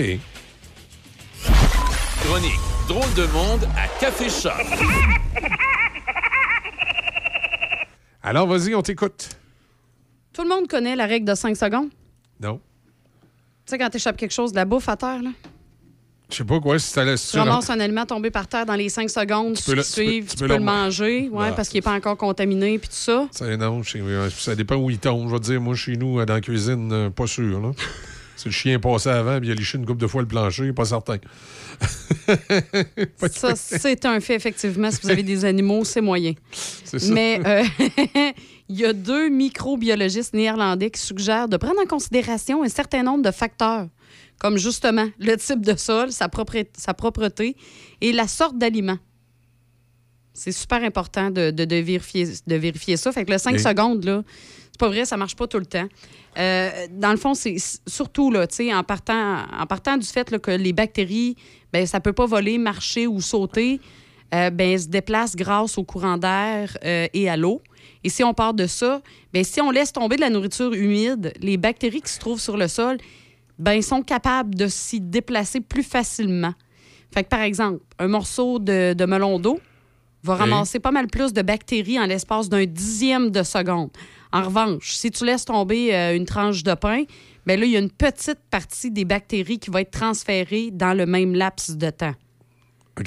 Fait que là, ben, c'est ça. Il y a des chercheurs de l'université américaine euh, Rutgers qui ont déposé durant une seconde et cinq minutes des aliments sur différents types de sols dans le cadre d'une expérience pour examiner le nombre de bactéries qu'ils contenaient. Puis ils ont observé que ce qui est renversé sur le sol est plus déterminant que la durée pendant laquelle il y reste. D'où la conclusion que la règle de 5 secondes ne s'applique pas à la nourriture humide. Ah, oh. Fait que c'est vraiment, tu sais, le 5 secondes, là, c'est selon ce que vous échappez à terre, finalement. Puis comme je l'ai mentionné au début, là, la propreté, le type de sol, euh, puis c'est ça. C'est vraiment la sorte d'aliment qui est important euh, à, à- à vérifier. Sinon, euh, une autre petite nouvelle, côté, euh, ben, c'est très nostalgique. OK. Ben, c'est que les magasins Best Buy vont cesser de vendre des DVD et des Blu-ray dès 2024. OK. Parce que, ben, étant donné la popularité justement des plateformes de visionnement en ligne, puis l'achat de versions numériques des films, ben, les DVD et les Blu-ray bon, vont, vont devenir bientôt désuets comme les cassettes. VHS. C'est ça. Il y a juste en ce moment, là, il y a juste 30% des Américains qui regardent toujours des films Des en films DVD en, ou en en, DVD Blu-ray. en Blu-ray. ouais. Oui, on a pu. Fait que c'est, c'est, c'est, c'est- ça va être C'est une autre technologie. Merci, bonsoir. Maintenant, Un autre. On euh, est parti, on a lâché le, le, le bêta, les VHS. Les VHS, les, Là, c'est euh, DVD, les DVD. Blu-ray. Ouais. C'est fini. C'est fini. C'est une époque, une autre époque qui, euh, qui se termine. Ça, c'était le grand drame quand les Blu-ray avaient commencé dans les clubs vidéo. Mais il y avait une autre affaire. Tu sais, les Blu-ray, là, la cassette était bleue, puis il y en avait une ouais. rouge. Tu souviens-tu de la rouge? Ouais, ça n'a pas je me souviens fonctionné, pas trop, ça. trop. Euh, ce que je sais, euh, c'est que je- dans ma tête, je m'étais dit, ça sert à quoi? Justement, je me dis, c'est une technologie qui va disparaître rapidement. Puis effectivement, je sais pas quand est-ce que ça a sorti. Ouais, ça a peut-être une dizaine d'années, pas plus que ça, 10-15 ans. Ben, peut-être un peu plus, mais les gens n'ont pas, ont pas ont- on n'a pas switché tout de suite au Blu-ray. je veux dire, tout le monde avait son DVD à la maison. là. On dit, on va pas, euh, on va pas aller au Blu-ray tout de suite. là. Commercialisé le 20 juin 2006. Ouais, c'est ça. Ça a été commercialisé en 2006. Puis je te dirais que les gens ont eu vraiment besoin là, euh, d'un Blu-ray à la maison. Euh, 2013-2014. Oui, c'est ça, parce que c'est vraiment, c'est pour ça que je l'ai précisé, Parce ça a été tu- tu- Tu commercialisé. sais, tu te souviens, on arrivait dans, un- dans un club vidéo, là, à l'époque, il y en avait encore. Oui. Puis tu avais encore des rangées de DVD standards. Oui, ben oui, ben oui. de Ben, Blu-ray pour eu le l'époque aussi qu'à peu, il y avait encore le VHS, puis à côté, il y avait le DVD Ouais, aussi, là, ouais, tu sais. aussi. Mais tu sais, c'est plate parce que ça, honnêtement, c'est une époque qui c'était le fun. Ça rendait une soirée cinéma à la maison. Oui, aller au club vidéo, oui. Ouais, oui, t'arrivais là, ça sentait le popcorn. Ben oui. euh, Il y avait plein de monde. Puis là, tu te demandais, est-ce que le film que moi, je vais écouter, il va-tu être encore disponible? Mhm. Ou va falloir que je me rabatte sur un autre film que je me fous complètement? Oui, mais des fois, ça nous faisait faire de belles découvertes. Oui, oui. Puis des fois, non. Parce que moi, ça, je me souviens d'une fois, justement, euh, je voulais écouter un film, je me souviens plus c'est quoi. Puis finalement, il l'avait plus. Puis là, je check un petit peu plus bas, puis il y avait Twilight. Bah. Fait que là, on écoutait Twilight. C'était pas tant une belle Non, découverte. Je suis ça pour les fans de Twilight. là. Ben, moi, j'avais fait une belle découverte. Une fois, j'étais arrivé dans le club vidéo, puis le film que je voulais était plus là. Puis euh, j'ai loué euh, Fargo. Fargo, hey. Hey, C'était un Moses de bon film. Ah, c'est sûr que ça, ça c'est une belle découverte. Là, mais Twilight, là, t'as pas eu. Là. Mais là, maintenant, tu t'installes devant ta télévision, tu prends ta télécommande, tu regardes les c'est- nouveautés. C'est ça, c'est c'est exact. c'est- c'est- Puis c'est facile, tu sais, je veux dire, tu vas recommander des films au monde ou des séries, puis le soir même, ils sont là, puis ils pitonnent sa télé, puis ah ouais, bonsoir. Exact. C'est fait. Puis tu sais, je te dirais même encore, tu sais, plus loin que ça, on a euh, la légalité de ça, par exemple, je sais pas, là, fait que je Ouais. m'avancerai pas trop là-dessus. La télévision qui est IP, IP maintenant, tu sais, je veux dire, tu as accès à des films qui sont en salle Ouais, ça présentement. dépend- ça dépend du type de télévision IP auquel tu as accès. Oui, non, c'est ça exactement, mais il y en a que c'est ça, tu sais, que, que, que même, ça vient même enlever Ouais, le, trip d'aller au cinéma. mais- ça, mais- c'est plate, mais- là. mais présentement, tu as des films en salle aussi que tu peux accéder sur Amazon Prime. Oui, ça, mais, oui, mais ça, c'est volontairement. Faut. Oui, oui, Ouais, c'est ça. Puis t'es payé, tu sais, je veux Oui, dire. tu- mais j'ai fait le calcul l'autre fois. Là. Je vais te dire, aller au cinéma, là. Tu vas au cinéma 4-5, là, popcorn, liqueur, puis tout, là. Sais-tu que le film, sur le coup, quand tu regardes sur euh, ta plateforme Amazon à 22$, piastres, il a l'air cher? Mais en vrai. Euh, euh, mais en vrai, quand tu commences à calculer ça, là, euh, ça peut être intéressant. si. Je te, je te dirais que je lâcherais pas le cinéma complètement parce qu'il y a l'effet grand écran. Il y a des films que vraiment tu veux voir sur grand écran, euh, que ça te prend une salle de cinéma pour le vivre. Mais, mais maintenant, je pense qu'on va de plus en plus au cinéma pour une expérience, plus que pour le film en tant que tel. euh, complètement. Et ça, je, je serais curieux de voir jusqu'à quel point euh, les propriétaires de cinéma l'ont compris et qu'ils s'adaptent probablement dans le choix des films qu'ils font. Surtout quand tu as moins d'écran. Je pense ici au cinéma Alouette, ils ont, je pense c'est deux salles. Donc, à un moment donné, il faut que tu choisisses bien tes deux films. Euh, donc, tu, dois, dans le choix des films que tu fais et dans ce qu'il y a autour de tes films, c'est-à-dire euh, tout, tout- ton, ton marketing, ton staff, comment tu accueilles les gens, comment tu comment ça se passe dans Eh ton oui, cinéma? ça- ça devient Parce que de, une de plus en plus, là. le cinéma, tu vas là pour l'expérience, tu vas pas là nécessairement pour le film en tant que tel. Oui, il y a certains, comme je dis, il y a certains types de films qui se prêtent mieux au grand écran, là, c'est ceux-là qui doivent être favorisés, Mhm. mais c'est- ça fait partie de l'expérience. Tu sais, c'est sûr, tous les, les films, là, euh, Mégalodon, puis euh, euh, les, les films catastrophes, et si tu vas voir ça au cinéma, là, tu sais. Ah oui, parce que ça n'a pas le même effet pantoute. Ah. là. Tu sais, C'est bien plus trippant. Là. Mais pour le, le- le- le trailer policier, je vais te dire, bien franchement, ça, euh, faire venir à la maison. Oui, là. petite comédie romantique aussi. Oui, oui, euh, comédie romantique. euh, tu, euh, tu sauves, euh, tu sauves pas mal. là. Sac de chips, sac de popcorn, la liqueur, puis le billet d'entrée. là. Même si le film est 22$ piastres sur Amazon, là, Non, non, c'est ça. c'est d'autres choses. C'est d'autres choses. Écoute, euh, Moi, je vais te parler de 12 jeux d'horreur terrifiants pour, euh, auxquels jouer à l'Halloween. pour vrai? Ben oui! Oh, que là, tu m'intéresses énormément. Ah, mais là, il faut que tu aies les plateformes puis tu les aies. Alors, voici les 12, Ah, euh, les 12 jeux. Alors, le premier, c'est Resident Evil Village, qui est, semble-t-il, sur la PS4, PS5 et la Xbox. La Nintendo Switch également. C'est ça Switch aussi, Resident Evil? Je Ouais, savais même pas. ouais. Dead by Daylight. Je sais pas précisément c'est quoi. Ça, c'est PS4, Xbox One, euh, la Nintendo Switch, PC mobile. Euh, c'est une compagnie de Montréal qui a développé ce jeu-là. C'est un multijoueur le, où un joueur est le tueur et les autres sont les proies. c'est particulier. Hein? Outlast 1 et 2 sur la PS4, la Xbox One et la Nintendo Switch. Et même pas sa PS5. Little Nightmare 2. Little, Nightmares. Ah, je l'ai mal prononcé. Night-. Nightmares, faut dire, OK. Little Nightmares. Oui, mort, c'est francophone. Little Nightmares 1 et 2 Sur PS4, Xbox One, Nintendo Switch et euh, PC mobile. Alien Isolation. Ça a l'air bizarre. hein? Euh, basé sur la franchise Alien. Alien Isolation est un jeu de survie où le danger est euh, constant. Euh, la fille de Ripley devra survivre dans une atmosphère imprévisible. Ah, ça peut être intéressant, ça. Soma, PS4, Xbox One, un jeu d'horreur de science-fiction. Vous devez explorer des installations de recherche sous-marines et bien sûr, ben, vous découvrez des affaires un petit peu flyées. Ensuite, euh, Amnesia The Bunker. La série Amnesia est l'une des plus aimées du monde des jeux d'horreur et ce n'est pas pour rien. Le premier Amnesia The Dark Descent vous donne réellement l'impression de virer fou. Le début est un peu, euh, un peu lent, mais l'horreur est au rendez-vous. Alors voilà, ça c'est sur la PS4 et la Xbox One. Dead Space sur la PS5 et la Xbox Series X. Liar of Feed. Euh, Layers of Fear.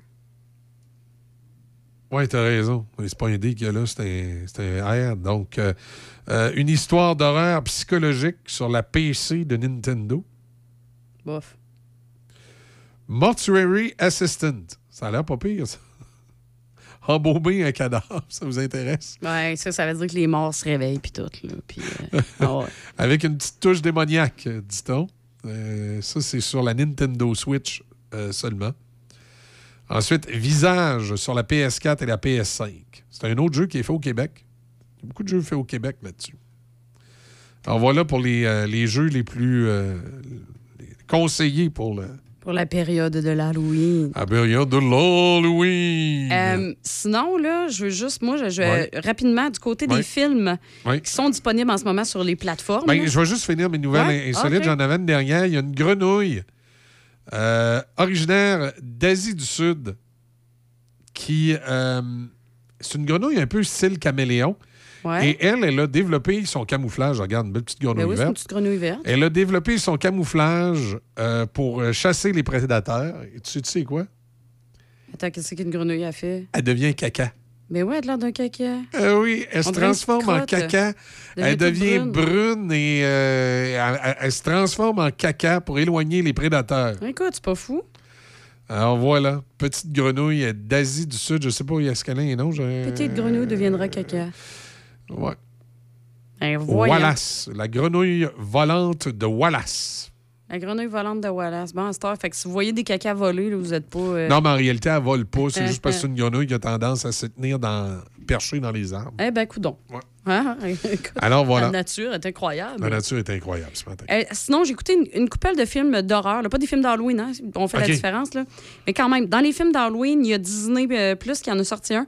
Ça s'appelle La Maison hantée. Ouais, ma fille l'a vu. Je sais pas, j'ai pas eu de commentaires. C'est pas mauvais, c'est pas extraordinaire. C'est pas mauvais. Il y a de très bons acteurs. là. La sélection d'acteurs là-dedans est super bonne. Euh, le film est bon, ça s'écoute bien en famille. J'écouterais pas ça avec des petits papoutes de 5-6 ans, par contre. Là, je dirais que c'est pas mal plus 10 ans et plus. Hein, même si c'est sur Disney. Là. Euh, je sais pas, eux autres, c'est quoi? C'est, ah, ben, c'est, euh, PG, fait que c'est pour tout le monde. Honnêtement, 10 ans et plus, euh, personnellement. Sinon, il y a eu la sortie aussi, là, maintenant, de La Nonne 2. Puis euh, c'était ordinaire. Ça a été long avant que ça, ça déboule un peu plus. Mais euh, à chaque fois qu'on l'avoue, tu sais bien qu'on a la chienne, était peurante, la nonne. J'ai euh, également écouté Talk to Me, Parle-moi. C'est très, très, très bon. OK. Fait que si vous avez écouté un film d'horreur, le Talk to Me, c'est pas pire pantoute. C'est avec des acteurs que je ne connais pas du tout, du tout, du tout. Mais euh, c'est le genre de film que je n'ai jamais vu. Je peux pas le comparer à rien. Il ressemble à rien. L'histoire. Tu sais, il y a des histoires là, que tu fais, bah, OK, c'est beau, ça c'est ce qui va se passer pendant le film, puis ça va finir de même, puis tout ça. Celui-là, je ne l'ai pas vu venir pantoute. Sinon, j'ai écouté un autre euh, qui est disponible, si je me trompe pas, c'est sur Netflix, c'est euh, Totally Killer. C'est euh, avec la, la jeune fille qui joue euh, dans Sabrina, euh, la série télé là, euh, qui est aussi diffusée justement sur Netflix. Là. Elle s'appelle Kernan Sh- Shipka. Totally Killer, c'est totalement une déception pour moi. Je te dirais que c'est un film qui s'adresse vraiment, mais vraiment aux adolescents. OK. Et des fois, j'aime ce genre de film-là, tu sais, même si c'est pour les adolescents, des fois, on aime ça. Ce coup-là, définitivement, euh, moi, j'ai pas trippé. Pourtant, il y a quand même une note de 6,6 sur 10, là, mais euh, non. C'est parce qu'elle retourne comme dans le temps, dans les années 80. Moi, c'est ce qui m'a attiré. C'est qu'elle retourne dans le temps, dans les années 80, puis non, ça l'a pas fait pour moi. OK. Le, Alors- le voyage est pas bon. La machine à reculer dans le temps marche pas bien. Ben, elle marche bien, mais c'est pas, euh, c'est pas super. là. Non, OK. Bref. Fait que c'est ça que j'ai euh, j'ai visionné récemment, euh, justement, dans, dans les films d'horreur. Sais-tu sur Disney Plus qu'il y en a un qui est horreur et science-fiction? C'est en pleine nuit, un extraterrestre euh, méchant qui rentre dans une maison. Euh, j'ai vu la bande-annonce, ça m'a fait triper, mais j'ai pas eu l'occasion d'écouter le film. En anglais, ça s'appelle No One Will Save You. Personne ne vous sauvera. Ouais. Et c'est un Disney ou un. Je me souviens plus sur quelle plateforme j'ai vu la, la bande-annonce, mais ça m'a vraiment. C'est sur Disney+. C'est sur Disney Plus? OK. Oui, c'est sur Disney+. Et puis eux autres, il y avait un budget de 22,8 millions pour euh, ça. Euh, c'est euh, puis c'est distribué par Y- Hulu. OK. Puis écoute, sur Rotten Tomatoes, euh, il est coté à 82% Fait que quand même, je pense que ça va être le prochain. Je l'ai pas vu encore. OK, ben tu l'écouteras puis tu m'en donneras des nouvelles parce que moi, j'ai vu la bande-annonce, puis honnêtement, ça a l'air trippant. là. OK, c'est Traqué, le, le, le titre Traqué en français? qu'ils ont mis en français. OK. Oui, c'est ça, Traqué. Une femme combat seule des extraterrestres menaçants. Oui, oui. Puis euh, Bryn, dans le fond, la- Mm. l'actrice principale, Bryn Caitlin Dever, en fait, Euh, elle, elle a joué dans beaucoup de séries télévisées, elle a, elle a joué dans beaucoup de films. C'est une très, très bonne jeune actrice à Donc, surveiller, sur, d'ailleurs. sur la plateforme Disney Plus, Traqué. Traqué. Allez, allez voir ça. Ouais. Et Voilà. Ben tiens, et voilà. Fait que c'est fait pour les euh, pour l'Halloween qui s'en vient. Sinon, re- ben, oubliez pas- recommandations. Oui, sinon, n'oubliez pas de décorer à la maison. Donner des bonbons, ça commence à se perdre, ça? ouais, tu trouves? Oui, je trouve. Dans mon quartier, en tout cas, j'ai regardé, puis j'étais, voyons. OK. Moi, dans le Décorez mien, donc. euh, dans le mien, les, tous les quartiers autour viennent. là. On, on est dans un quartier où l'Halloween, c'est euh, particulier, euh, nous autres. Chanceux. C'est vraiment particulier. OK. 8h54, on fait une, une pause et on s'en va vers le- la dernière heure d'émission, un peu plus musicale. On est ensemble jusqu'à 10h dans Café Choc.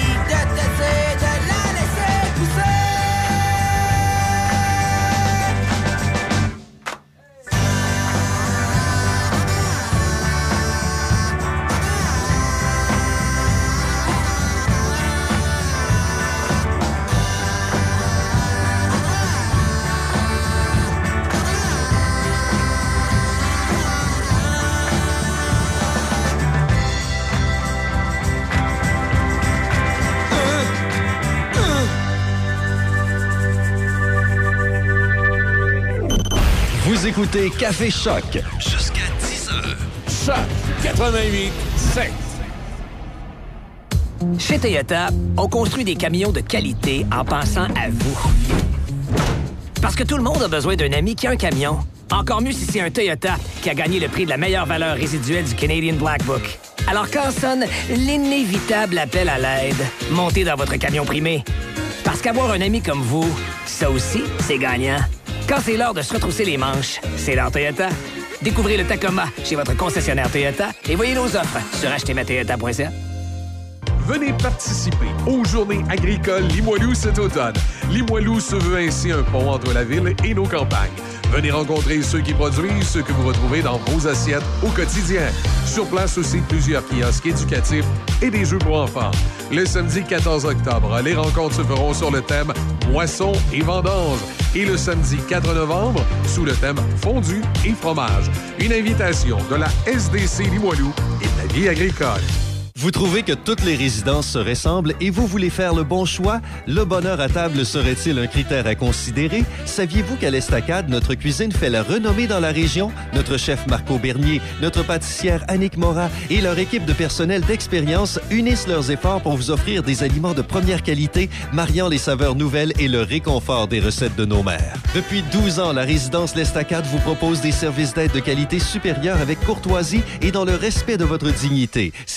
De la rivière Sainte-Anne, nous vous proposons de vous ressourcer en toute tranquillité dans un environnement des plus chaleureux. La résidence L'Estacade, Saint-Raymond. L'automne prochain, je vais te couper ça, moi, ces arbres-là. Ça fait des feuilles, puis des feuilles, puis des feuilles, puis ça finit plus. Puis là, là, chérie, viens donc tenir les sacs en plastique que je mette les feuilles dedans. Les enfants sont partis. Qu'est-ce que t'es bien fatigant? Je suis en train de ramasser les feuilles. Viens tenir le sac en plastique, je vais mettre ça dedans. OK, c'est beau, je suis là, mais, mais de, peu, de, de quoi tu parles avec tes sacs en plastique?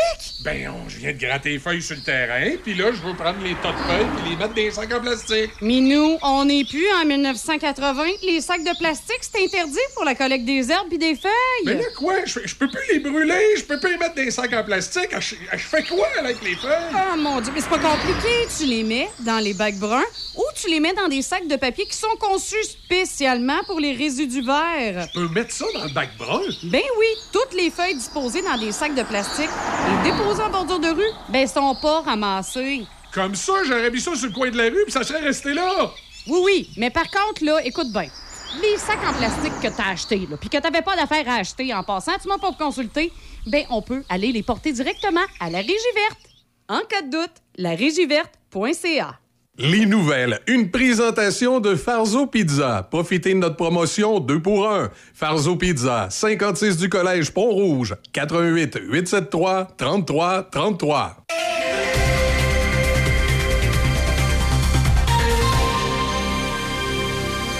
Ici Michel Cloutier, voici vos actualités. Plus d'un million de personnes ont fui leur foyer la semaine dernière dans la bande de Gaza en prévision de l'invasion attendue des forces armées israéliennes qui devrait mener incessamment une attaque terrestre pour éliminer les dirigeants du Hamas. Les forces israéliennes, soutenues par des navires de guerre américains et le rappel de quelques 300 000 réservistes, se sont positionnées le long de la frontière de Gaza et se sont entraînés dans le cadre de ce qu'Israël a qualifié de vaste campagne visant à démanteler le groupe militant.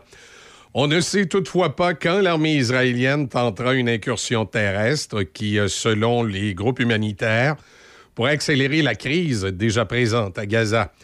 Le ministère de la Santé de Gaza a indiqué que 2670 Palestiniens ont été tués et que 9600 autres ont été blessés depuis le début des combats le 7 octobre.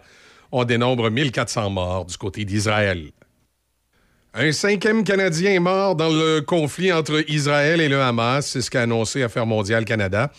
Lors d'une séance d'information technique hier, le ministère fédéral a précisé qu'il avait connaissance de cinq Canadiens morts lors des combats, tandis que trois autres sont toujours portés disparus. Par ailleurs, Affaires mondiales Canada rapporte dorénavant le double de Canadiens, de résidents permanents et de membres de leur famille qui ont demandé de l'aide pour quitter la bande de Gaza, ce nombre passant de 150 à 300.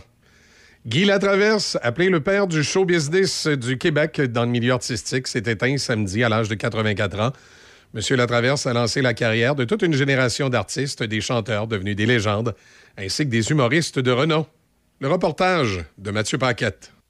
Né en 1939 à Chicoutimi, Guy Latraverse s'est implanté dans le milieu culturel alors qu'il avait seulement 23 ans en inventant son propre métier, celui de producteur de spectacles. Au cours de sa carrière, il a mis en place un réseau de salles pour les tournées de ses artistes, un parcours qui est toujours utilisé aujourd'hui. Parmi les artistes qu'il a pris sous son aile, notons Claude Léveillé, Jean-Pierre Ferland, Robert Charlebois, Diane Dufresne, Louise Forestier et Yvon Deschamps, entre autres. Il a aussi cofondé La Disque et les Francopholies de Montréal. Outre ses importantes contributions à l'industrie culturelle du Québec, Guy Latraverse a été impliqué auprès de l'organisme Revivre, aujourd'hui appelé Relief, afin de démystifier le trouble bipolaire, une maladie dont il était atteint. Ici Mathieu Paquette de la presse canadienne. Les membres du NPD ont l'intention de faire de l'assurance médicaments une question centrale lors de la prochaine campagne électorale si les libéraux ne respectent pas les exigences de leur formation lorsqu'ils présenteront un projet de loi à ce sujet dans les prochaines semaines. Les libéraux ont promis de déposer un projet de loi sur l'assurance médicaments cet automne dans le cadre de l'entente de soutien de confiance qu'ils ont conclu l'an dernier avec le NPD pour assurer la survie du gouvernement minoritaire jusqu'en 2025. Les partisans et les opposants à l'aspirant-chef potentiel Frédéric Beauchemin se sont affrontés sur le calendrier de la course à la direction du Parti libéral du Québec au Conseil général de la formation hier à Drummondville. La course et le congrès auront lieu au printemps 2025, mais les partisans de M. Beauchemin, le seul député qui a manifesté clairement son intérêt, ont plaidé pour une course hâtive en vain. Les commentaires de Frédéric Beauchemin. Ben, je vais continuer à faire le travail nécessaire pour avancer dans, dans ma réflexion, effectivement. Mais c'est 2025. C'est 2025. Déçu? Non, aucunement. Je veux dire, je pense que le parti euh, veut avoir une course avec plusieurs euh, candidatures. Moi, je pense que c'est essentiel pour la valence du parti. C'est aujourd'hui qu'aura lieu le premier débat entre trois candidates qui souhaitent succéder à Manon Massé comme co-porte-parole de Québec solidaire. Rouba Gazal, Christine Labrie et Émilise Lessard-Terrien croiseront le fer au Centre Saint-Pierre à Montréal dès 17 h. Ce premier rendez-vous portera sur l'indépendance du Québec et le nationalisme.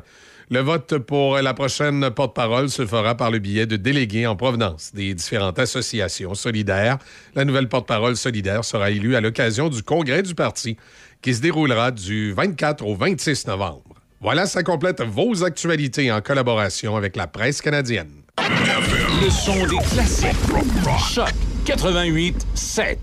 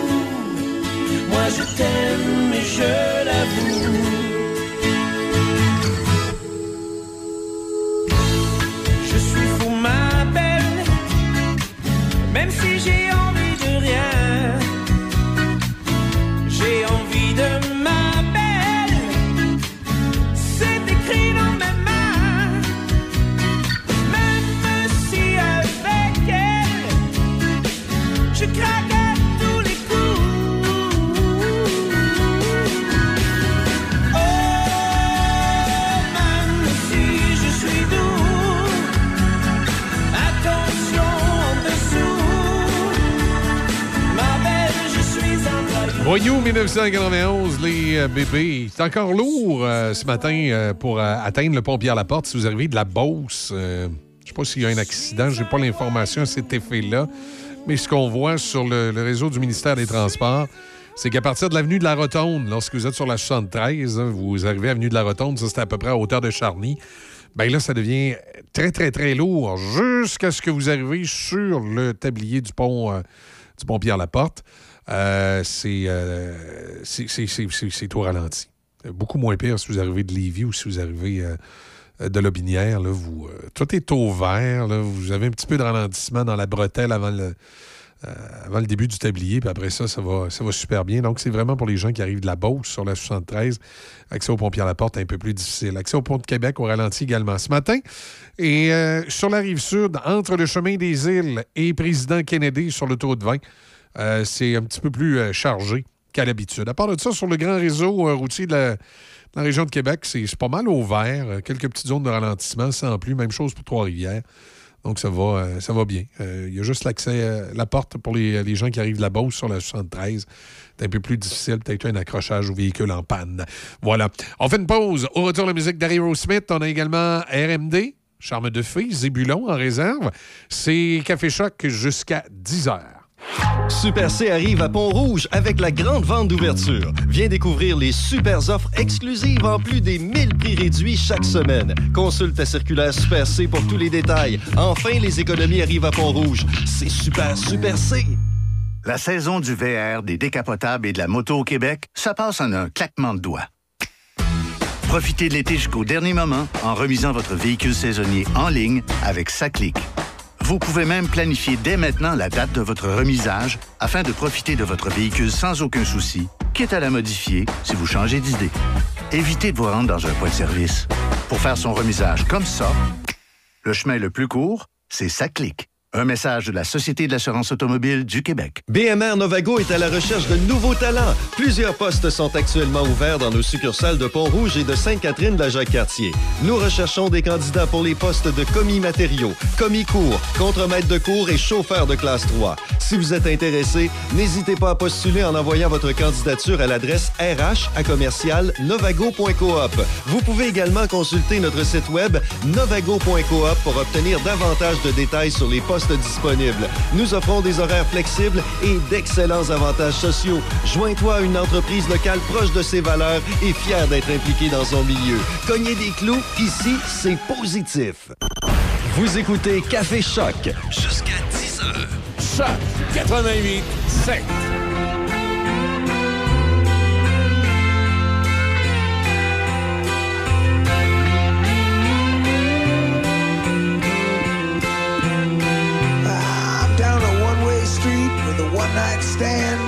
One-track mind of no man's land. The punishment sometimes don't seem to fit the crime. Yeah, there's a hole in my soul, but one thing I learned, for every love letter written, there's another one burned. So you tell me how it's gonna be this time.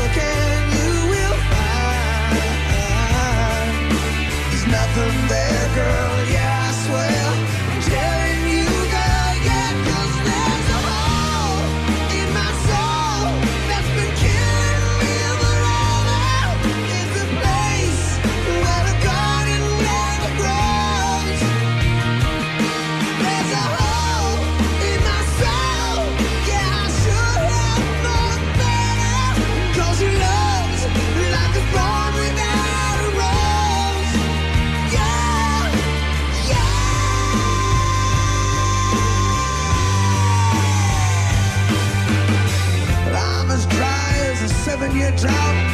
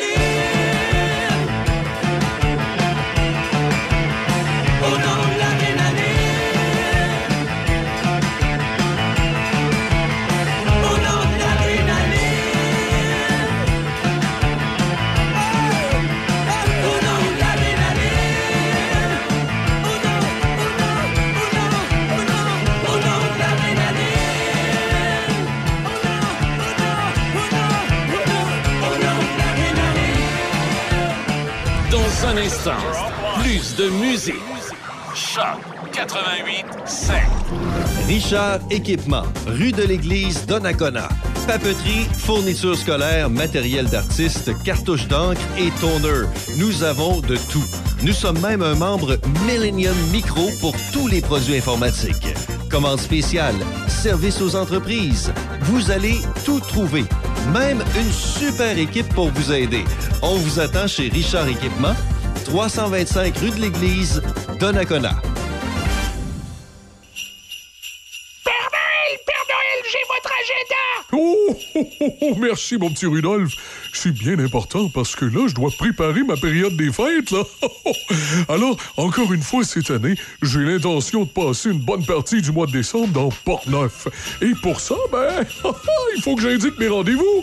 Si vous voulez voir le Père Noël dans l'une de vos activités ou en profiter dans vos commerces, encore une fois cette année, Choc FM vous offre le Père Noël. Le vrai, c'est moi. Vous avez simplement nous écrire à info choc887.com, info choc887.com pour avoir tous les détails. Oh, oh, oh.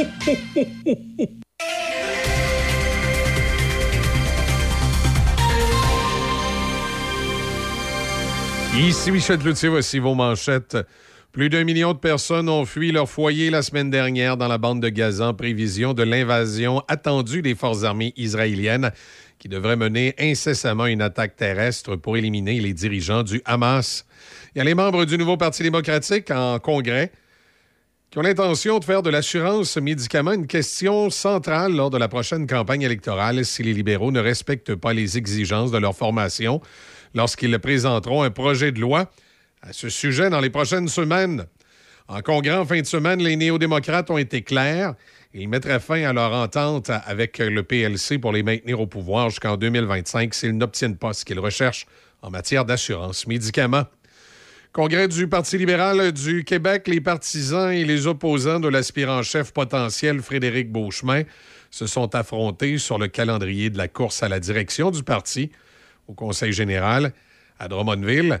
La course euh, et le congrès auront lieu au printemps 2025, mais les partisans de M. Beauchemin, le seul député qui a manifesté clairement son intérêt, ont plaidé pour une course hâtive en vain. Et c'est aujourd'hui qu'aura lieu le premier débat entre trois candidates qui souhaitent succéder à Manon Massé comme co-porte-parole de Québec solidaire. La nouvelle porte-parole solidaire sera élue à l'occasion du congrès du parti qui se déroulera du 24 au 26 novembre. Dans le monde du sport, Quentin Miller, l'espoir du Canadien de Montréal, a bien fait dans le match des Saguenayens Chicoutimi contre les remparts de Québec. Les Saguenayens l'ont bombardé de 19 lancés, mais les remparts l'ont remporté 4 à 3 en fusillade. L'espoir du Canadien était parfait face aux trois patineurs envoyés sur la glace pour la séance de tir de barrage. Également, il n'a cédé que trois fois sur 36 lancés au cours des quatre périodes de la rencontre pour mériter la troisième étoile. Au baseball, les Rangers du Texas ont remporté leur premier match de finale de la Ligue américaine 2 à 0 dimanche soir. Au football, le Québécois Benjamin Saint-Just a réussi sa toute première interception en carrière et dans les Commanders de Washington à vaincre les Falcons d'Atlanta 24 à 16. Le journaliste Claude Bédard, un pilier du Journal de Québec, il a été à la direction des euh, sports du journal pendant 28 ans et décédé en fin de semaine, subitement à l'âge de 86 ans. Monsieur Bédard avait également été fortement impliqué dans l'arrivée des Nordiques de Québec. Présent dans le journal, à la radio et dans le monde des médias de la capitale, Claude Bédard était un pilier du monde sportif et journalistique. Voilà, ça complète vos actualités en collaboration avec la presse canadienne. Le son des classiques. Choc 88 7. On dit c'est ici que la réception est la plus cool.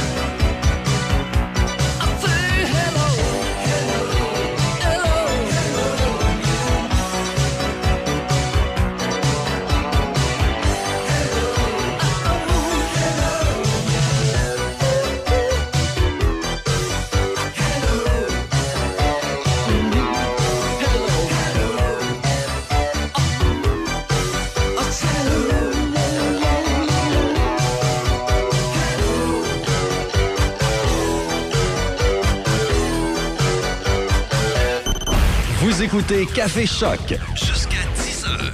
Choc 88 7.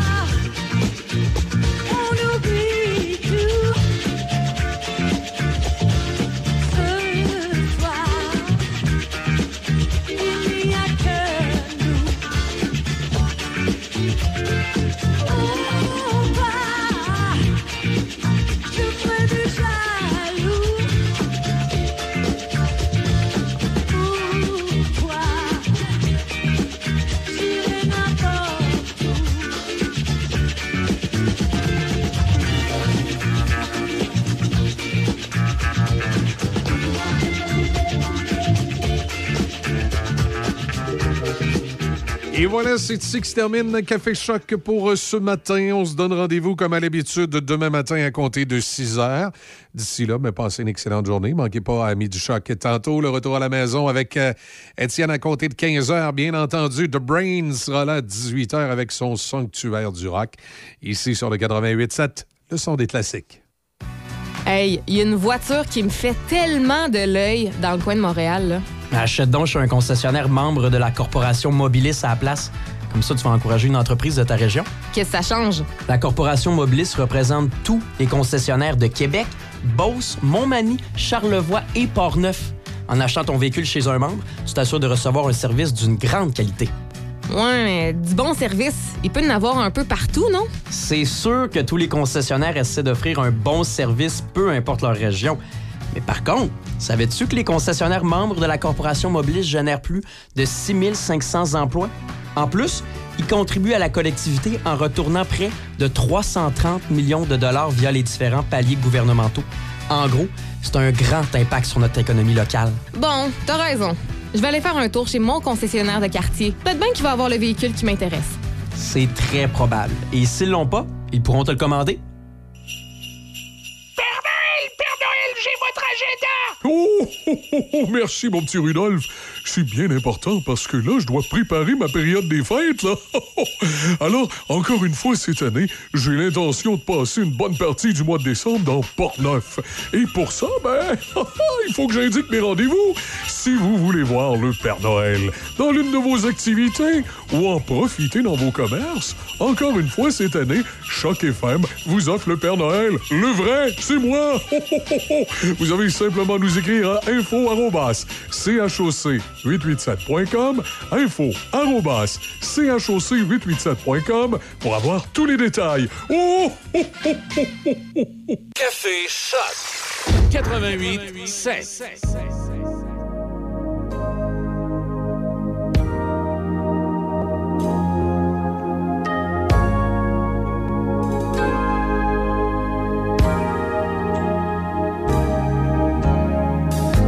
I thought that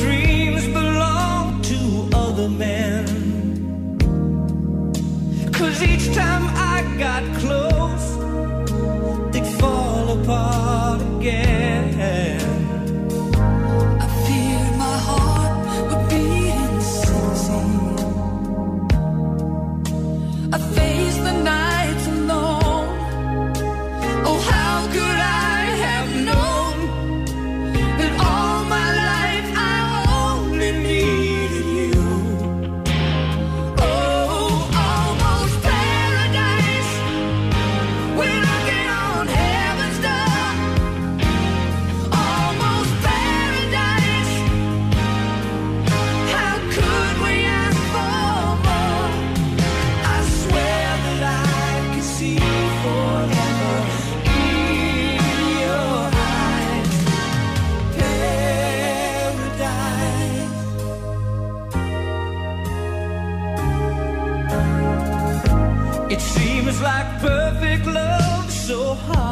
Find.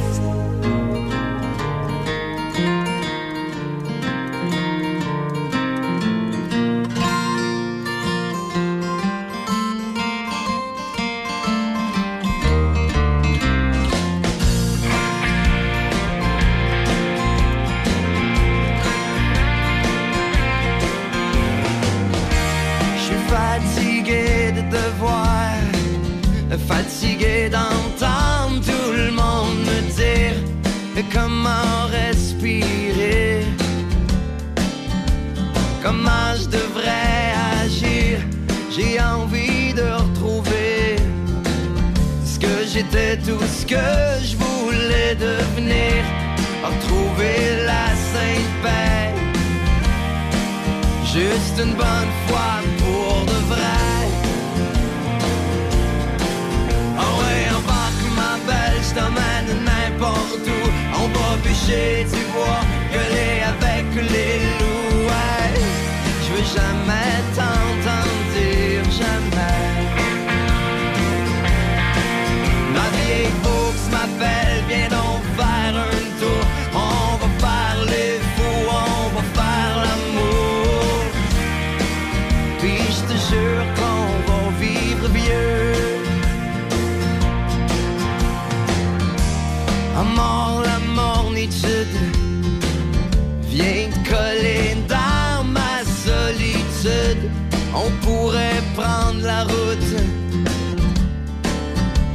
Jusqu'à temps qu'on trouve le bout, on va se creuser un trou perdu quelque part.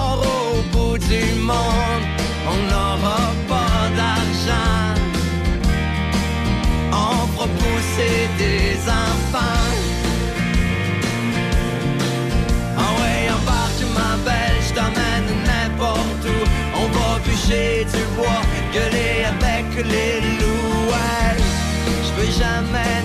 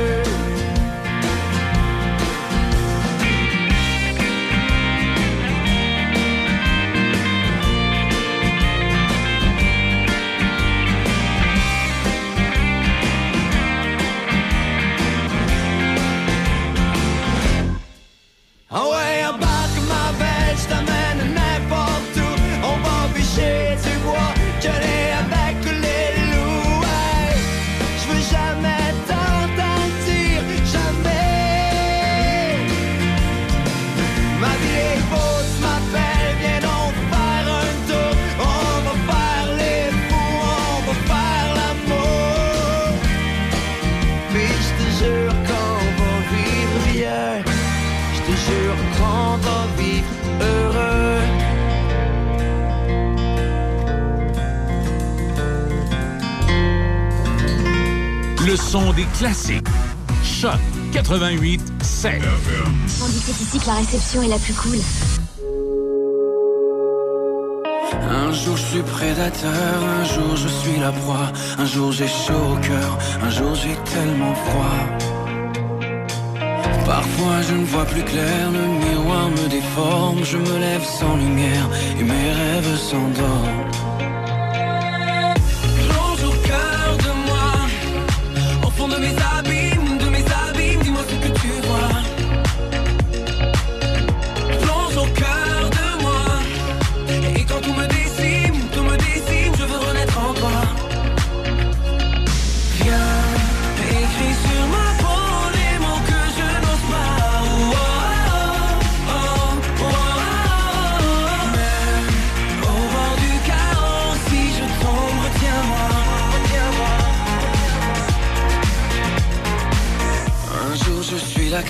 qui fait son cinéma. Un jour c'est le destin qui tient la caméra. Mon esprit solitaire se perd au fond des bois. Je vois le monde à l'envers, mes rêves sont à l'étroit. Plonge au cœur de moi, au fond de mes racines, de mes racines où personne ne voit.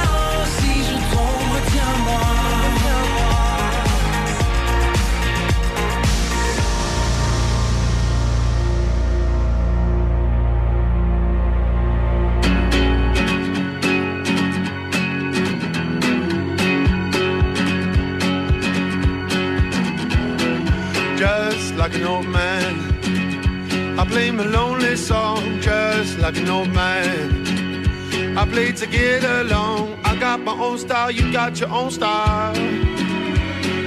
I got my own style, you got your own style.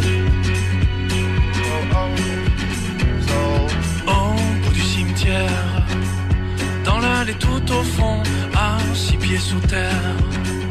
À deux, on se morfond. Moi j'avais mon style, toi t'avais ton style. Existe-t-il un autre style? We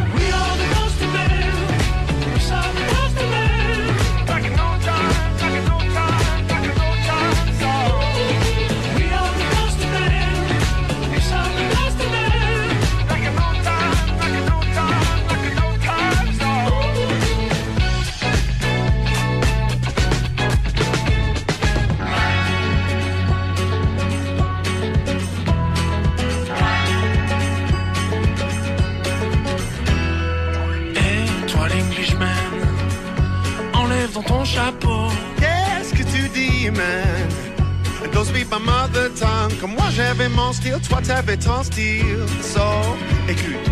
Moi j'avais mon style, toi t'avais ton style. Poussière